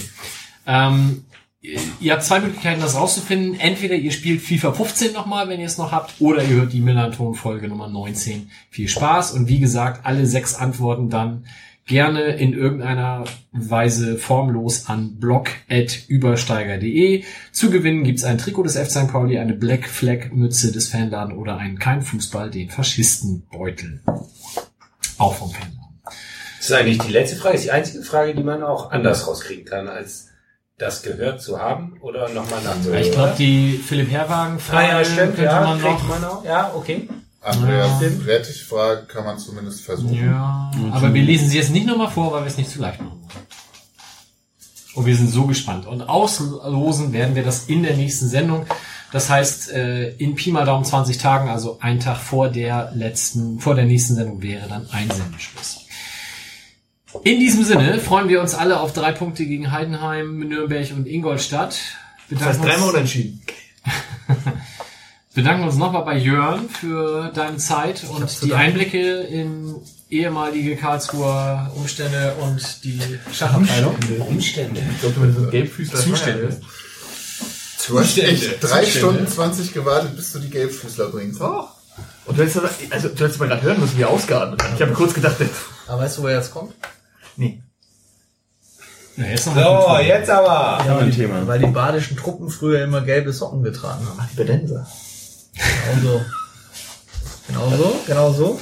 Und die haben immer gelbe Socken. getragen. Hatten die keine anderen Farben? Da musste ich auch mal dem SWR eine E-Mail schreiben und sagen, warum man beim K2SC nicht von Partnern reden kann im Videotext. Also da ist man dann auch, da hört's auf. Was? Beim SWR sogar. Da passieren dann solche Fehler. Genau so. Ich glaube, das ist kein Fehler. Nee, das war Mut- Stuttgart, oder? Wir haben jetzt, wir haben zwar über, über Kautzinski, ich habe letzte irgendwie über Twitter habe ich Coach Zinski, äh, auch als, äh, als Klaus Kinski. Klaus Kinski, über Klaus Kinski haben wir uns unterhalten und über Diamantakos, aber gar nicht über den KSC an sich. Die sind ja ein bisschen auf dem Vormarsch in der dritten Liga jetzt, nach dem schwachen Start, oder? Ach du, bei Werder Bremen 2 mit 2-0 verlieren unter der Woche ist auch dann. Ja, guckt sehr betreten. Okay. Falsches Thema, ich Ich denke, wir wir beenden das an mal dieser. Stelle. Also, Der bewertet Ausflug uns gerne- auf Platz 11 hat sich richtig gelohnt. Bewertet uns bei iTunes, hinterlasst Rezensionen, beantwortet unsere Quizfragen und wir sprechen uns wieder in drei Wochen. Bis denn. Tschüss. Tschüss. Tschüss. wir